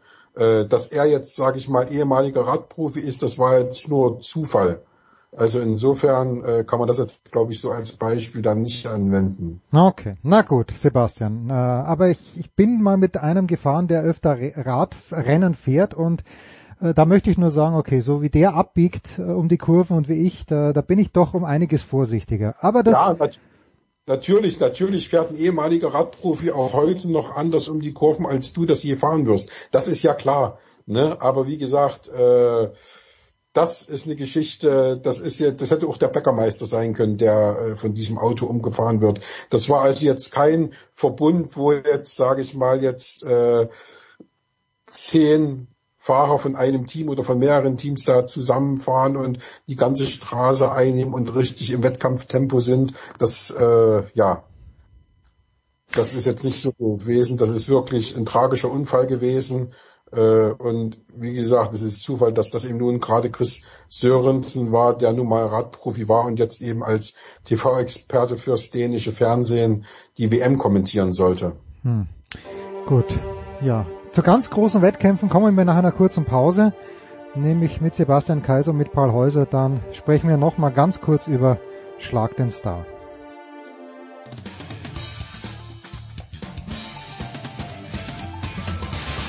Ja, mein Name ist Achim Bayerlos. Sie hören Sportradio 360.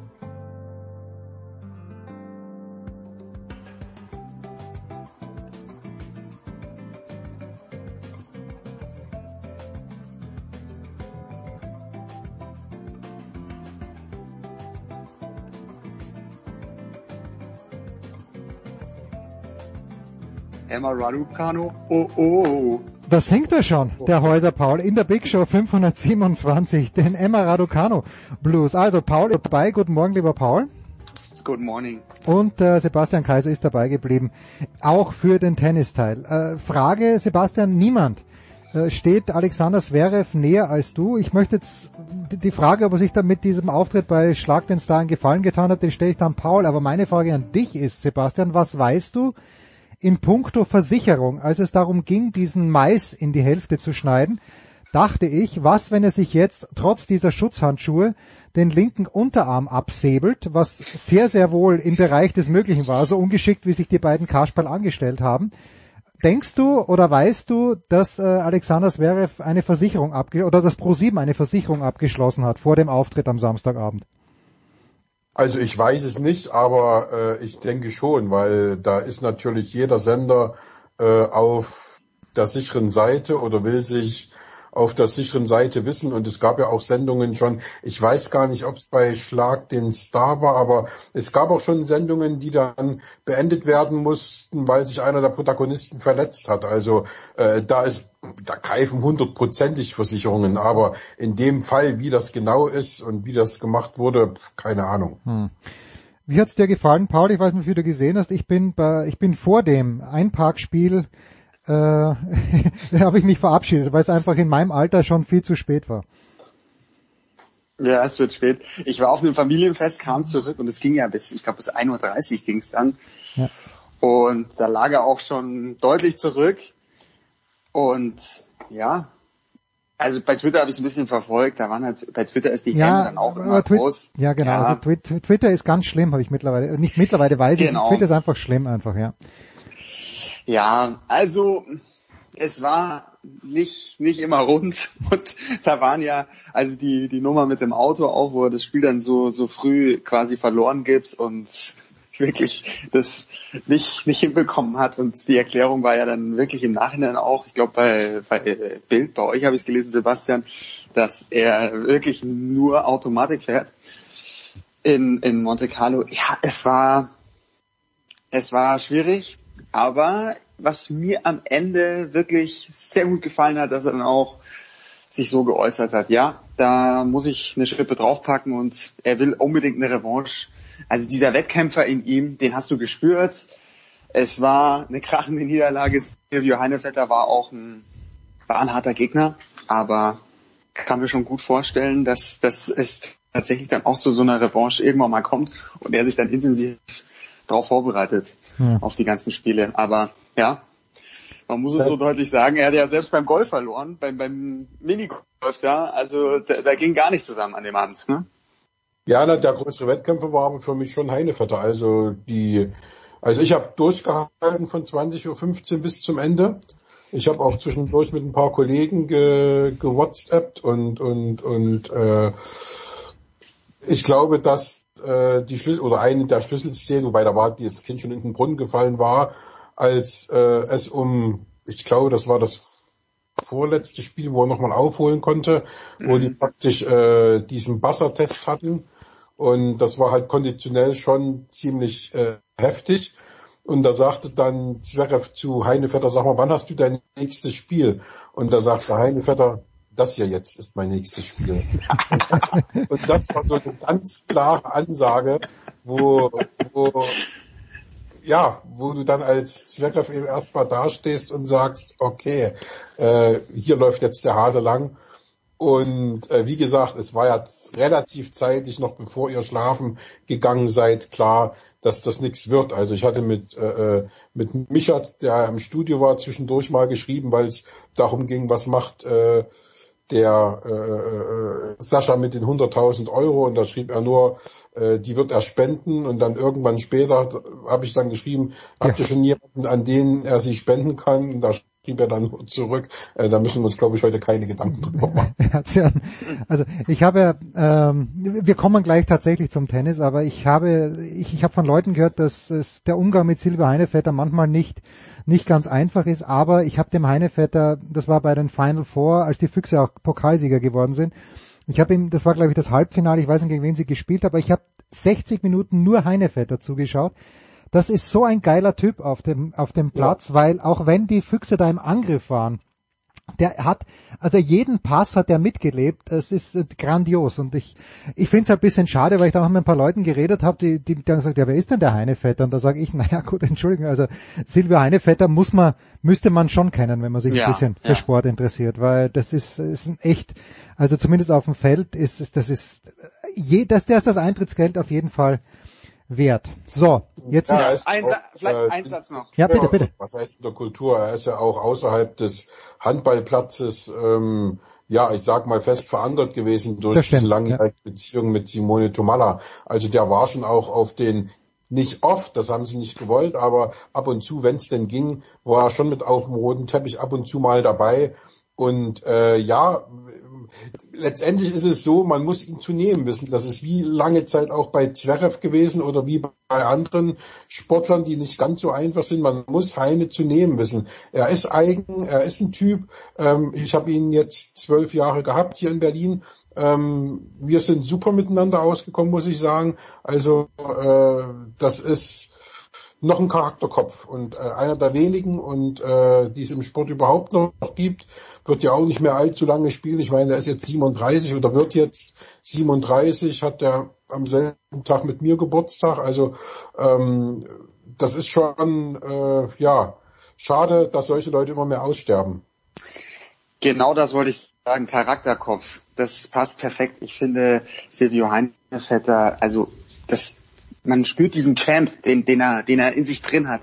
Den spürt man in jeder Pore. Und das habe ich wirklich am meisten genossen, auch diesen Trash Talk mit Sascha Zverev, wie sie sich da gegenseitig auch so ein bisschen ja, gefoppt haben und, und richtig angepiekst haben, da merkst du, hey, das sind, das sind Profisportler, die sind auf Erfolg programmiert.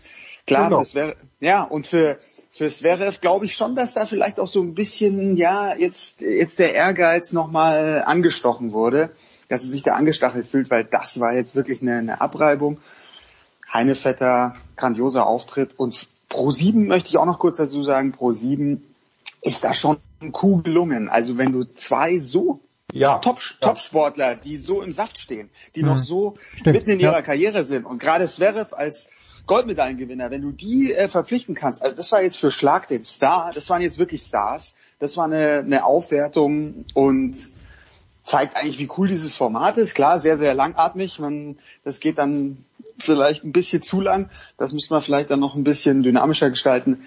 Aber macht auf jeden Fall Lust auf mehr. Also wenn man so, so große Namen ergattern kann. Respekt äh, an ProSieben auch, ja. Die Frage ist nur, wer ist der Star gewesen? Also, äh, weil es heißt, der Schlag den Star, also normalerweise. ja. Schlagt euch untereinander. Ja ist ja irgendwie ein Unbekannter, der dann irgendwie einen anderen schlagen muss. So habe ich jetzt das Konzept der Sendung äh, verpasst, äh, äh, verstanden vom Titel her. Und so jetzt, war's, ja. Jetzt stehen sich zwei Stars gegenüber und wie gesagt, dieses, selbst wenn das natürlich Spaß ist, das muss man ja sagen, ne? also die Wettbewerbe sind ja auch oft Spaß, wie mit dem Gemüse schneiden und so, ne? aber letztendlich kommen natürlich, wenn du zwei solche hast, letztendlich willst du natürlich nicht verlieren. Also dann willst du natürlich diese Wettbewerbe, wo es um körperliche Sachen geht, da willst du natürlich schon relativ gut, gute Leistung bringen. Ne? Also das hat man auch gesehen, der Heinevetter ist ja in diesem Buzzerspiel nach dem 0-2 nochmal rangekommen und äh, dann ging das hin und her. Das waren schon, waren schon tolle Sachen drin und äh, da hat er eben gezeigt, warum er eben deswegen guckt Jens ihm wahrscheinlich unter anderem auch so gern zu, warum er eben, wenn er einen Ball gehalten hat, äh, oder sogar gefangen hat, äh, warum er ihn dann noch im Sit noch auf dem Boden sitzen praktisch mit einem langen Pass den Gegenangriff einleitet. Das ist ja eine seiner Spezialitäten, äh, der Pass aus dem Sitzen. Und das ist eben, das ist Heine. Ne? Das ja, ist ein guter Typ, keine Frage. So, jetzt haben wir an diesem Wochenende, die ganze Zeit rede ich mir ein, Paul, dass äh, der Ryder Cup viel, viel toller und besser und schöner als der Labour Cup ist. Und ich glaub's mir auch mittlerweile fast, aber dann sehe ich ein paar Bilder aus Boston und bin schon wieder ganz wuschig oder bin zumindest ein kleines bisschen wuschig auf den Labour Cup, der in diesem Jahr nicht mehr leider bei Sky übertragen wird, Paul, das ist, ist schade, aber dennoch ähm, wie ernst nimmt man oder nimmst du als Tennis-Afficionado diese Veranstaltung mittlerweile? Die ATP nimmt ja immerhin, es gibt zwar keine Punkte, aber die Ergebnisse des Labour Cup, äh, die kommen mhm. dann in das Head-to-Head -Head von Daniil Medvedev gegen Ray Opelka, kommen die eben wenigstens rein. Ja, ich nehme es schon ernst und ich werde auch genau hingucken. Eurosport hat die Rechte für die nächsten zehn Jahre für den Labour Cup ergattert. Das ist für die auch, auch toll. Und die Inszenierung ist einfach großartig. Und ich glaube, der Labour Cup hat einfach neue Standards gesetzt, die, die auch von allen anderen Turnieren registriert werden. Der, der Tennissport, der gibt da wirklich Stoff in diesen drei Tagen. Und ja, allein schon jetzt diese Teamfotos da zu sehen, die die Videos bei Social Media sind die ja auch sensationell aufgestellt, wirklich. Und Curious habe ich Zitate wieder gelesen. Da kriegt er heute noch eine Gänsehaut, wenn er an das Duell gegen Federer damals denkt. Das entscheidende Spiel, das er da knapp verloren hat. ja, ist einfach interessant. Jetzt zum ersten Mal Lever Cup ohne Roger. Ich hatte schon damit gerechnet, dass er dann noch einen großen Gastauftritt hat und vielleicht auch ein bisschen mitcoacht und so ein bisschen das Maskottchen bei, bei Team Europe gibt. Das ist anscheinend jetzt auch nicht der Fall.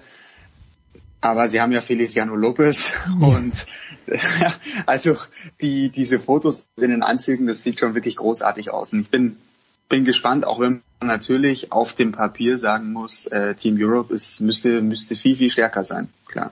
Und die, die Rolle, Sebastian, wie siehst du denn die Rolle vom Zverev? Das ist der Einzige, der bis jetzt immer dabei war, aktiv. Ähm, und und er, ich glaube, er ist ja irgendwie auch ready, dass er so eine Anführerrolle und dass er irgendwie dann vielleicht auch vermittelt zwischen Medvedev und zwischen Tsitsipas, die sich ja nicht so besonders gerne mögen. Der wird einen Teufel tun und wird sich da schön raushalten. Also ähm, ich sehe, wie gesagt, diesen Wettbewerb sowieso ein bisschen anders. Für mich ist das äh, genauso eine Faschingsveranstaltung wie äh, Schlag den Star. Also die stehen für mich auf einer Ebene, weil wie gesagt, es geht im Grunde genommen um nichts. Es ist, es ist eine reine Spaßwoche, die alle, die dort sind, genießen. Ähm, es ist, ja, es, wie gesagt, wenn, wenn ich äh, das ins Head-to-Head -Head einfließen lasse, dann muss ich auch alle Ergebnisse einfließen lassen, seit sie elf Jahre alt sind und gegeneinander gespielt haben, weil warum soll ich diese Ergebnisse da aus dem Kinder- und Jugendbereich aus dem Head-to-Head -Head rauslassen? Also ähm, deswegen ist für mich das Head-to-Head -Head sowieso immer so ein bisschen äh, äh, fraglich, weil da eben tatsächlich nicht alle Ergebnisse gegeneinander drinstehen und äh, ja, also wie gesagt, äh, es gibt keine Punkte, es geht im Grunde genommen um nichts, aber wenn du dann auf dem Platz stehst, dann willst du schon äh, gewinnen und willst dann dich nicht abschlachten lassen, aber letztendlich der richtige letzte Biss, der letzte große ja, Einsatz wird dann, wenn es jetzt, sage ich mal, äh, ja, schon 0 zu 2 steht oder du aussichtslos hinten liegst, der wird dann vielleicht fehlen, weil du sagst, ach komm, ich habe dann morgen schon wieder das nächste Spiel. Und äh, also ich glaube, dass der sportliche Wert äh, äh auf dem absoluten Low-Level ist. Und äh, deswegen, es gibt ja, wie gesagt, keine Punkte, es gibt keinen Titel, wo man jetzt sagt, das ist jetzt ein tolles Ding und dieses Ryder Cup Format Europa gegen die Welt oder USA gegen Europa oder USA gegen oder die Welt gegen Europa, keine Ahnung. Das weiß ich nicht, ob man das jetzt so im, einfach so auf den Tennis übertragen kann. Das ist wirklich eine tolle Geschichte für die Jungs und man hat mal äh, im Normalfall, aber das ist ja nun auch schon nicht mehr so, die Besten immer in einer Woche dabei und sieht sie jeden Tag. Aber wie gesagt, wir wissen ja alle, wer fehlt und deswegen, äh, ja, ich glaube, das wird sich irgendwann ja, irgendwie... Niveau einpendeln, wo nicht mehr so, wo, wo tatsächlich nicht mehr alle Topstars äh, spielen. Wie gesagt, die großen drei sind ja schon jetzt nicht mehr dabei. Der eine wegen Verletzung und die anderen beiden spielen auch nicht. Also insofern. Hm. Aber dennoch, Paul. Ja, deswegen. Ja, ja, Paul. Deswegen gilt es genau hinzuschauen. Ja, jetzt es ist dann wirklich die große Frage: Trägt sich der Lever Cup ohne Federer und ohne Nadal und Djokovic? Jetzt schauen wir uns mal an, wie die Stimmung. Ich glaube schon, dass da eine großartige Stimmung in, in Boston sein wird. Und ja, das wird jetzt der Lackmustest. Das wird jetzt einfach, wenn man, wenn man sich das Line-up anschaut, dann ist da hochklassiges Tennis zu erwarten. Und weil du vorhin zu Zverev gefragt hast, ich glaube schon, dass er sich so ein bisschen als der Anführer, als so ein, so ein gefühlter Captain fühlt, der, der alle so ein bisschen pushen wird und sagen wird, hey Leute, ich habe diesen Lever Cup schon dreimal gewonnen, habe jedes Mal eine ganz entscheidende Rolle gespielt und da sind dann einfach Konstellationen möglich. Der Lever Cup ist ja auch clever konzipiert, dass es eigentlich bis zum Schluss mhm. theoretisch spannend bleiben könnte, wie bei Schlag den Star. Aber ja, das Medvedev, Tsitsipas, Zverev, Rublev, Berrettini, Ruth, das sind jetzt wirklich mit die sechs Topspieler, die es in diesem Jahr gab, unter anderem. Also das sind alles, das sind Top Ten Jungs. Und bei den Amis, glaube ich, wird, die haben es noch nie gewonnen also Team World muss man ja sagen, genau. Äh, Diego Schwarzmann ist mit dabei und die zwei, zwei mhm. Kanadier, Shapovalov, Ojeali sind dazu noch Nick Kyrgios. Und dadurch, dass du, dass du halt so ein paar Dauerbrenner hast, die jetzt eigentlich bei jedem Labour Cup irgendwie auch dabei waren, glaube ich schon, dass da eine gewisse Dynamik entstanden ist, die dem Ganzen auch eine gewisse Ernsthaftigkeit gibt. Natürlich, das große Vorbild Ryder Cup, da kommt da kommt der Labour Cup äh, auf Jahre nicht hin. Aber ich glaube schon, dass da was entstehen kann. Und ich sehe es, also für die Zukunft des Tennissports ist es ein ganz wichtiges Event, weil, weil man sich da mal bewegt hat, weil man sich was überlegt hat. Und ja, ich glaube, man braucht viel mehr so Team-Events auch noch mit den Damen dazu. Ja, Wenn ich mir jetzt ja, vorstelle, da spielt eine Andy Murray mit Emma Raducanu ähm, zusammen im Mix, solche Geschichten. Also da, da muss noch mehr passieren in den nächsten Jahren. Es kann nicht jede Woche ein 250er nach dem anderen kommen. Also da muss sich Tennis noch was einfallen lassen und der Lever Cup, der ist da genau in die richtige Richtung schon schon reingegangen und wenn Federer mit Team 8 das weiter vermarktet, ich glaube, es wird auch ohne ihn als Spieler, vielleicht muss er dann irgendwann mal die Trainerrolle übernehmen, wird's wird's weiter funktionieren. Also wir werden Also Federer als glaube- Spieler nicht mehr sehen, das sage ich jetzt hier. Entschuldige, Sebastian, bitte. Oh, also das glaube ich auch nicht, aber ich, wie gesagt, ich glaube auch, dass dieser Labour Cup äh, eben äh, nur funktionieren kann, wenn es A eine sportliche Wertigkeit hat, hat's nicht, und wenn es eben B tatsächlich eine Reform im äh, Terminkalender gibt, weil das, was jetzt eben äh, von der Dichte der Wettbewerbe her ist, das ist das maximal Mögliche, weil mehr Wochen hat das Jahr nun mal nicht. Und äh, ich glaube, dass dieser Wettbewerb, die Idee ist gut, das mit Frauen äh, zusammenzumachen. Es sprechen sich auch immer mehr dafür aus, dass man mehr Teamwettbewerbe hat als immer nur Einzelwettbewerbe und hier ein Frauenturnier und dort ein Männerturnier. Das ist äh, auch alles gut, aber dann müssen, wie gesagt, andere Turniere weichen. Luxemburg hat ja jetzt aufgehört, da ist ja auch wieder ein Turnier weniger ab nächsten Jahr. Und äh, man muss halt schauen. Aber so wie es jetzt ist, ist der Wettbewerb äh, der Labour Cup völlig unsinnig. Okay, da bin ich nicht ganz bei dir. Wie gesagt, ich freue mich drauf. Äh, Scha schauen wir es uns mal an. Spre sprechen vielleicht nächste Woche drüber. Ich finde es natürlich nur lustig, dass äh, jenen Leuten, die es ohnehin nicht schlecht haben, und es sei ihnen durchaus gegönnt, aber Babsi Chat hatte auf Instagram gleich gepostet, dass äh, als sie angekommen sind im Hotel, hat sie gleich ein paar von diesem The Roger bekommen, ein paar Sneaker, die im Handel für unter 240 Euro nicht zu haben sind. Die Spieler selbst, habe ich auch auf Twitter gesehen, haben Trikots bekommen von den Boston Celtics und auch von den Boston Bruins. Äh, da werden schon Maßstäbe gesetzt. Wie gesagt, das sind Leute, die sich das alles auch selbst kaufen könnten, aber die netten Gesten, die überwiegen. Heiko Older wird übrigens am Start sein, vielleicht sprinten. Holen wir nächste Woche auch den Heiko dazu. Das war's, die Big Show 527. Danke Sebastian, danke Paul. Wir hören uns nächste Woche wieder, beziehungsweise in unseren Dailies. Das war die Big Show auf sportradio360.de. Folgen Sie uns auf Twitter, klicken Sie den Gefällt mir-Button auf unserer Facebook-Seite und abonnieren Sie uns via RSS-Feed oder auf iTunes. Die nächste Ausgabe der Big Show gibt es am kommenden Donnerstag. Bis dahin sollten Sie die Zeit nutzen und die weiteren Angebote auf sportradio360.de wahrnehmen. Play Ball! Da ist gar nichts toll.